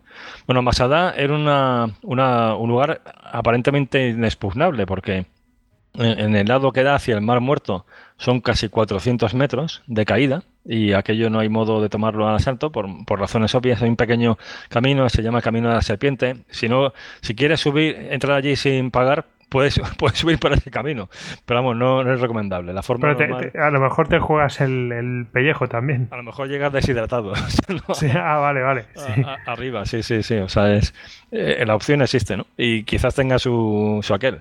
Pero vamos, ahora mismo hay un, un teleférico y te lleva muy bien. De hecho, la masada está llena de fuentes artificiales porque es que ahí no se puede estar en, en verano. Y sin embargo, en el lado que da eh, opuesto, es una altura de, apenas, mm, o sea, de apenas 90 metros. Apenas, ¿eh? Sí, bueno, que no está mal. Eh, pero con una, una pequeña protuberancia de terreno, o sea, la rampa que vemos a día de hoy, eh, geológicamente ya tenía algo de rampa, o sea, puedo decir. O sea, había, había un repecho. Que había un pequeño taludo. Saliente, exactamente. Lo que es, pero aún así no quita mérito que los romanos dicen, bueno, eh, o sea, esta gente de aquí no va a salir. Primero hacen una muralla de circunvalación, como la que hicieron en Jerusalén, con la diferencia que, de que esta es que la ves allí tal cual y es imponente, o sea, son más de, eh, pueden ser tres metros, o sea, que la ves y eso no lo saltas a la ligera, o sea, que, que, no sales de ahí de forma eh, poco ruidosa, o sea, que tiene esfuerzo, ¿no? Y además es una muralla eh, que está rodeada de pequeños fortines que también están visibles a día de hoy y como es una, posición que no pueden tomar por hambre, porque la gente de Masada tenía eh, silos de grano que ya estaban allí, algunos de ellos, y lógicamente luego habían repuesto. ¿no? Pero además, lo, más lo más importante es que tiene un sistema de canalización de agua de la época de lluvias que muy curioso, por el cual tenían cisternas con bastante agua. La gente tenían que racionarla, pero tenían bastante agua. Mientras que los que estaban asediando, el agua más cercana la tenían a kilómetros, porque aquello es mal muerto. O sea que, era un lugar muy desagradable para, para estar vigilando. Sí, vamos, que, que, efectivamente iban a tener más agua que los eh, que los atacantes, que los sitiadores. Totalmente. Entonces no hay más, no hay más remedio que tomarla al asalto. Y aquí es donde los romanos desplegan ese, esa maestría con la guerra de, ingenieros, ¿no? dicen, bueno, pues vamos a hacer una rampa de asalto como sea, ¿no? Entonces aprovechan ese saliente, pero aún así hacen, lo rellenan con 25 o 30 metros más y hacen la rampa de salto que podemos ver a día de hoy, evidentemente con más, ¿no? Porque lo que queda es el resto de que ha sido erosionado, claro. Que aún así, ver la rampa de salto, eh, vamos, es impresionante. pero, pero mola que una cosa de la antigüedad bueno, totalmente. la veas a día de hoy. Es decir, mira, esta es la rampa que utilizaron. Sí, sí, ahí no, es alucinante. tienes que imaginar nada. Es que la ves. O sea, em, que si te dicen que es que esta fue la rampa, dice, pues, o sea, que no se ha erosionado nada, te lo crees, porque es que es un pedazo de rampa lo que queda a día de hoy. ¿Y tú cuando accedes, cuando accedes por el teleférico, accedes por el lado contrario a la rampa? accedes por el sur. O sea, mm, por el, o sea la rampa está en el lateral eh, oeste. Sí. El otro es el que da al mar muerto. Tú entras por la esquina del sur. Hay un centro de interpretación abajo donde te explican aquello y cómo fue y tal, ¿no? Y sí, sí, sí. O sea, no entras por la rampa. La rampa, evidentemente, aquella zona está muy, muy despejada. O sea, puede hacer buenas fotos y, y ver aquello está muy respetado. Eh, digo, a ver cómo acceden al Pedrolo. Si no es por el teleférico, tendrás que subir la rampa. que la, Lo que pasa es que la, rampa, tiene una pendiente que no veas. Totalmente. Y a su vez, la rampa tiene mérito, y aquí también es mérito romano, que aún así la rampa sigue habiendo un vano, o sea, sigue habiendo un vacío de, de, 30, de casi 30 metros. Que estos son los 30 metros de la torre de asalto que fue, es que aquello fue la, pera, ¿no? O sea, que es que una rampa y luego una torre de salto de 30 metros que mediante cabrestantes tienes que llevar a, o sea, que subieras allí. No, no, me imagino como, o sea, me imagino a grandes rasgos, pero, pero aquello fue una proeza, ¿eh? El, llevar la rampa para allá. Y esa rampa sí que llevaba el, el ariete más la artillería arriba, o sea, los arqueros y demás. Y ya fue, esto fue bastante sencillo, o sea, acercar la rampa eh, golpear el muro. Los judíos, eh, bueno, lo vieron venir, ¿no? Prepararon un muro de madera. Eh, los romanos pegaron fuego al muro, al muro de madera. Los judíos se ponen a rezar para que cambie el viento y el viento y las llamas vayan contra la rampa, cosa que sucede. Y eso da un tiempo, o sea, se hace de noche, tienen que alejar la rampa y demás, pero ya es cuestión de. Alejar en la torre, vamos. Perdón, sí, exactamente, alejar la torre. Y ya se hace de noche, y entonces esa noche toman la determinación, o sea, ven que ya no tienen, no hay escapatoria, y toman la determinación de suicidarse.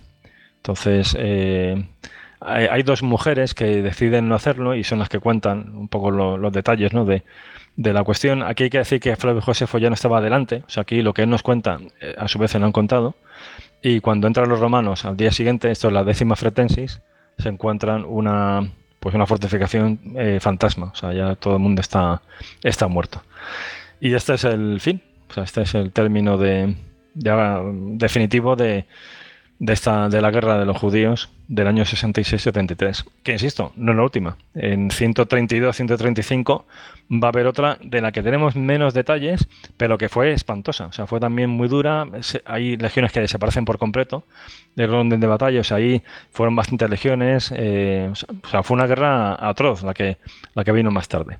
Hmm. Pero hasta aún así marcó la historia también del pueblo judío en los milenios que vinieron después y de hecho Masada sigue siendo un símbolo en Israel a día de hoy y, bueno, y muchas cosas de, que han pasado del año 48 hasta ahora pues nos remiten a, lo que hemos contado. Mm. Pues sí, oye, muchas gracias por contarnos esta guerra. La verdad es que yo no la conocía, o sea, la, a ver, sí, mm, pero no conocía los detalles eh, de, lo que había pasado, porque claro, continuamente te están diciendo, sí, cuando todo se tomó Jerusalén y, todo, y cuando se quemó el templo y tal y cual, pero claro, no te cuentan todo, todo seguido y la verdad es que impresiona impresiona a los romanos, impresiona el, tema de cuando no hacen bien las cosas los romanos, impresiona también el el tema de la división interna es alucinante. Eso es muy emotivo, sí. Esa fue una, una, de las principales causas. Realmente la, la, revuelta estaba condenada desde el principio, por lo que decimos antes. Es un pequeño país que se enfrenta a una gran potencia. Eso, mm, eso tiene mala pinta. Pero si encima esa insurgencia está dividida, pues ya es pues que está, está, condenada. O sea, eso no, tiene, no, tiene, futuro. Mm. Bueno, eh, que, los oyentes piensen en lo que hablamos al principio del programa. Si, se cumplen las características de, pues, eh, de una insurgencia, ¿no? Que ha contado eh, Javier y, lo comparen, lo comparen con lo que ha relatado posteriormente. Yo creo que cuadra bastante y bueno, cuando no se hacen las cosas bien por parte de la insurgencia, pues pasan esas cosas. Y cuando no se hacen las cosas bien por parte de pues del que está sufriendo esa insurgencia. Em, hay cosas que, que, se han hecho muy bien. O sea, se ve por parte de Tito y por parte de Vespasiano una serie de acciones que, son inteligentes. De decir, vale, sí, vamos a acabar con estos, pero después, ¿qué? ¿No?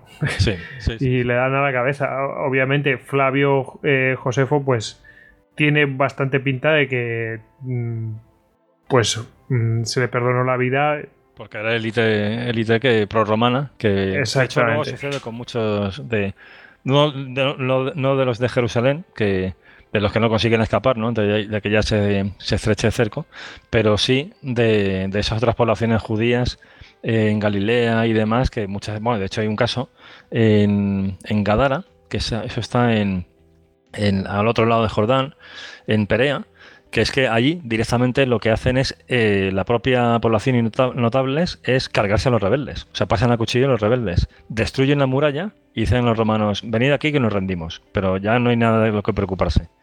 O sea, ese es el caso quizás más, más evidente. ¿no? Sí, es en plan de. Mm, mira, no queremos problemas. Y, a su vez los romanos les necesitan. O sea, hay una necesidad mutua, ¿no? Porque ellos luego para gobernar aquello, que es siempre difícil, necesitan élites locales eh, cooptadas, ¿no? Sí, sí. Bueno, pues vamos a pasar a la parte de bibliografía, ¿te parece? Perfecto. bueno, pues eh, vamos a la sección de bibliografía que viene de manos de Ediciones Salamina. Em, obviamente hay que mencionar a Flavio Josefo, ¿no? sí, sí. Digo, a pesar de todas las cautelas y demás, si queremos conocer los entresijos, es que no hay otra fuente. O sea, y ahora mencionaré más libros, pero en el fondo todos beben de esta, porque es que es la única que tenemos, ¿no? Pero sí, Flavio Josefo, la, la guerra de los judíos y bueno, si a alguien le interesa ya mucho el tema y demás, pues las antigüedades también te contextualizan toda la parte anterior que hemos visto, pues también ahí la, la tenemos, ¿no? Y luego ya de libros, así en general, tenemos, bueno, en español, el de la guerra de los judíos y la destrucción de Jerusalén, de Eduardo Pitillas, eh, estoy hablando así de libros ya más monográficos especializados, ¿no? Eh, otro que es uh, ya literatura anglosajona, voy a a, traducirla otra vez Apocalipsis, la gran revuelta judía de Neil Faulkner, eh, Los judíos contra Roma de Susan Sorek, eh, uno que, bueno, este tiene, se llama, The Jews, la revuelta judía contra Roma, un análisis militar de James Bloom. Eh, ok, o sea, también se basa en Josefo, está bien, pero este a veces se hace comparación un poco extemporáneas de sicarios con Al-Qaeda y más que chirrían. Sí, es como. se ha traído casi demasiado artificial. es interesante hacer esa, ese buscar elementos de continuidad y perennes, pero ya el, mezclar chulas con merinas es peligroso. Entonces, hmm. eso. Sobre todo cosas tan específicas. Totalmente. Eso ya puede. Igual que Roma, Estados Unidos, ¿no? Que es algo que a los americanos les encanta. No, pero eso hay que tener mucho cuidado porque no tiene nada que ver. Algunas cosas tendrán similitudes, pero hay un montón de cosas que no tienen nada que ver, vamos. Totalmente, totalmente. Entonces, y a veces este libro pues tiene ese tipo de cosas y te sacan un poco de, de, la, de la narración, ¿no?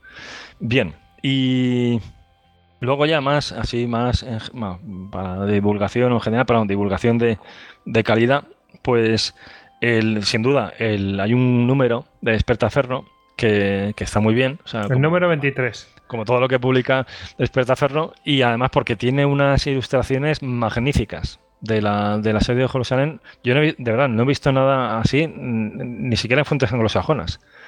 Antes comentábamos que para hacerse una idea de de la Jerusalén de, los tiempos de Jesús y de esta guerra, concretamente tal cual de esta guerra, en el Museo de Israel, que es diferente del Museo de, Jerusalén, pero también está allí en Jerusalén, muy cerca de la Knesset, del Parlamento israelí, hay una maqueta eh, gigantesca, o sea, pero muy, muy grande, tamaño campo de fútbol más, de la Jerusalén de esta, de la que acabamos de comentar. Y pues viendo las ilustraciones de Ferro mm, eso, y la maqueta es de lo mejor que he visto para hacerse una idea. ¿no? El mapa que, hemos colgado pues está bien, pero vamos, Ferro muy, muy buenos. Yo lo estoy viendo ahora mismo en su web, ahí que tienen ahí un par de ilustraciones, una muestra, mm. y está muy, muy bien. Totalmente. Más con un grado de detalle que, que, muy fino. ¿eh? Por ejemplo, las torres que construye Juan de Giscal en el Templo de Mano no lo he visto representado así tan, también en ningún sitio. Y luego, hay si alguien quiere continuar con la historia y conocer la historia de, la guerra de Bar hay un Osprey de Lindsay Powell que habla de la guerra de Bar Es menos detallado que, lo que hemos contado, porque aquí se, se conoce a, grandes rasgos, pero si alguien se queda con un poco la curiosidad de, bueno, ¿y luego qué pasa? Pues aquí lo, lo cuenta bien. ¿no? El libro de Bloom hay que decir en justicia que a pesar de que tiene esas cosas que te sacan un poco esas comparaciones raras, el libro de Bloom eh, continúa. O sea, te cuenta la guerra de los judíos eh, que hemos narrado hoy, pero aparte de la siguiente, te cuenta la siguiente, con lo cual te haces una idea bastante más global. Sí. y, luego, si a alguien le interesa arqueología, que, es que ya digo, es fascinante. Hubo un arqueólogo israelí comparaba a Jerusalén con una cebolla, ¿no? Que va sacando diversas capas. O sea que aquello eh, a diferencia de Basada o Yotapata o, o, pues no ha quedado congelado en el tiempo. Ahí sigue viviendo gente y han pasado muchas más cosas después, ¿no? Vinieron los cruzados, los musulmanes y demás, ¿no? Entonces no se conoce todo lo que hay. Pero va saliendo cosas realmente interesantes y fascinantes y algunas que es que te llevan tal cual a, esta época. O sea, en, el museo, en ese jardín arqueológico que comentaba, que está en la parte sur del Museo de Jerusalén, es que pasas, mm, o sea, paseas tal cual por calles eh, de la época de Herodes.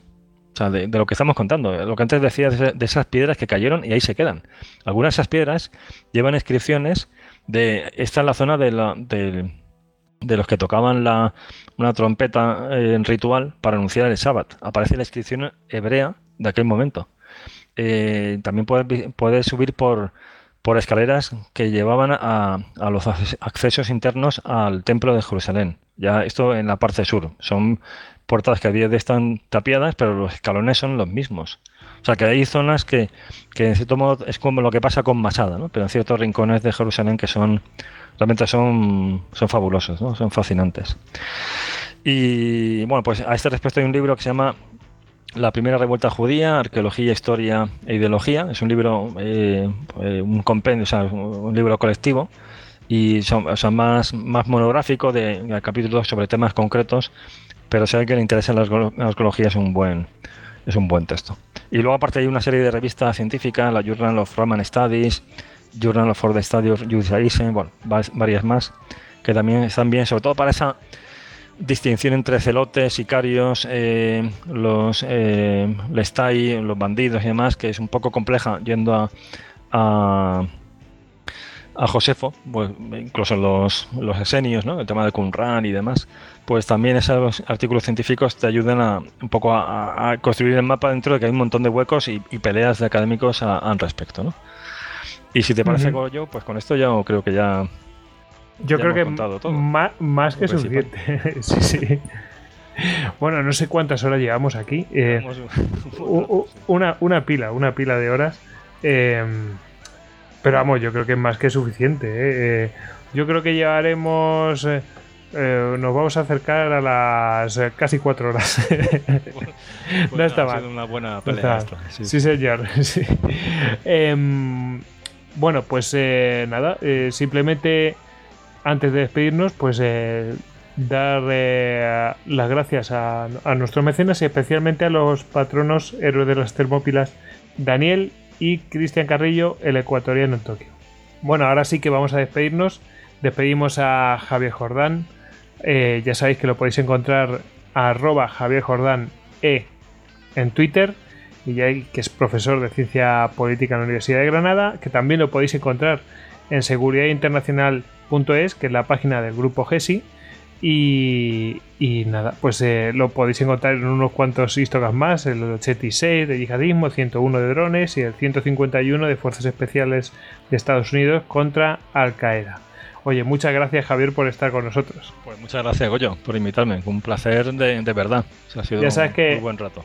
Esta es tu casa y ya sabes que cuando quieras, pues eh, están las puertas abiertas, el micro abierto para grabar lo que te, te apetezca. Pues encantado, sí, seguro que volvemos a, vernos. Los oyentes ya verás que lo van a disfrutar. bueno, y me despido yo, arroba gojic barra bajas al duero y nada, que estamos en un montón de redes sociales y que cualquier cosa que necesitéis en nuestra página web, pues tenéis toda la información, istocast.com. Bueno, ahora sí, venga, ala, a despedirse. Pues nada, hasta la próxima. Agur. Sempre fidelis.